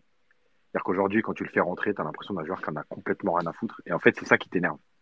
Euh, et où tu te dis, le mec, il a même plus envie de jouer au foot. Quoi. Alors, pour les, pour les raisons que tu as expliquées, hein, on lui a mis Neymar, on l'a trimballé, etc. Mais à un moment donné, tu restes quand même un joueur de foot. Et tu as l'impression que là, le mec, il s'en fout. Si tu le fais rentrer, pas rentrer, il est là. Voilà, Moi, il je prend reste, ses minutes et il rentre chez lui. quoi. je reste quand même persuadé que, mais évidemment, voilà, tu l'as dit, Nico, avec, euh, avec l'arrivée de Neymar, ça l'a, ça l'a poussé sur le banc et dans une autre position. Mais si on l'avait laissé à ce poste d'ailier, pour lequel, pour lequel il avait été recruté d'ailleurs, euh, on aurait pu voir euh, une autre, euh, on va dire, carrière de, Draxler sous le maillot du, Paris Saint-Germain. Et moi, j'ai en tête ses premiers matchs, notamment le but, je sais pas si vous vous souvenez, le but qu'il met contre Rennes, c'est son premier en Ligue 1 d'ailleurs, où il met une demi-volée magnifique qui lance parfaitement son aventure au PSG. Et, clairement, j'avais de beaux espoirs. Et on parlait tout à l'heure de Javier Pastore en joueur élégant, etc. Évidemment, il y en a qui vont me dire Drax, est peut-être un cran en dessus dans le, dans la, dans la magie, on va dire, qu'il s'est qu'il s'est donné aux supporters et dans les passes. Mais pour moi, Draxler est de la même veine, quoi. C'est un joueur qui, qui a trop euh, été, euh, qui a trop brillé par son intermittence, mais qui clairement peut te, peut te, te sortir un geste incroyable et soulever le parc en, en un geste, quoi. On se souvient d'ailleurs au, par exemple, où voilà, c'est un moment aussi marquant de la carrière de Draxler au Paris Saint-Germain, par exemple. Ouais, mais pour aller dans ton sens, Hugo, d'ailleurs, tu vois que les sélectionneurs allemands, que ce soit Lowe ou euh, aujourd'hui Flick, euh, même en, man- en manque de temps de jeu, ils essayent toujours de le relancer. Ouais. Ouais, parce que Draxler, tu c'est un peu, c'est des joueurs qui ont, qui ont un vrai QI foot pour le coup. Tu sens que c'est un mec qui est intelligent sur le terrain. Tu sens qu'il a, il a cette capacité d'analyse, de, de réflexion, de vision de jeu. T'as, t'as- t'as des mecs qui, qui, qui sont passés à côté au PSG, mais parce qu'ils sont, c'est un peu fort, mais parce qu'ils sont bêtes. Voilà, parce Mm. qu'ils sont bêtes. Tu vois, un mec comme, un mec comme Serge Aurier, tu vois, on en parlait tout à l'heure. Il y a effectivement son épisode vidéo qui est catastrophique, mais même en termes de, de jeu, c'est c'est des joueurs qui sont limités. Voilà, un mec comme Draxler, il a tout pour lui. Euh, c'est un joueur qui est très très fort techniquement, qui a une élégance sur le jeu, qui a une, une vision, qui a une qualité de passe, qui a une qualité de finition aussi à une époque qui était assez, assez intéressante. Et ça fait partie des joueurs comme, comme, comme un mec comme Bernat. C'est des mecs qui sont voilà, sur le terrain, ils sont, ils sont dans une catégorie supérieure à beaucoup d'autres. Et, euh, et voilà, et Draxler, c'est plus que le flop, j'ai dit, voilà, on en a parlé tout à l'heure de la frustration, parce que c'est un mec qui, qui pouvait apporter énormément plus. Et c'est frustrant pour le PSG, pour ses supporters, mais c'est même frustrant pour lui parce que à l'arrivée, on a l'impression qu'il s'est un peu gâché depuis, depuis qu'il est à Paris. Et, euh, et c'est un joueur qui méritait sûrement une meilleure, une meilleure carrière, c'est sûr. Question, Nico, avant qu'on passe à notre autre débat sur les entraîneurs euh, de l'époque euh, qatari. Euh, Mitchell Baker, toi qui es le fervent défenseur de Mitchell Baker. Je rappelle, Mitchell Baker, l'arrière-gauche néerlandais, arrivé à l'été 2019, après la fin de son contrat avec l'Ajax, et qui a, qui est parti euh, en juillet 2021 euh, du côté du Bayer Leverkusen. Euh, alors pour toi, flop ou pas flop? Mais tu rigoles ou quoi il a, le droit de t'attaquer- il a le droit de t'attaquer comme ça. Bah, alors déjà, je suis en train de relire le conducteur j'ai sous les yeux. À aucun moment il est cité euh. Donc déjà, je, je comprends absolument pas ce que ça vient faire là maintenant tout de suite, surtout à, à presque minuit. Euh, non, bah après c'est un jeune joueur, voilà, c'est un jeune joueur qui pourrait se servir 30 secondes. C'est un jeune joueur qui, était forcément limité, mais euh, au moins lui pour le coup il mouillait le maillot sur le terrain, quoi. Voilà, c'est pas un mec qui traînait des pattes, euh, qui faisait la gueule en rentrant ou qui faisait ce genre de comportement un peu détestable. Voilà, après, je sais que certains euh, l'ont comparé injustement à, à un boulanger néerlandais. Moi, je trouve qu'il avait un petit potentiel intéressant et, et je pense que si on fait la liste de tous les latéraux passés par le PSG depuis QSI, il sera pas en dernière position. Donc déjà, ça, me- ça me ça me suffit, à moi et à, mon fan, à son fan club.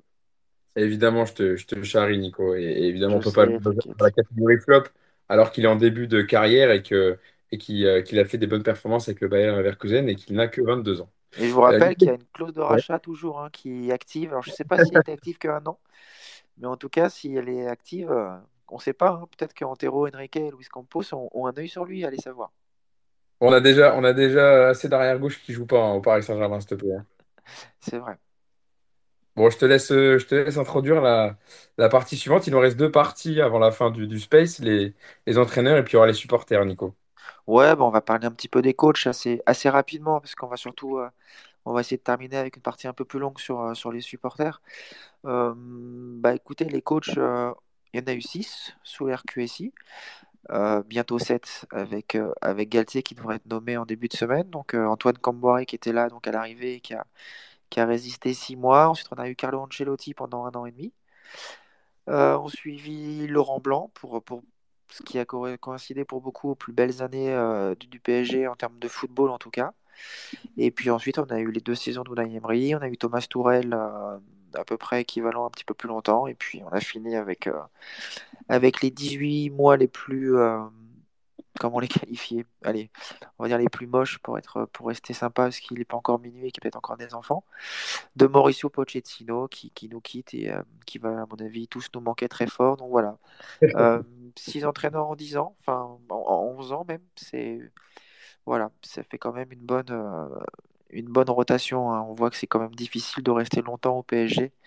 Et là aussi, Yacine, je vais te poser la question, est-ce que, euh, est-ce que ça peut expliquer les, les difficultés à franchir le palier qu'on attend tous, ou est-ce que, pareil, c'est, un petit peu le lot des clubs comme Paris qui grandissent vite, les entraîneurs sont euh, également euh, confrontés à cette croissance et il est difficile de rester sur, sur des, plus longues, des plus longues durées? Je pense que ça, c'est sûr que la croissance du club qui a été euh, très rapide.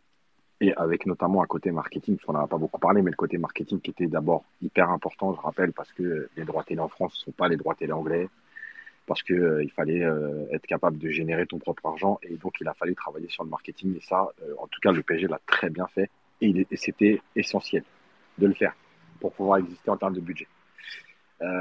Maintenant, oui, évidemment que c'est un problème, mais en fait, sur chaque coach, en fait, on a toujours l'impression, alors, à part Pochettino, parce que là, c'est catastrophique, mais on a toujours l'impression qu'on est, euh, tu sais, entre deux. C'est-à-dire que tu te dis que c'était bien parti et finalement, voilà. Euh, alors, il y a eu la période Laurent Blanc, ok, en termes de jeu et tout. Maintenant, il y a ces, quarts de finale où, euh, par exemple, celui de City, où tu es sur des regrets, sur Aurier, sur le système de jeu à City, sur le fait qu'à l'aller, euh, Ibra, par exemple, rate un pénalty. C'est pas de la faute de Laurent Blanc, hein. Mais en fait, euh, tu passes pas ce cap et voilà. Euh, tu as la première période d'Ancelotti où tu as l'impression que l'équipe grandit aussi très vite parce que euh, tactiquement, il y a des choses qui se passent parce que le match au Barça, voilà. Mais, ça n'a pas duré puisqu'Ancelotti est parti très vite, vexé par des remontrances de la direction après deux défaites, etc. avant le fameux match contre Porto. En tout cas, il s'en est servi d'excuse pour partir. Euh, et puis après, tu as Emery et Tourelle. Et en fait, Emery et Tourelle, c'est exactement ce qu'on qu'on reproche au PSG. C'est-à-dire que Emery, la première partie, si vous vous rappelez, il veut changer des choses. Le groupe n'est pas réceptif après Laurent Blanc et, euh, et veut rester dans la possession et pas travailler comme Emery le veut. Et Emery fait marche arrière. Euh, et ensuite, ça va plutôt bien fonctionner jusqu'à ce fameux match du Barça. Et là, il y a, y a encore une fois une petite cassure. Euh, et je pense qu'à ce moment-là, Emery avait perdu des choses. Et, après, bon, Paris va reprendre le titre de champion, etc. Mais malgré tout, voilà, il y, a, des choses où tu restes entre deux. Tu dis, est-ce qu'Emery, avait la carrure? Est-ce qu'on lui a laissé assez de pouvoir, etc. Et puis, il y a Tourelle qui arrive et c'est la même chose. C'est-à-dire que pendant huit mois, c'est super. Il y a du changement de système, il y a des, des coaching intéressants très tôt dans les matchs. Euh, ça joue, ça gagne, ça tient tête à des équipes. Ça finit euh, dans une poule quand même. Tu sors de la poule avec Liverpool et Naples, etc. Et puis, tu as ce match de Manchester où euh, ça casse un truc et là, pareil, rebelote. Euh, on a l'impression que Tourelle euh, fait des choix politiques, que euh, il, a, il, est, en guerre avec tout le monde, lui, notamment avec la presse. Et en fait, on reste toujours sur notre fin. Alors, encore une fois, moi, je ne vais pas écrire l'histoire comme tous ceux qu'on dit quand Tourelle a gagné la Ligue des Champions avec Chelsea. Ah ouais, voyez, et tout. Mais non, mais en fait, on voit rien du tout. C'est juste que l'histoire, elle était finie, que Tourelle avait perdu la tête, ou en tout cas, son conflit avec Leonardo était trop fort et il en fallait qu'il y en ait un qui saute. Leonardo venait de revenir, donc ça pouvait pas être lui. Euh, et en fait, on reste toujours entre deux. On a envie de leur dire est-ce que vous avez eu les mains libres? Euh, Est-ce que euh, vous avez pu faire ce que vous vouliez? Est-ce qu'il y a eu toujours des, des pressions au-dessus de vous pour faire jouer certains joueurs? Voilà. Et en fait, on n'a que des, frustrations, encore une fois. C'est un peu à l'image de ce qu'est Neymar. En fait, avec ce PSG-là, même les entraîneurs, on a des frustrations. Euh, Tourelle, avant le match retour de Manchester, euh, moi, je, dans tout ce que je disais, c'était toujours euh, euh, quelque chose de positif. Et puis après, ben, c'est presque que du négatif. Rappelez-vous quand même les premiers matchs de championnat, c'est n'importe quoi. La fin de saison après Manchester, c'est n'importe quoi. Voilà donc. Je pense qu'il y a un contexte général à Paris, effectivement, et, on l'a dit aussi, il y a trop souvent eu euh, des changements au niveau des directeurs sportifs qui ont aussi mis euh, les coachs en difficulté. Parce que euh, la relation directeur sportif-coach, elle est hyper importante. Et en vérité, chaque coach qui est arrivé, il est arrivé avec un directeur sportif et six mois après, il y en avait un autre. Ou un an après. Et, et en fait, les coachs n'ont jamais pu travailler sereinement dans ce club euh, à cause de tous ces changements. Si on ajoute à ça euh, la période où euh, Nasser Al-Khalifi écoutait les demandes des joueurs quand ils avaient des plaintes, bah, ça fait que. Il y a un groupe WhatsApp, on rappelle Yacine hein, que, que Nasser Al-Khelaifi avait un groupe WhatsApp avec certains joueurs, notamment Thiago Silva, Voilà, quand il avait des demandes à faire parce qu'il ne supportait pas un choix de coach ou autre. Mm, mm. Voilà. Donc, le truc, c'est que tu te dis, bah, quand tu mixé tout ça, mais effectivement que les entraîneurs, n'ont jamais été à 100% libres de faire ce qu'ils voulaient. Euh, et donc, bah, on reste frustré. Voilà, on reste frustré parce qu'avec Tourelle, je pense qu'il y avait des choses plus intéressantes à faire. En tout cas, sur les, après les huit premiers mois. Après Manchester, bon, c'était complètement différent. Emery, pareil, c'est-à-dire qu'Emery, on en parlait au début du Space, avec le fameux 4-0 contre le Barça. Ce qu'a mis en place Emery ce soir-là, c'est pas n'importe quel entraîneur qui peut faire ça non plus. Donc, ça veut dire qu'il y avait quelque chose. Mais à ce moment-là, le groupe n'était pas forcément réceptif à tout. Et lui n'avait peut-être pas l'aura à ce moment-là, même s'il avait gagné des, Europa League, pour imposer des choses. Euh, voilà. Et puis, ben, Pochettino, je n'ai même pas envie d'en parler parce que, parce qu'honnêtement, entre son discours à l'arrivée, ce qu'il a mis en place, ou ce qu'il n'a pas mis en place plutôt, euh, les contenus des matchs et son départ jusqu'au bout, où il réclame ses primes et tout, mais honnêtement, on est sur le, le pire coach de l'RQSI, de toute façon, il est là. Voilà. Déjà, en tout cas, là-dessus, il n'y a pas de débat. Yacine, euh, t'as pas compris, ouais. il a besoin de temps pour Pochettino, il t'a dit. Ouais, ben, il va en avoir là.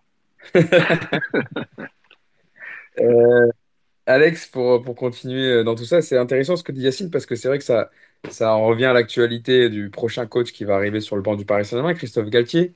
Où pour le coup, il, y aura une vraie symbiose avec le directeur sportif, Luis Campos. Et c'est vrai que les entraîneurs euh, de l'époque QSI n'ont jamais eu les mains libres. Ils ont toujours été, euh, on va dire, euh, euh, on va dire entraînés. En tout cas, il y, avait quelqu'un au-dessus d'eux, une petite épée de Damoclès, j'ai envie de dire, où ils pouvaient pas, ils n'étaient pas libres dans leur choix. Et peut-être qu'aussi ça a freiné la progression de certains. Et comme disait Yacine, un sentiment peut-être d'inachevé, un goût d'inachevé avec certains coachs. Ouais, mais enfin, euh, Yacine a très bien résumé euh, la situation. On a vraiment l'impression qu'en fait, les, les, les, les, coachs ont, ont pas du tout la main libre, enfin, les, euh, mains libres, et qu'à partir du moment où tu as enfin, une décision qui, qui, qui ne convient pas à certains joueurs privilégiés qui, euh, qui peuvent passer au-dessus du coach, bah, à partir de ce moment-là, euh, le coach est plus du tout euh, crédible, en fait. Et euh, il est plutôt là comme un pantin à, à, à, mettre en place ce qui est décidé au-dessus. Et puis, euh, bah, ce qu'on a vu hein, la plupart du temps, euh, sur, sur certains points, ça ne ça, ça marche pas et c'est eux qui prennent. Mais après, pour revenir sur, euh, sur Ancelotti et Blanc, pour moi, c'est les deux qui ont, enfin, qui ont été. Alors, Blanc qui a été le meilleur sous, sous, sous l'ère QSI. Et pour moi, Ancelotti, on ne lui a pas laissé le temps de, de mettre en place. Euh, ce qu'il voulait. Et puis voilà, il il est parti sur, euh, comme l'a dit Yacine, euh, à cause des dirigeants qui, qui, ont voulu avoir tout de suite des résultats. Et puis il a suffi de défaites et puis je pense de réflexion désobligeante vis-à-vis d'Ancelotti pour que lui, entre guillemets, en ait marre et se dise bon bah ciao. Donc, donc voilà, je pense que je pense qu'on est très on veut avoir des résultats très rapidement et on laisse pas le temps aux entraîneurs de, mettre en place ce que eux veulent.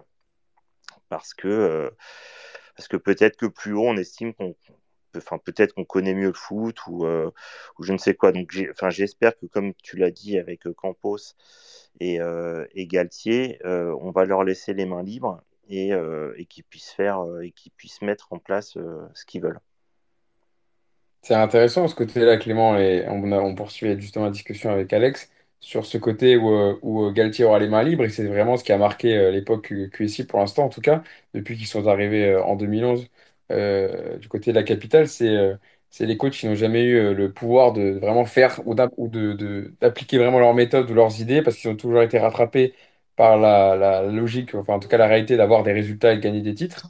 Ça va être intéressant de voir ce que Galtier et Campos ensemble vont proposer par rapport à ce qu'on a connu euh, depuis que, que les Qataris sont arrivés. Ouais, il y a ça, puis il y a aussi euh, le statut que tu confères aux, joueurs. Quand tu arrives euh, dans un vestiaire où il y a. Avant, il y avait Ibrahimovic, Thiago Silva, etc., ta marge de manœuvre, elle est quand même assez limitée. Tu, tu as, beau, à imposer une, une forme d'autorité, des consignes et tout, tu as quand même des choses qui sont en place, des caractères de, de tel tempérament qui font que les choix sportifs sont quand même assez, assez restreints. Euh, là, on le voit depuis des années, quand as Neymar, Messi, euh, enfin Neymar, Mbappé et là désormais Messi, euh, on a beau dire tout ce qu'on veut sur les systèmes, les machins et tout, personne ne sortira Messi ou Mbappé. Ça n'existe pas. Donc, d'un point de vue, point de vue sportif, quand tu as de tels caractères, de telles figures, de telles icônes sur une pelouse, dans un vestiaire, tes coachs, déjà, tu es, contraint, tu es contraint par la dimension des mecs. Donc, euh, donc c'est une contrainte en plus de la, euh, des parfois brouilles avec les directeurs sportifs. Après, pour revenir au coach, euh, bah, on avait le meilleur pour le PSG. C'est le seul, le, seul qui s'est pas fait virer, c'est Angelotti. Tous les autres se sont fait virer ou n'ont pas été prolongés, mais ils se sont fait virer d'une manière ou d'une autre. Le seul qui est parti de lui-même, c'est Ancelotti.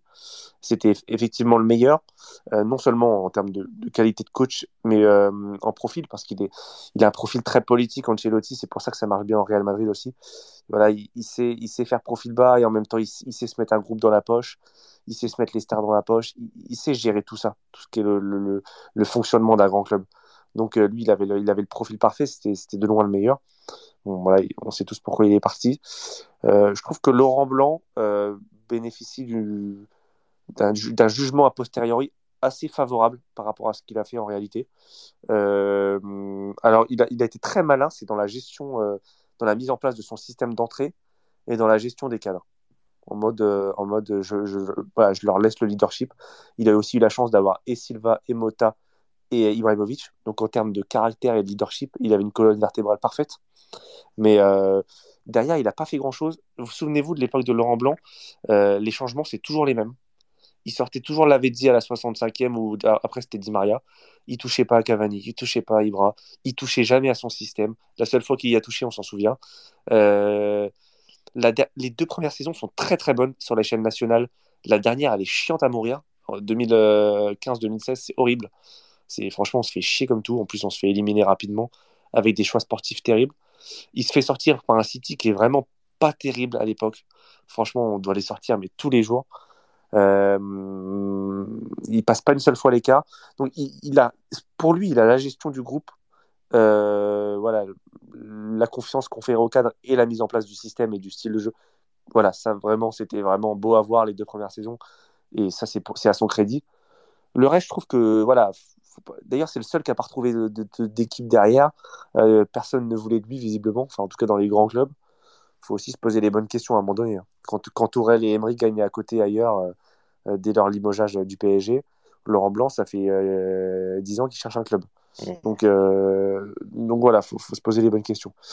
Après, on a eu Emery. Moi, j'aime beaucoup Unai Emery. Euh, j'aime bien l'homme. Enfin, j'aime beaucoup l'homme. J'ai j'ai pas mal discuté avec lui. Euh, effectivement, je rejoins ce qui a été dit. Je pense que c'est un très bon coach. Je pense que le PSG n'a jamais aussi bien joué que les deux mois euh, début 2017 où Paris met 4-0 à Barcelone et derrière va mettre 5-1 à Marseille au Vélodrome. Euh, cette, cette époque-là, il y a vraiment, il y avait, il y a tout. Il y a tout. Il y a une adhésion au projet, il y a une adhésion au jeu, il y a un pressing haut, il y a une verticalité dans le jeu. Ça joue autour de, de, de, de Verratti, Pastore, Cavani, c'est carré. Et, euh, et après, voilà, on sait ce qui se passe. On a retrouvé un peu ça avec Tourelle euh, au début, où lui change de système avec le 3-5-2, et pareil, ça cartonne. Et même scénario que Emery, euh, un, une débâcle en Ligue des Champions, et ça casse tout. Et Pochettino, euh, effectivement, c'est le pire entraîneur. Là, pour le coup, une nouvelle fois, il n'y a pas de débat. Malgré tout, la seule nuance que je peux apporter sur Pochettino, c'est sa première saison, quand il, même si c'est pas, pas rayonnant, pardon, on se souvient qu'il vient de Tottenham où il fait finale de Ligue des Champions. Et quand il, quand il sort le Barça, puis le Bayern, moi je me dis, euh, je me dis de Pochettino, ça- à tous les coups, ça peut être le, le chat noir inversé, je sais pas comment on appelle ça, le chat blanc, le, le- type qui, de par sa sérénité, va nous apporter la réussite ou la chance qui nous manquait. Et en fait, pas du tout, ça s'est complètement cassé la gueule après parce qu'il n'avait pas de projet de jeu. Mais j'ai quand même, quand même eu l'espoir la première saison que finalement sa sérénité, ce qu'il avait fait à Tottenham, euh, voilà, on sortait de deux coachs qui étaient très agités. hein. Tourelle et Emery, c'était vraiment des, des types voilà, qui gueulaient, qui, avaient de leur caractère, qui parfois manquaient de, comment on appelle ça, de lucidité sur la fin. Pochettino, il semblait dégager une forme de lucidité, de calme. T'ajoutes à ça son affection du PSG, tu te dis, bon, bah, on a peut-être le gars qu'il faut. Et, euh, et voilà, casse-gueule derrière. Mais, euh, mais oui, voilà. Sinon, c'est le bilan que je fais des entraîneurs du PSG. Euh, je persiste à dire qu'au-delà de, l'institution PSG qui, qui, qui euh, inhibe beaucoup de coachs, il y a aussi le, la dimension des joueurs et des stars que le PSG prend. T'ajoutes à ça les salaires, tout, ce que tu leur, tout ce que tu donnes à ces joueurs, à Messi, à Neymar, à Mbappé, ça laisse une marge de manœuvre assez limitée. Et je pense que Galtier sera forcément confronté au même problème. Yacine, euh, pour, euh, alors pour euh, développer, et avant de passer à la dernière partie du, space sur les supporters, tu es d'accord avec ce que vient de dire Clément sur, sur le fait que la dimension des joueurs, etc., ça va compter notamment pour Galtier dans, sa, dans, son travail avec Campos en, doublon? Oui, je, pense que de toute façon, quand tu as Messi, quand tu as Neymar, quand tu as Mbappé, évidemment qu'il y a, il y a- une forme de. ils doivent jouer c'est compliqué. Euh, après, je pense, moi, qu'il y a, une vraie gestion à avoir là-dessus. Euh, on reprend, euh, on en a parlé dans le podcast, mais on reprend un peu l'idée de Zidane qui dit à un moment donné à Ronaldo euh, Tu peux pas jouer tous les matchs, tu peux plus jouer tous les matchs. Donc, bah, on va choisir. On va choisir pour que tu sois en forme en Ligue des Champions, parce que c'est là qu'on va avoir besoin de toi. Parce qu'en fait, à un moment donné, ces joueurs-là, tu as l'impression qu'il y a un moment où ils vont sur le terrain parce que c'est une obligation. Ils savent qu'ils sont intouchables, qu'ils sortiront pas. Et en fait, ils donnent ce qu'ils veulent. Voilà. Alors, des fois, c'est bien, des fois, c'est pas bien, mais voilà. Et je pense que même par rapport à certains statuts, tu dois, à un moment donné, soit mettre le joueur sur le banc, soit le sortir, soit voilà, le faire réagir. Euh, et, le problème de, ce PSG, par rapport au statut, c'est qu'en fait, non seulement ces joueurs ils doivent jouer, mais comme en Ligue 1, ça suffit. En fait, c'est compliqué de, de, remettre en question alors que, alors que tu gagnes tes, tes, enfin, 14 matchs sur, sur 19 au match aller. Voilà, c'est, j'espère en tout cas que la connexion euh, Campos-Galtier servira au moins à ça. C'est-à-dire que Campos euh, va, euh, va pouvoir dire à Galtier, tu, tu peux faire des choix, en cours de match notamment. Et les joueurs, ils ont qu'à l'accepter. Voilà, et prendre ce rôle-là. Ce qui a été, alors pas essayé de faire par, par, par Leonardo, mais quand Leonardo a voulu un peu se confronter au vestiaire, on se rappelle l'histoire avec Navas, euh, bah, il a pris le vestiaire dans la gueule. Et là, à ce moment-là, bah, c'était fini. Voilà, j'espère que ce changement de politique, qui a été réclamé notamment par les supporters, parce qu'on va y arriver, euh, ce changement de vision et cette hiérarchie qui existe dans tous les clubs, bah, j'espère qu'elle va pouvoir être mise en place. Voilà, si à un moment donné un joueur est moins performant, il doit aller sur le banc ou il doit sortir en cours de match. Voilà. Merci, merci Yass, merci Clément et merci Alec pour vos interventions sur les entraîneurs. Euh, il y a Mickaël qui est avec nous qui a voulu monter et, et donner son avis sur la thème, thématique des, des entraîneurs. Salut Mickaël, j'espère si je Bonsoir. prononce bien. Ouais, ouais, c'est bon, c'est bon. Euh, eh ben, bienvenue dans, dans, dans le fight avec nous. Euh, tu voulais réagir par rapport à, à quelque chose que tu as entendu en particulier ou tu voulais revenir sur un entraîneur euh, qui t'a marqué euh, dans l'époque Non, après, après moi, j'ai euh, pour, j'ai particulièrement été marqué par Tuchel, même plus que Emery, puisque je trouve que dans les idées de jeu, dans, par exemple, le match qu'on fait euh, face à Liverpool, où on, les mène 2-0 euh, tout le match, ils reviennent avec un penalty, euh, on les a dominés du début à la fin. Après, après même après Manchester United, a eu la, la fin de saison catastrophique, mais je trouve que au début donc de la prochaine saison, je crois que c'était donc euh, euh, 2019-2020, euh, il a su remo- remobiliser ses troupes et euh, à un moment on jouait très bien, je m'en souviens en, janvier, euh, juste avant Dortmund, avec le fameux 4 de 4 qui n'était pas aussi équilibré que ça, mais avec lequel on arrivait à jouer. Donc voilà, je voulais juste revenir donc sur Tourelle, ce coach donc qui m'a marqué, mais qui je pense n'a vraiment pas eu le directeur sportif approprié pour réussir. D'accord, ok. Bah, écoute, merci Mickaël pour ton intervention et tu as bien fait de préciser. C'est vrai que, que Thomas Tuchel, ça a peut-être été l'un des coachs, enfin, ou le coach le plus euh, regretté. Enfin, il y a Carlo Ancelotti aussi qui a été pas mal regretté, mais euh, dans sa manière de voir le jeu et, qui n'a pas pu mettre en place ce Paris Saint-Germain, euh, peut-être le coach euh, qui on aurait bien voulu voir continuer euh, euh, quelques années en plus du côté du, Paris Saint-Germain.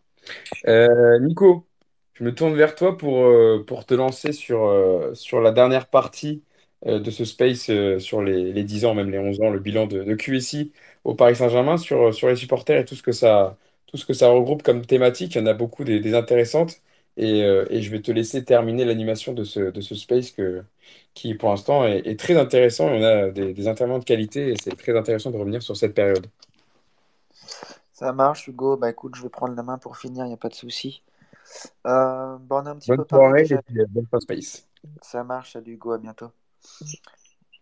On a un petit peu parlé en début de, tout début de, du contexte du, du, PSG avec ce plan Le Pro qui intervient en, mai 2010. Euh, donc ça veut dire qu'en gros, bah, on a, on peut quasiment diviser cette, cette décennie en, deux parties. hein. Il y a, il y a d'abord une partie euh, avec un parc sans ultra, et puis, euh, et puis il y a le, le fameux retour qui intervient, si je ne dis pas de bêtises, euh, contre un match contre Bordeaux euh, en 2016, euh, début, début de saison 2016, au début octobre 2016, euh, avec les 100, 100, 100, 100, 150 ultras à peu près qui, qui reviennent dans un premier temps, et puis, euh, et puis la tribune qui va se remplir au, au fur et à mesure des matchs. Donc on a vraiment deux, deux phases, et puis on a, on a eu cette saison un, un épisode important avec euh, quasiment la première grosse contestation sous RQSI avec ce, ce mouvement de grève. Euh, s'il y a des supporters qui veulent monter pour parler un petit peu de, euh, bah, de, de tout ça, des tribunes, il y a José qui est là, si tu veux parler, l'ami, tu peux, il n'y a pas de souci, demandez, hein, on va vous faire monter là. C'est une partie qui est, surtout pour vous. Euh, et puis bah, bah, je vais commencer avec toi, Alex, même si on reviendra après avec Yacine, mais Alex, est-ce que déjà toi tu peux nous, parler de ça? Est-ce que tu étais déjà abonné au parc avant l'arrivée de QSI? Est-ce que tu as, est-ce que tu continuais de venir quand les ultras étaient interdits, interdits de, de se regrouper? Vas-y, est-ce que tu, est-ce que déjà tu peux parler de ce début, de tout début de l'ère QSI, donc euh, quand les, quand les Qataris arrivent?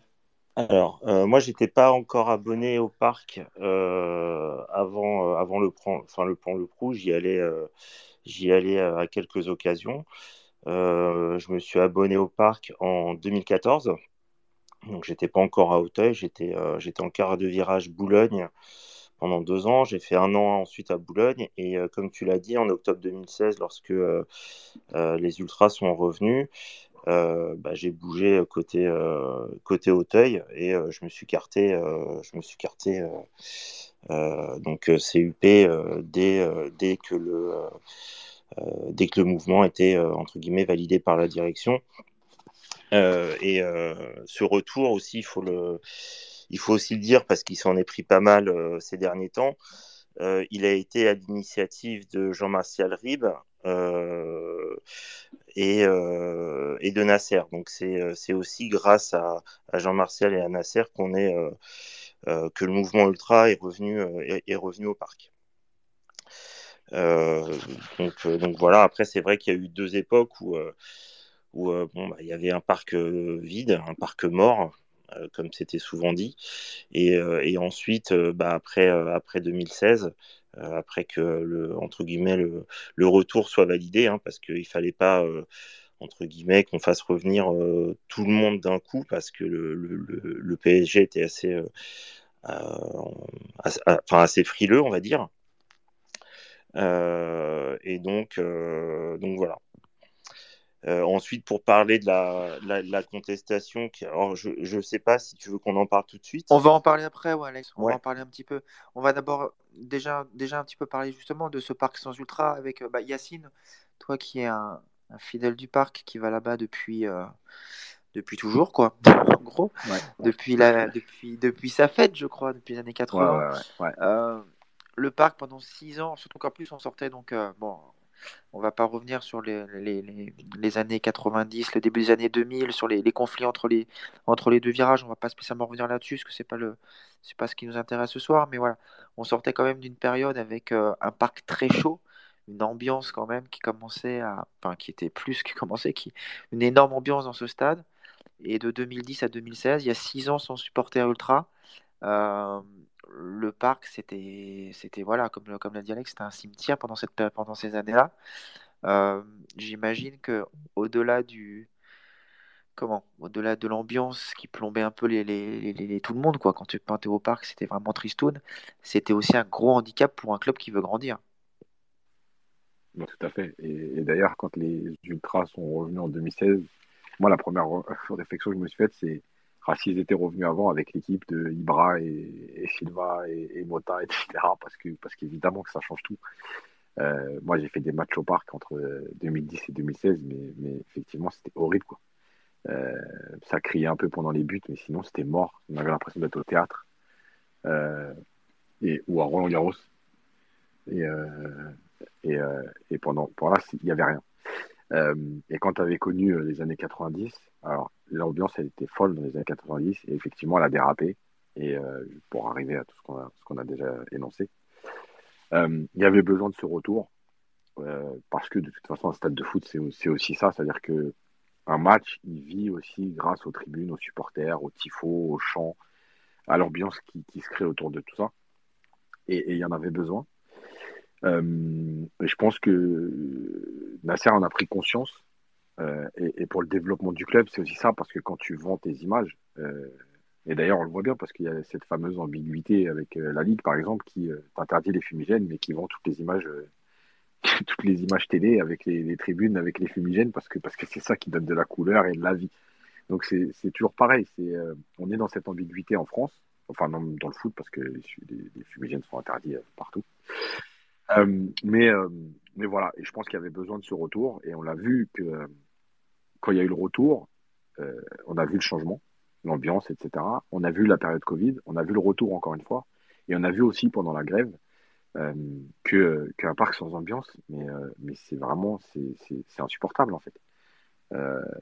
Même le match, alors en plus cette saison, les contenus n'étaient pas terribles, mais sans ambiance, même un match à peu près bon, euh, il te paraît terne. Il manque quelque chose. Voilà. Et je pense que c'est vraiment essentiel à la vie du club et à la vie du Parc des Princes. Les six années de. Enfin, il y a beaucoup de gens qui n'ont pas compris hein, ce, ce, plan Le Prou qui était énormément euh, contesté. Alors, on ne va pas rentrer dans, dans les détails aujourd'hui, euh, les gens le connaissent. Euh, Est-ce qu'à l'arrivée, c'est un mal pour un bien ce qui s'est passé dans les tribunes? On ne peut pas dire ça parce que malgré tout, il s'est passé quand même des choses très graves. Mais par contre, euh, moi, je fréquente le parc depuis les années 80. Et vraiment, euh, la période euh, des conflits Auteuil-Boulogne, quand on va au parc aujourd'hui, mais, mais quand même, ça n'a rien à voir. C'est-à-dire que vous allez au parc, vous, vous vous garez, vous marchez, il n'y a pas de problème. Vous allez autour du stade, il n'y a pas de problème. C'était devenu très anxiogène. Euh, suivant ce que vous étiez, ce que vous représentiez, la tribune où vous étiez, ça devenait dangereux. Donc évidemment que ça pouvait pas continuer. Et évidemment que le plan Le Prou, en tant que tel, euh, on peut le contester parce qu'il a, vidé les tribunes de, leur charme pendant un certain temps. Mais en fait, il était obligatoire. Il y a quand même eu des morts. Et, c'était à chaque match, euh, que ce soit au parc ou en déplacement, qu'il y avait des affrontements. C'était plus possible. Et on n'est pas en train de parler d'affrontements avec un club adverse, on est en train de parler de deux groupes de supporters du même club. Euh, il faut vraiment avoir conscience de ça. Et pour ceux qui ont connu le parc pendant cette période, euh, personne ne peut me dire aujourd'hui que c'était mieux. Oui, l'ambiance peut-être elle était plus forte parce que Boulogne s'était plein, Auteuil s'était plein et que du coup les deux virages pleins, euh, ça faisait encore une plus grosse ambiance. Mais l'ambiance autour du parc, il y avait une atmosphère qui était extrêmement anxiogène. Donc euh, un mal pour un bien, j'ai pas envie de dire ça parce que malheureusement il y a eu des morts. Mais effectivement, ce plan, il était nécessaire et obligatoire vu les proportions qu'avaient prises les, les, les, les, affrontements.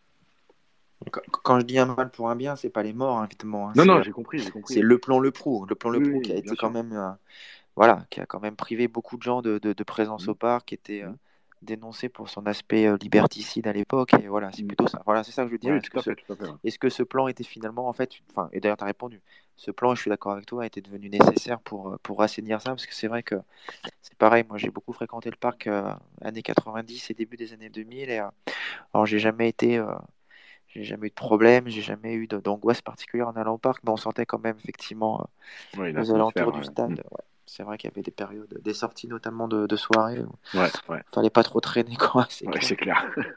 Il y a Djibril qui, qui, qui, est monté là, qui, qui est monté un petit peu dans les intervenants. Djibril, t'es abonné au parc toi aussi ou pas? Euh, non, non, non. Déjà, bonsoir à tous. Salut, bonsoir. Djibril. Bonsoir, Alex. Salut, Djibril. Comment tu vas? Je vais très bien et toi, ça va? Parfait. Tranquille, tranquille. Euh, bah écoutez, non, pas du tout. Je suis pas du tout abonné au parc, mais j'aimerais juste en fait faire des petites remarques par rapport à la contestation et euh, par rapport, on va dire, euh, à la mentalité du supporter du PSG. Parce que moi, on va dire, moi, j'ai pas trop, pour être honnête, hein, j'ai j'ai 20 piges, j'ai pas du tout connu le parc avant mon seul, on va dire, vague souvenir que j'ai, c'est vraiment, vraiment quand j'étais petit, c'était un PSG Bordeaux, avec le grand Bordeaux à l'époque, avec Chamac, Gourcuff, équipe de tueurs. Et euh, je me rappelle juste d'une atmosphère qui était quand même incroyable, avec des supporters, je me rappelle, qui n'avaient rien lâché, malgré, euh, on va dire, la, débâcle, qu'on s'était pris. Mais euh, on va dire, tu, tu... moi, je suis parisien de père en fils, tu vois. Et mon père m'explique, il m'explique encore que dans les années, on va dire 2000, là où Paris était vraiment très très mal, peut-être pas dans les années 2000, mais plutôt dans les années 2010 ou même 2008, euh, même quand Paris va, va descendre avec euh, bien évidemment Amara Diani qui vient nous sauver. Avant, tu disais que tu étais supporter du PSG, c'était c'était quand même un petit peu bizarre. On te disait, ah, t'es supporter du PSG, toi, c'est pas trop dur, nanani, nanana personne ne supportait le PSG. Carrément, dans ma vie, je vais vous dire, hein, je suis quasiment le seul à supporter le PSG de ma génération parce que. On a connu un PSG qui, qui, était malade, mais un PSG avec des supporters qui avaient une certaine ferveur. Je pense à, bien évidemment, à l'époque, pour moi, le symbole de cette ferveur, c'était le Parc des Princes. Quand tu voyais euh, les groupes euh, à l'époque, notamment, moi, j'ai un. On va dire, je ne l'ai pas du tout connu, hein, mais j'avais lu, euh, j'ai lu le livre euh, pour le retour des Ultras et j'ai des passages vraiment qui m'ont marqué, notamment euh, quand il décrivait le parc avant. Une ferveur constante, 90 minutes euh, à chanter, même si voilà, je suis pas en train de dire que le parc c'était mieux avant, mais la mentalité a énormément changé, surtout entre des deux contestations, parce que comme vous avez dit juste avant, bien avant même, que le marketing a beaucoup contribué, mais juste avant euh, que le marketing fonctionne, il faut euh, faire euh, une chose, c'est fidéliser, on va dire, un maximum de personnes, quitte à oublier les anciens. Et pour moi, les anciens, bah, c'est quand même, pour moi, personnellement, les anciens, c'est quand même la base des choses. Les anciens, c'est ce qui permet de transmettre, de transmettre la ferveur, on va dire, à, à, ses, cadets. Beaucoup sont, je pense, sont supporters, euh, sont de votre génération et sont supporters du PSG de père en fils. Et, et vu que tu les fidélises, il y en a beaucoup qui changent de club, même qui prennent Paris comme deuxième club. Et je trouve ça vraiment dommage parce que vraiment, ce qui, ce qui se faisait à l'époque, c'était quand même exceptionnel. Même si le côté marketing, avant, c'était quoi 80 000 maillots vendus? J'avais euh, lu un article par rapport à ça où maintenant, c'est 10 fois plus. À l'époque, euh, tu sortais un maillot du PSG, on, te regardait mal. euh, genre, toi, tu es supporter du PSG. euh, je te jure, vraiment, moi, je me rappelle d'une attaque Oaro, Erding et Néné. J'ai très bons souvenirs au niveau de cette attaque, mais maintenant, tu passes d'Mbappé, Messi et, et Neymar, c'est quand même une autre dimension. Et Paris, quand même, qui s'est développé à l'international. Maintenant, tu as des supporters de Chine qui supportent le PSG. Tu as des mecs en Philippines, ils ont des maillots du PSG. Le PSG, en fait, ils ont fidélisé trop de personnes. Et malheureusement, la mentalité des supporters s'est trop dégradée.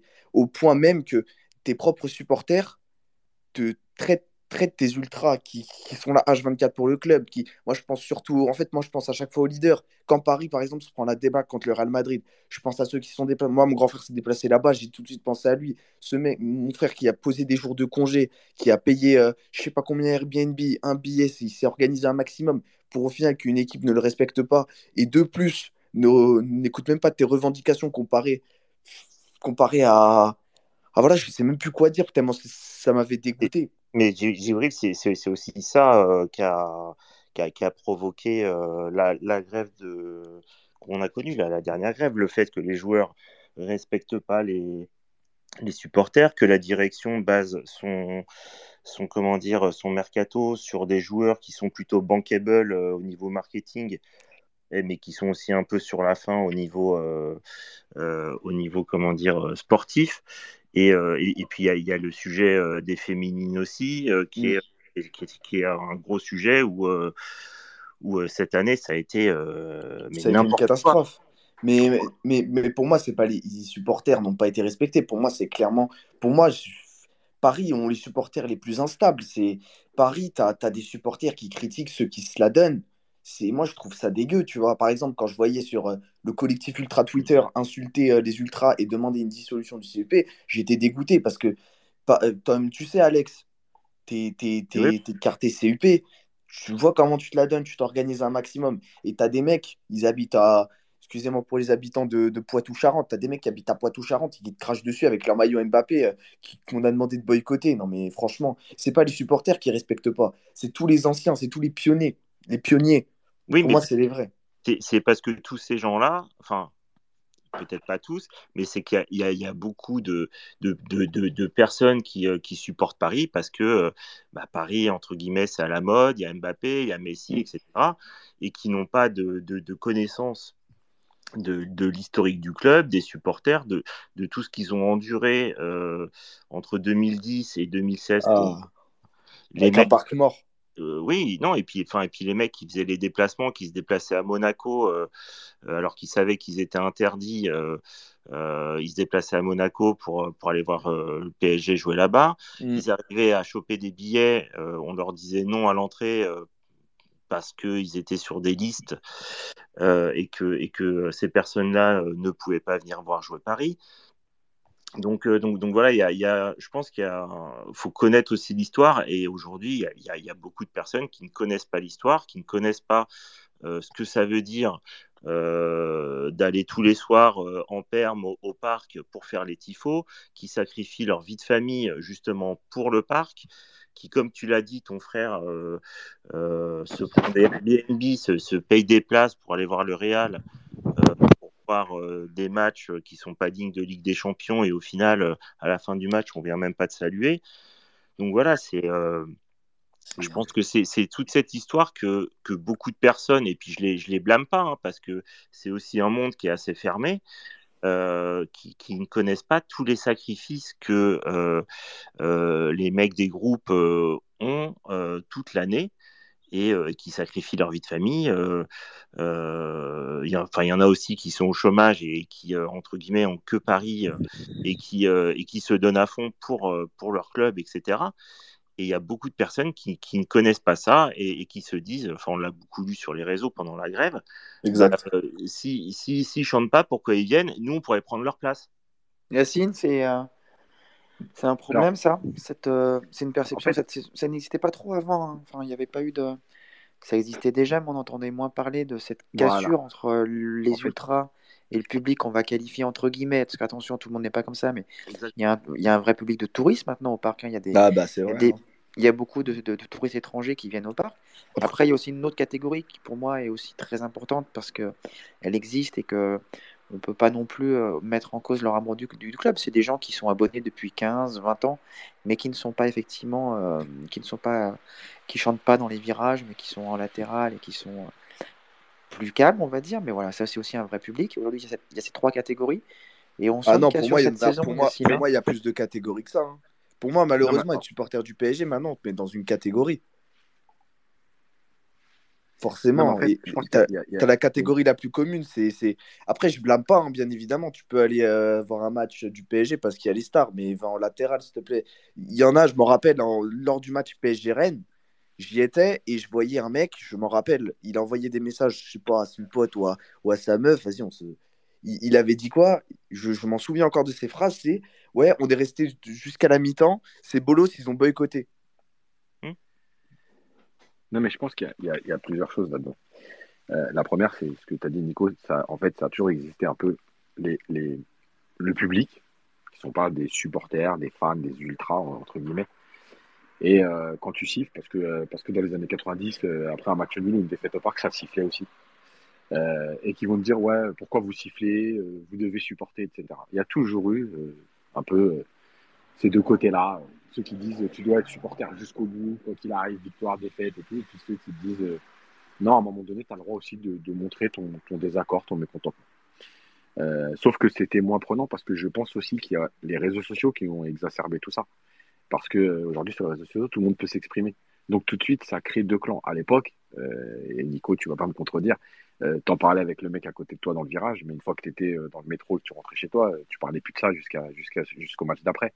Aujourd'hui, tu débats de ça tous les jours, 24 heures sur 24, sur tous les réseaux sociaux. Donc, automatiquement, ça prend de l'ampleur. La deuxième chose, c'est que pourquoi cette, euh, cette euh, contestation, elle a été vécue comme ça? Parce qu'en fait, il y a toujours aussi cette ambiguïté entre qu'est-ce que vous, vous attendez de votre club? Et euh, le fait d'être des enfants gâtés. On vous offre Mbappé, Neymar, Messi, et vous êtes là à contester. Alors que euh, autour, euh, il y a des clubs qui souffrent, il y a des clubs. Et en fait, les gens qui vont, qui vont, qui vont tenir ces propos, en fait, ils ne comprennent pas ce qu'est être un ultra, s'investir. Ils vont peut-être même te dire, mais en fait, personne t'a demandé de t'investir comme ça. Ils peuvent pas comprendre cette passion. Donc en fait, il y aura toujours cette ambiguïté. Et c'est pour ça que, pour en venir à la grève, par exemple, moi, je l'avais comprise. Et d'ailleurs, euh, Nico, on avait été euh, euh, peut-être les premiers à en parler dans le podcast avant la grève. On avait dit peut-être qu'à un moment donné, il faut aussi que les supporters se réveillent sur ce qui se passe au club. Sauf que tu étais encore engagé en Ligue des Champions, que est-ce que c'était le bon moment, c'était pas le bon moment, est-ce que tu le fais avant le Real, est-ce que tu fais pas? Alors il y a eu la défaite contre Nice qui est venue en te disant bah, c'est peut-être le moment de tirer une- un signal d'alarme, mais en même temps il y avait le Real qui arrivait très vite. Donc tout ça c'est très ambigu à gérer et, et cette passion, euh, tout le monde ne la comprend pas. Et d'ailleurs il y a même des médias euh, qui la comprennent pas, alors que pourtant ils baignent dans le foot, c'est leur métier, mais ils vont toujours te trouver quelque chose. Euh, moi, je pense que ça fait partie du rôle du supporter à un moment donné, parce que, parce que encore une fois, voilà, les supporters, les joueurs, ils passent, mais les supporters, eux, ils sont là, ils sont là avant, ils sont là après, ils sont là pendant, et ils seront toujours là. Alors après, tu grandis et tu es un peu moins dans les ultras, mais tu restes un fan de ton club et, les autres prennent la relève, mais il y a toujours ce- ce- cet engouement. Euh, moi, je pense que la grève, elle était nécessaire. Je pense qu'elle a juste été euh, mal expliquée et mal gérée, entre guillemets. Je m'explique. Quand on en avait parlé, Nico, euh, dans le podcast, j'avais dit, en fait, à un moment donné, pour que. Il y avait deux choses, et ça rejoindra le côté enfant gâté dont je, parle dont je parlais tout à l'heure. Est-ce qu'au mois de décembre, il y avait déjà des signaux qui montraient qu'il y avait des choses qui n'allaient pas Oui. Pourquoi tu pouvais pas faire la grève à ce moment-là? Parce que tu étais premier, tu étais encore qualifié en Ligue des Champions. Et tu étais en Coupe de France, puisqu'elle n'avait pas commencé. Donc tu te dis, est-ce qu'on est crédible à faire une grève à ce moment-là? Et moi, en fait, moi, j'avais dit que oui.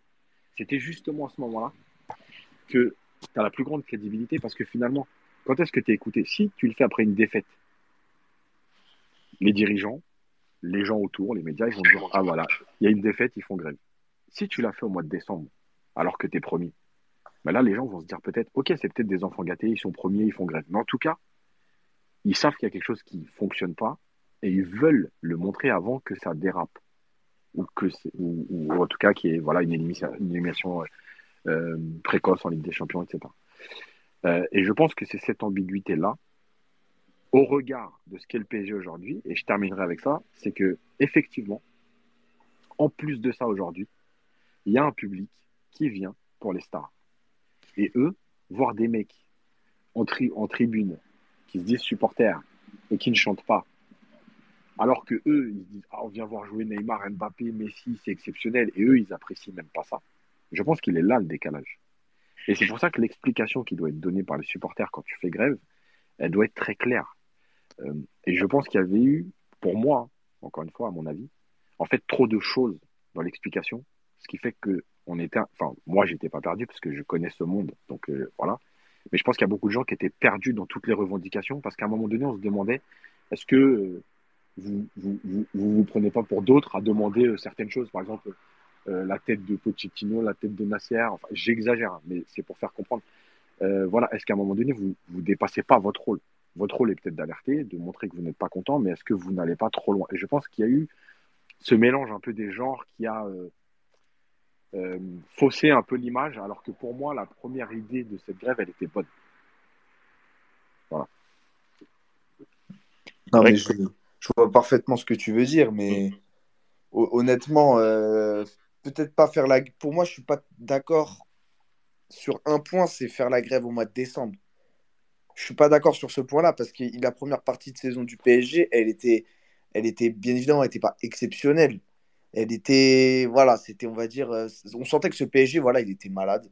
Il commençait à, il commençait à être malade. Pochettino, il avait, il n'a, il n'avait aucun fond de jeu. Je sais pas si vous l'avez euh, énoncé, Oui, bah je oui, un petit peu après. Il avait aucun fond de jeu. Heureusement qu'il y avait, euh, pour moi, je ne peux pas le blâmer sur une chose, Pochettino, c'est que sans Pochettino, honnêtement, Mbappé n'aurait pas eu la finition qu'il a eu actuellement cette saison. Parce que vu, parce qu'apparemment, sur, euh, quand, quand il est arrivé euh, au PSG, Pochettino, il s'est occupé directement de, d'Mbappé, il lui a Mhm. fait travailler beaucoup, il a beaucoup fait travailler sa finition. Et on l'a Mhm. ressenti après.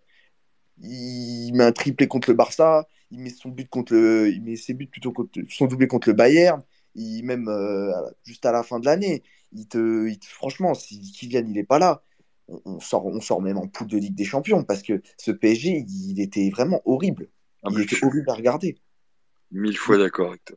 Mais, mais pourquoi pour, Moi, je suis pas, moi, je suis pas d'accord de faire la grève en décembre parce qu'il faut les comprendre aussi un petit peu. Parce qu'ils avaient quand même, on va dire, tu, tu- même si tu le voyais sur le terrain, il n'y avait pas de fond de jeu ou quoi. Ils y arrivaient. Même si Oui, c'était mais de peu, justement, Ouais, ils mais mais arrivaient. justement, en fait, justement, c'est là où, c'est là où pour moi, la, la, la- il y a une, il y a une, une sorte de limite et, et de quel côté tu te mets. Pour moi, le faire à ce moment-là, ça donnait une crédibilité parce que ça veut dire je ne suis pas content malgré les résultats. Et, le foot, ce ne sont pas que des résultats. Et à- parce que en plus, rappelez-vous, en décembre, les derniers matchs, tu as le match nul à Lorient, c'est horrible. Tu as le match nul contre Lens, c'est horrible. Euh, donc, il y avait déjà des signaux. Et justement, c'est là où tu, dois te dire est-ce que euh, c'est le, moment?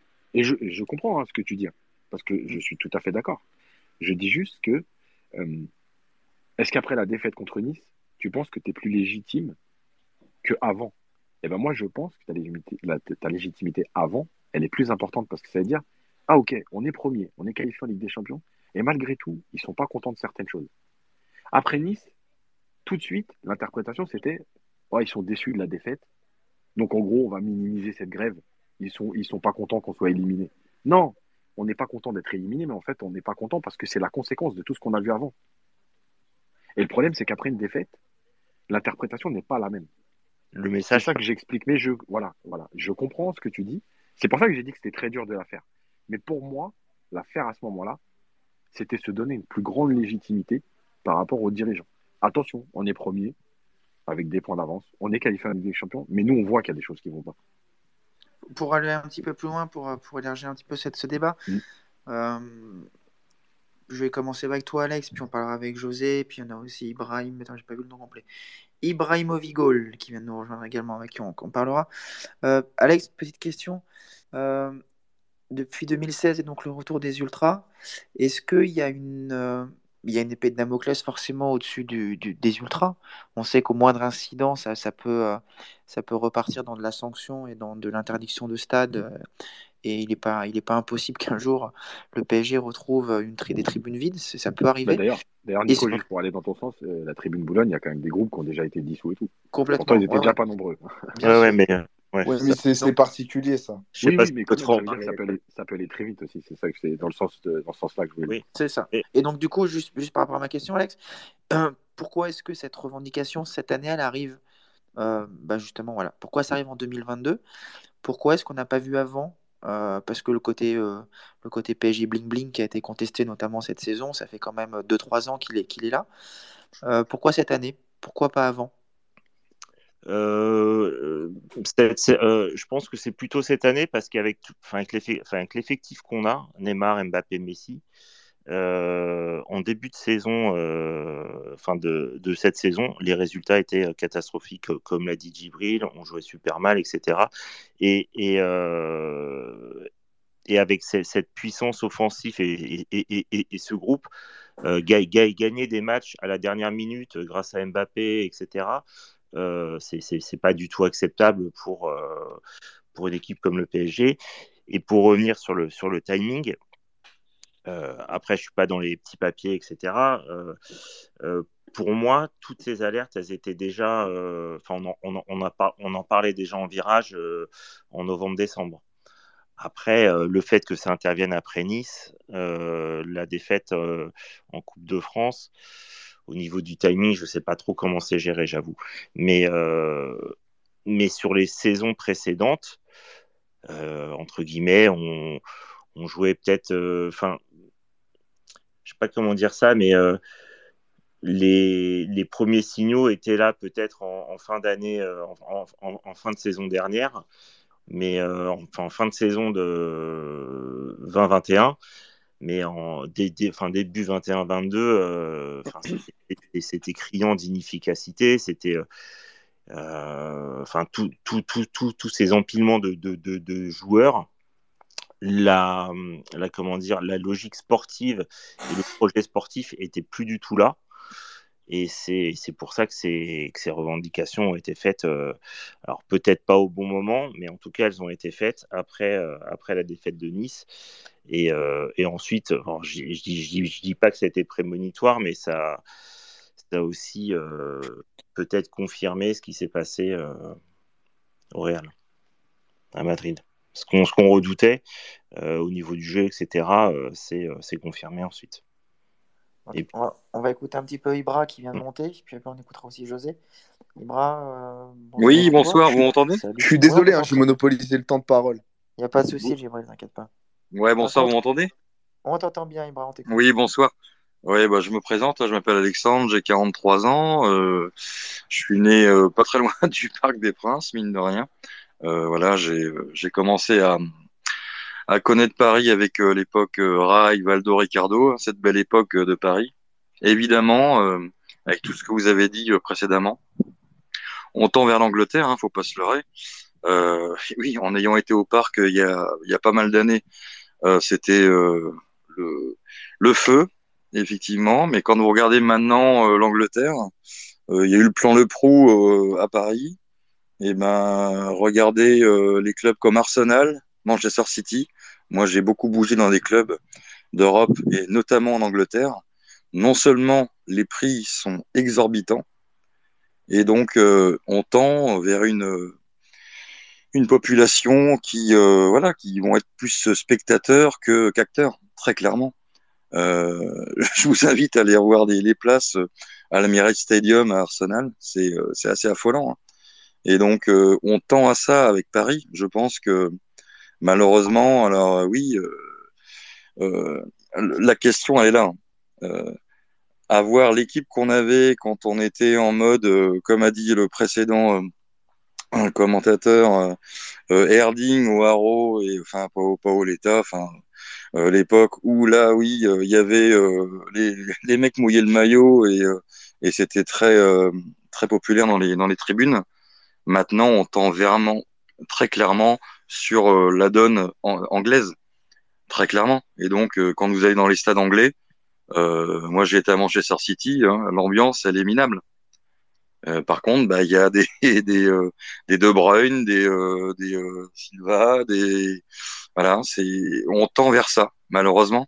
Évidemment qu'on regrette les tribunes Boulogne-Auteuil euh, où c'était le feu, où euh, comme disait le, le précédent pote, oui, euh, il y avait les fumigènes, machin. C'était une, une, une époque vraiment formidable.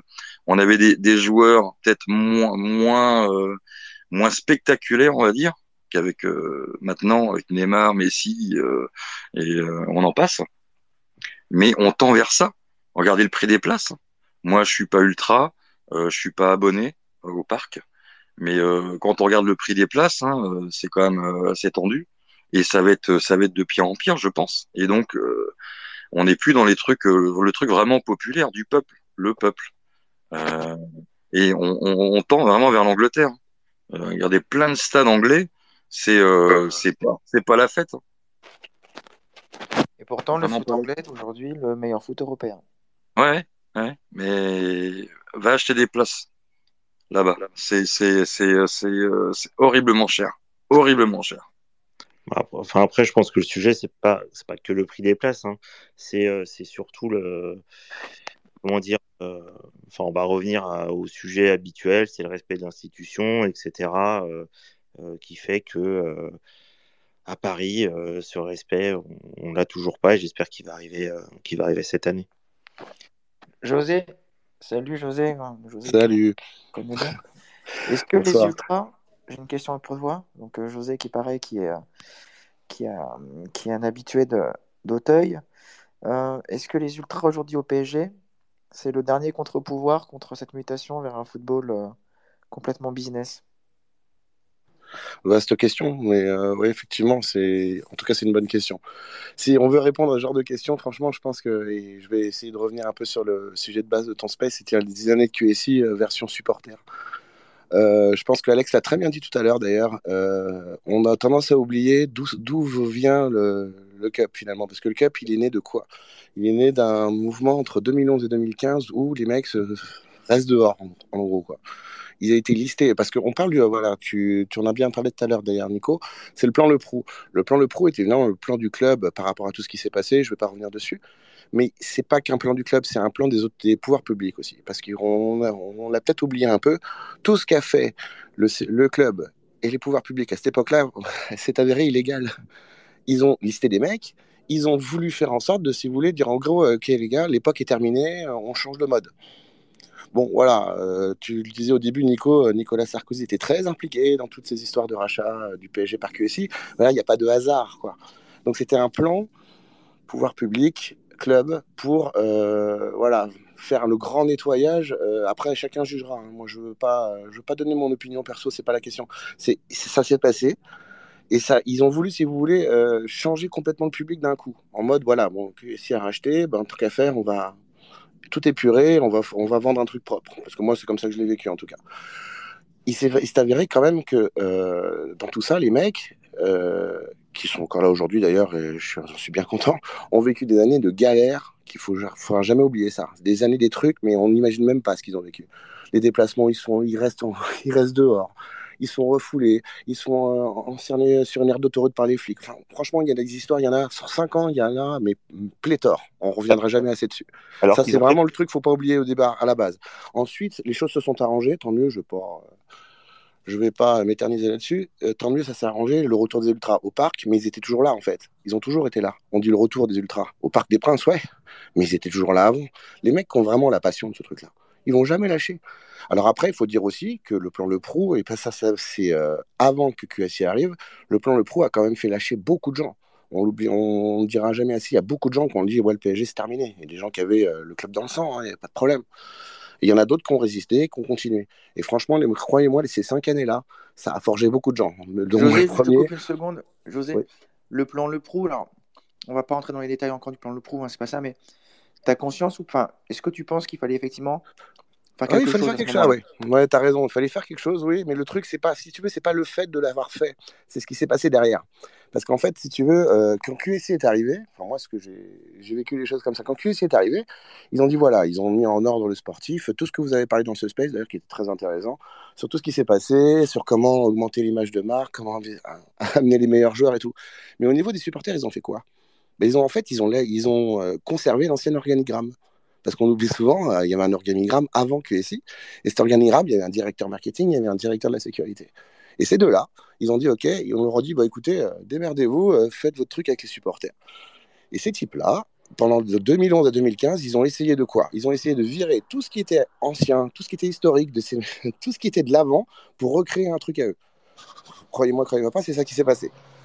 Et, pendant ces cinq premières années, moi, personnellement, j'en étais à me dire, euh, ouais, ok, c'est terminé, euh, c'est Disneyland, ils veulent vraiment Disneyland, et voilà. Il se trouve que les choses se sont passées autrement, et il y a eu la deuxième, euh, il y a eu la deuxième période, donc 2016 jusqu'à aujourd'hui, où les choses se sont arrangées. Mais il faut pas oublier ça, parce que quand tout ce que, tout ce que vous essayez de comprendre aujourd'hui, il faut bien remettre dans ce contexte-là.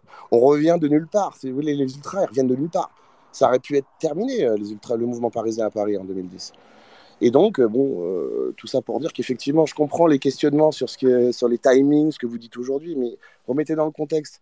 On arrive, les mecs reviennent, on revient en 2016, tac, on revient, on investit la tribune progressivement, ça se tient sur un fil. 2016, 2017, les choses reviennent, les choses progressent bien, tout se passe bien. Effectivement, euh, les premières années, quand à, et personne ne le je pense euh, que c'est Nasser qui a beaucoup contribué à ça. Après, les détails, j'en sais rien, mais je sais que Nasser était beaucoup impliqué dans autour des ultras. C'est compliqué d'aller dire ouais, attendez, les gars, vous faites quand même des conneries, malgré trois humiliations en cinq ans. On leur je sais pas. Et puis après Manchester, pour la petite anecdote, il y a eu euh, un dimanche au parc, euh, un entraînement un petit peu houleux, où ils nous ont dit voilà, on a pu expulser le truc, mais euh, voyez, c'est, les, les relations ont toujours été assez ambiguës avec QSI finalement. Enfin, moi, je le vois comme ça. Au début, il n'y avait pas de relation. Il y a eu un blanc, et d'ailleurs, Yacine, tu l'as très bien, tu très bien décrit. Et ensuite, voilà, il y a une ouverture, mais pour la même finalité que Nico disait au début. Il y a toujours une finalité à tout. C'est que, voilà, il faut mettre un point d'orgue en disant, ouais, voilà. Et apparemment, d'ailleurs, euh, j'ai ouï dire que les joueurs, à une époque, le demandaient eux-mêmes, en disant, voilà, c'est pas possible, on peut pas continuer euh, avec des touristes de partout. Parce que la vérité, c'est que pendant cinq ans, la tribune du Parc des Princes était remplie de touristes et il n'y en avait pas la moitié qui parlait français. Il faut quand même se le dire. c'est une vérité. C'est encore moins, peut-être moins le cas aujourd'hui au niveau du virage au taille, mais si on regarde tout le reste, c'est un mélange de fou. C'est, et là, euh, je voulais euh, conclure là-dessus en disant, euh, par rapport à vos débats précédents, c'est que, ouais, en fait, tout ce que vous avez décrit, c'est qu'on a changé d'époque. On a changé d'époque d'un coup, nous. C'est-à-dire qu'au niveau du plan Le Prou, ça a un peu basculé les trucs. C'est-à-dire qu'on a voulu faire plus vite que la musique.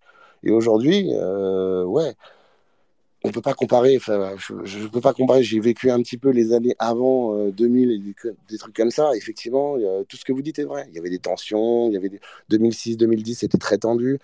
Les années 2000 un peu moins. Mais on a changé d'époque à partir de 2010 et jusqu'à les dix années de QSI ont été cette espèce de transition qui arrive jusqu'à aujourd'hui. Ouais, bah, comme disait Nico tout à l'heure, ouais, il y a une grève, le timing est peut-être pas bon, tout ce que vous voulez, vous avez peut-être raison, mais il y a eu quelque chose qui a changé là. Il y a eu une grève, c'était peut-être la première. Et il faut voir aussi que euh, le CUP, ça a 5 ans en tribune, 5 ans. C'est une, une, une, association, une, association, qui a 5 ans. Voilà. Mais ce temps, au moins, ils sont là. Moi, je suis content. Je suis content que les choses se passent comme ça, même s'il y a des incompréhensions. Mais voilà, il faut, il faut bien revoir les choses euh, dans leur ensemble. De, sur 10 ans, c'est ça qui s'est passé. Voilà, merci. Je m'arrête là. J'ai trop parlé déjà. Quelqu'un veut réagir? Euh, Ouais, moi. Ouais. Moi, je veux juste réagir par rapport à ce qu'il a dit sur euh, le retour, on va dire, des, des ultras. Déjà, le retour des ultras, il a été fait, on va dire, sur, euh, sur la demande de l'émir, parce que même lui, il a constaté qu'après des années, son, son stade, c'était un cimetière. Aucune ambiance, aucun bruit, et peut-être sur un but. Dites-vous, avant, hein, on n'avait même pas le droit de se lever. Pas le droit de fumer une clope. On, on avait le droit de rien faire. C'était quand même un truc de fou. Et pour revenir même au sujet général, on va dire, bon, je vais un petit peu, euh, on va dire, euh, euh, parler d'un autre sujet, mais qui est en rapport avec les ultras, c'est les ultras, dans le, même en Europe, hein, commencent, on va dire, petit à petit à se faire étouffer par le football business. On voit ce qui se... Je sais pas si vous savez ce qui se passe à Turin. À Turin, tous les groupes ultras se sont fait dégager pour privilégier un public qui est consommateur et non un public qui est fervent. Voilà, c'était juste, euh, on va dire, euh, la partie, euh, la parenthèse. Mais en règle générale, pourquoi ils ont demandé le retour des ultras au parc? Il y avait deux batailles, une bataille juridique et une bataille de revendication. La bataille juridique, elle a été, elle a été on va dire, réalisée par l'avocat de l'Association nationale des supporters, maître Cyril Dubois, qui petit à petit faisait tomber des pions, notamment un pion qui a, qui a été pour moi un, tournant, c'est celui de la blacklist. De... Et la, CNIL a condamné le PSG pour cette blacklist. Pour moi, ça a été une grande victoire pour le, le CUP. Ensuite, pour moi, ce qui a accéléré les choses, c'est pas euh, Nasser El Khalifi. Nasser El Khalifi a fait ce, ce que son boss lui a dit de faire, c'est-à-dire, je veux de l'ambiance dans mon stade. Bien évidemment, Nasser, il a essayé de faire quoi? Même si je blâme pas, bien évidemment, qu'il a accepté le retour des Ultras, il a essayé, parce que moi, je me rappelle très bien qu'il a essayé de créer une ambiance. Il a confié des, des mégas, des tambours à des gars, à des gars, on va dire une association, je sais même plus quoi, et ça a été un échec. Du coup, il a fait quoi? Il a pris contact avec le CUP, il s'est entretenu avec le président et retour des Ultras. Et bien évidemment, c'est retour du CUP. Parce que, tu as fait la remarque aussi que le CUP a 50 tribunes. Euh, c'est beaucoup plus complexe que ça. Tu as le plus vieux groupe, bah, au sein du CUP, tu as bien évidemment des groupes, et le plus vieux groupe date de euh, 2007. Donc euh, ça remonte qu'ils sont au stade. Voilà, c'était juste ça ma remarque. Et euh, ouais, vas-y, je sais, on t'écoute. Non, non, mais tu sais, moi, je je cherche pas à savoir le pourquoi du comment. Tout ce que je voulais dire dans cette histoire, si tu veux, c'est que entre 2010, entre 2011 et 2015, euh, je sais pas ce qu'a foutu le QSI en fait. Finalement, j'ai l'impression qu'ils ont laissé euh, les anciens en place en mode vas-y, faites ce que vous voulez. Et effectivement, dans, ces années-là, ce qu'ils ont essayé de faire, et c'est ça qui est grave en fait, parce que tu dénonces à juste titre les histoires de Blacklist et de la c'est qu'ils ont vraiment voulu faire une coupure historique avec les, anciens de la tribune, et, et pire encore, et c'est ça qu'on dit pas assez, pire encore, ils ont voulu créer leur propre truc, avec des gens motivés, machin, pour rien. Je vais pas rentrer dans les détails, mais ils ont voulu recréer une ambiance à eux. Ils ont voulu créer les Ultras 2.0. Entre 2011 et 2015, ils ont fait des trucs qui étaient vraiment, en, plus d'être illégaux, ils ont voulu redire, ouais, vas-y, on va filer des trucs à des gens. Il y a des gens qui pourraient te parler de... Je vais vous prendre un exemple simple. Euh, la fin de Comboiré, juste avant se fasse virer là, en hiver, il y a un type qui a voulu, qui a voulu juste mettre une, une banderole à soutien à Comboiré. Hop là, service de sécurité, tac, t'es viré, t'as- non, non, tu vires ta banderole, machin. À cette époque-là, on se rend pas compte, mais même de l'intérieur, ils étaient dans le contrôle total et ils voulaient, ils voulaient euh, créer une espèce d'ambiance artificielle. Et c'est vraiment, euh, je vais vous dire, ça en a dégoûté plus d'un. Euh, quand ça s'est su, enfin, en- pendant cinq ans, on s'est dit que de toute façon, c'était fini. Enfin, le mouvement parisien, ultra parisien était terminé parce que les mecs allaient faire le ménage et c'était terminé. Au miracle, au miracle, ils ont compris, tu vois. Et je, je, sais pas si c'est l'émir ou si c'est. Je pense que c'est un tout. C'est pas que l'émir. Je pense que même les joueurs, ils se sont dit, ouais, non, mais c'est pas possible, quoi. Tu te rends compte, on s'est mis à les faire chanter en 2012, là, où ils font, allez, Paris Saint-Germain, toutes ces conneries. Ils en étaient à ça, quoi. Pour faire, il fallait faire chanter les gens, il fallait faire karaoké, quoi. Ils ont voulu, en fait, il y a une espèce de rupture. Ils ont voulu faire le, voilà, le nouveau PSG. D'ailleurs, Zlatan le disait à l'époque, ouais, le PSG avant moi, c'était rien. Il disait ça dans une boutade. Mais si tu veux, c'était pas le PSG dont nous on l'entend. C'était le nouveau PSG. Et c'est pour ça que je dis qu'il y a un vrai changement d'époque et que, euh, effectivement, on pourra jamais comparer les ambiances de tribune d'avant et celles d'aujourd'hui. Parce que de toute façon, de toute façon, le, public du parc a profondément changé et à une vitesse qui est pas normale en fait. C'est que ce, plan Le Prou marque une rupture. Il y a eu euh, euh, six mois, je crois que ça a duré combien de temps avant qu'ils réouvrent les abos? Je crois qu'il y a eu un an, un an et demi, un truc comme ça. Ils ont réouvert des abos, mais c'est des abos aléatoires. C'était complètement surréaliste. Je veux dire, c'était comment euh, ils ont effacé toutes les fresques, on n'oublie jamais, on n'oubliera jamais. Ils ont effacé les anciennes fresques. Ils ont vraiment tout épuré. Ensuite, petit à petit, peut-être que effectivement, tu as raison sur le fait que l'émir, il s'est dit ouais, non, mais là, ça va pas. J'en sais rien, tu vois, très bien. Tant mieux. Ils ont ouvert la porte et ça s'est fait progressivement et ça s'est fait sur un fil ça se fait toujours sur un fil. Et effectivement, là où, là où il a raison, Nico, c'est que ouais, il y a une grève et elle vient cinq ans après, mais c'est pas un hasard. Enfin, finalement, au début, c'était compliqué. Tu viens, tu reviens, euh, tu reviens de nulle part. Tu peux pas aller dire ouais, euh, je conteste machin. Et puis finalement, là, au bout de cinq ans, on leur dit ouais, bah voilà, c'est ça la France aussi. hein. Ouais, on fait grève quand on n'est pas content. les choses, moi, les choses me paraissent naturelles. Moi, ce que je suis content en tout cas, c'est de voir que sur dix ans, on est passé d'une, euh, parce qu'on oublie souvent à cette époque-là, il y a beaucoup de gens qui oublient de se dire qu'à cette époque-là, moi le premier, au bout de 3-4 ans, je me disais c'est bon, c'est terminé quoi. On, est- on est en train de discuter d'un truc, on est en train de discuter d'une grève du CP, par exemple, on parlait de ça. Ouais, mais euh, moi, je vous le dis, en 2012-2013, plus personne n'imaginait une seule seconde que c'était possible. Le PSG, c'était terminé. Enfin, les ultras du PSG, c'était fini. Ils avaient euh, fini de nettoyer, quoi. Et c'est ce qu'ils ont, ils ont vraiment essayé de le faire. Croyez-moi, ils ont essayé de le faire. Après, ils ont changé de politique, et tant mieux. Je suis très content. Mais ils ont essayé ça. Et donc, si vous voulez, ça vous met en perspective les, la façon de voir les choses. Et, surtout aujourd'hui, par rapport à la dernière grève, et surtout l'histoire, euh, le PSG-OM, où tout le, monde, tout, le monde, est tombé sur le cap en mode Ouais, vous n'avez pas à faire grève euh, sur PSG-OM, vous vous rendez pas compte, c'est un scandale. Alors que ces mêmes types qui viennent nous, dire Ouais, euh, faut, faut pas faire grève, c'était les mêmes qui nous critiquaient Ouais, les gars, vous chantez tout le temps. Ah, c'est pas bon ça. Ouais, les gars, faudrait peut-être un petit peu suivre le match. Ouais, faudrait peut-être un peu critiquer celui qui marche, machin. Vous voyez?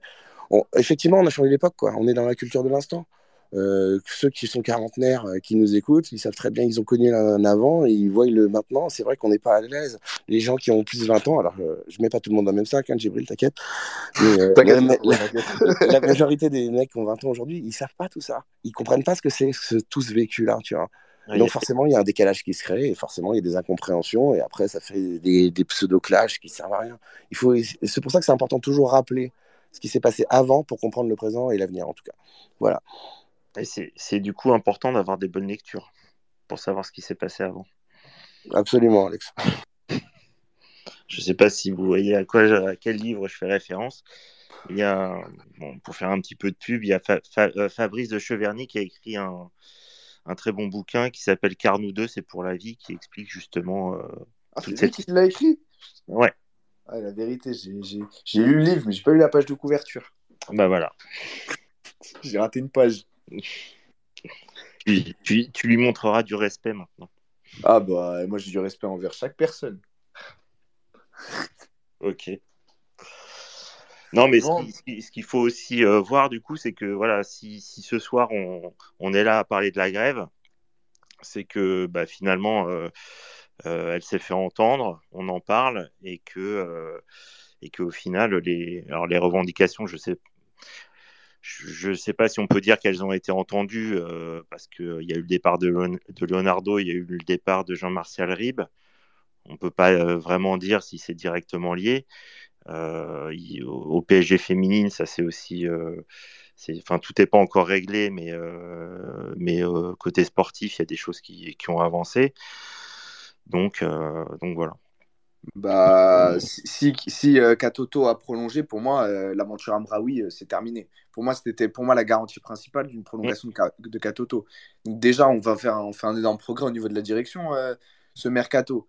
Pour moi, l'avenir de Leonardo est scellé. Il était scellé depuis, pour moi, même Madrid, il était scellé. Même avant Madrid, c'était scellé.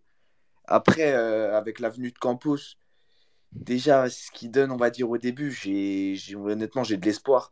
Après, c'est vrai que Galtier, honnêtement, j'ai vu ce qu'il a fait à Lille, ça peut donner quelque chose, mais en fait, il faut vraiment qu'on regarde ce qu'il va faire en début de saison pour vraiment se faire un bon jugement. Parce qu'il y en a, ils vont critiquer Galtier, nanani, nanana, oui. Christophe Galtier, il n'a pas gagné de Ligue des Champions. Christophe Galtier, il, il a peut-être gagné qu'une Ligue 1. Christophe Galtier, il a fait ceci, cela.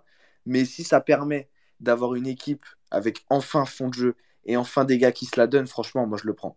Je suis 100% d'accord avec toi. 100% d'accord avec toi. Et puis de toute façon, t'as pas le choix, Djibril. hein.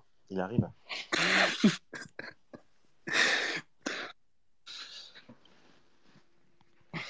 Bon, bah, messieurs, on va s'arrêter là-dessus du coup. Ça fait 4 heures qu'on est à l'antenne. Et que, Ah. donc euh, demain on a tous une euh, on a tous du travail, donc on va pas faire la nuit. Euh, merci à tous d'avoir écouté ce space. Merci à tous les intervenants.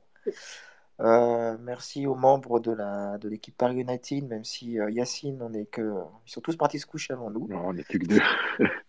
Mais bon, c'est pas grave, on s'en doutait. Toujours les mêmes qui restent jusqu'au Ouais, bout. toujours. Bon, en tout cas, c'était sympa. J'espère que, que ça vous a plu. Pour ceux qui réécouteront en replay, bah, ben, même chose. euh, profitez bien. Si vous avez des, des remarques, n'hésitez pas sur le compte Twitter de Paris United. On sera ravis de- d'en prendre bonne note pour les prochains Space. On vous retrouve euh, sans doute mardi ou mercredi, je me souviens plus, Yacine, pour un Ouais, podcast. ça dépend de la présentation de Galtier. C'est ça. On vous fera un petit podcast euh, d'après-conférence de Galtier pour, euh, pour débriefer un petit peu les, les premières paroles du nouveau coach. Et puis, bah, on se retrouve tous assez rapidement pour un nouveau space, je pense. On essaiera d'en faire un autre courant, courant du mois de juillet. On va essayer de trouver un petit sujet sympa. Et puis, bah, écoutez, je vous souhaite bonne nuit à tous. Encore merci, surtout. Merci à tous. Et puis, Merci à euh, tous. à la prochaine. Ciao. Merci. Merci à vous.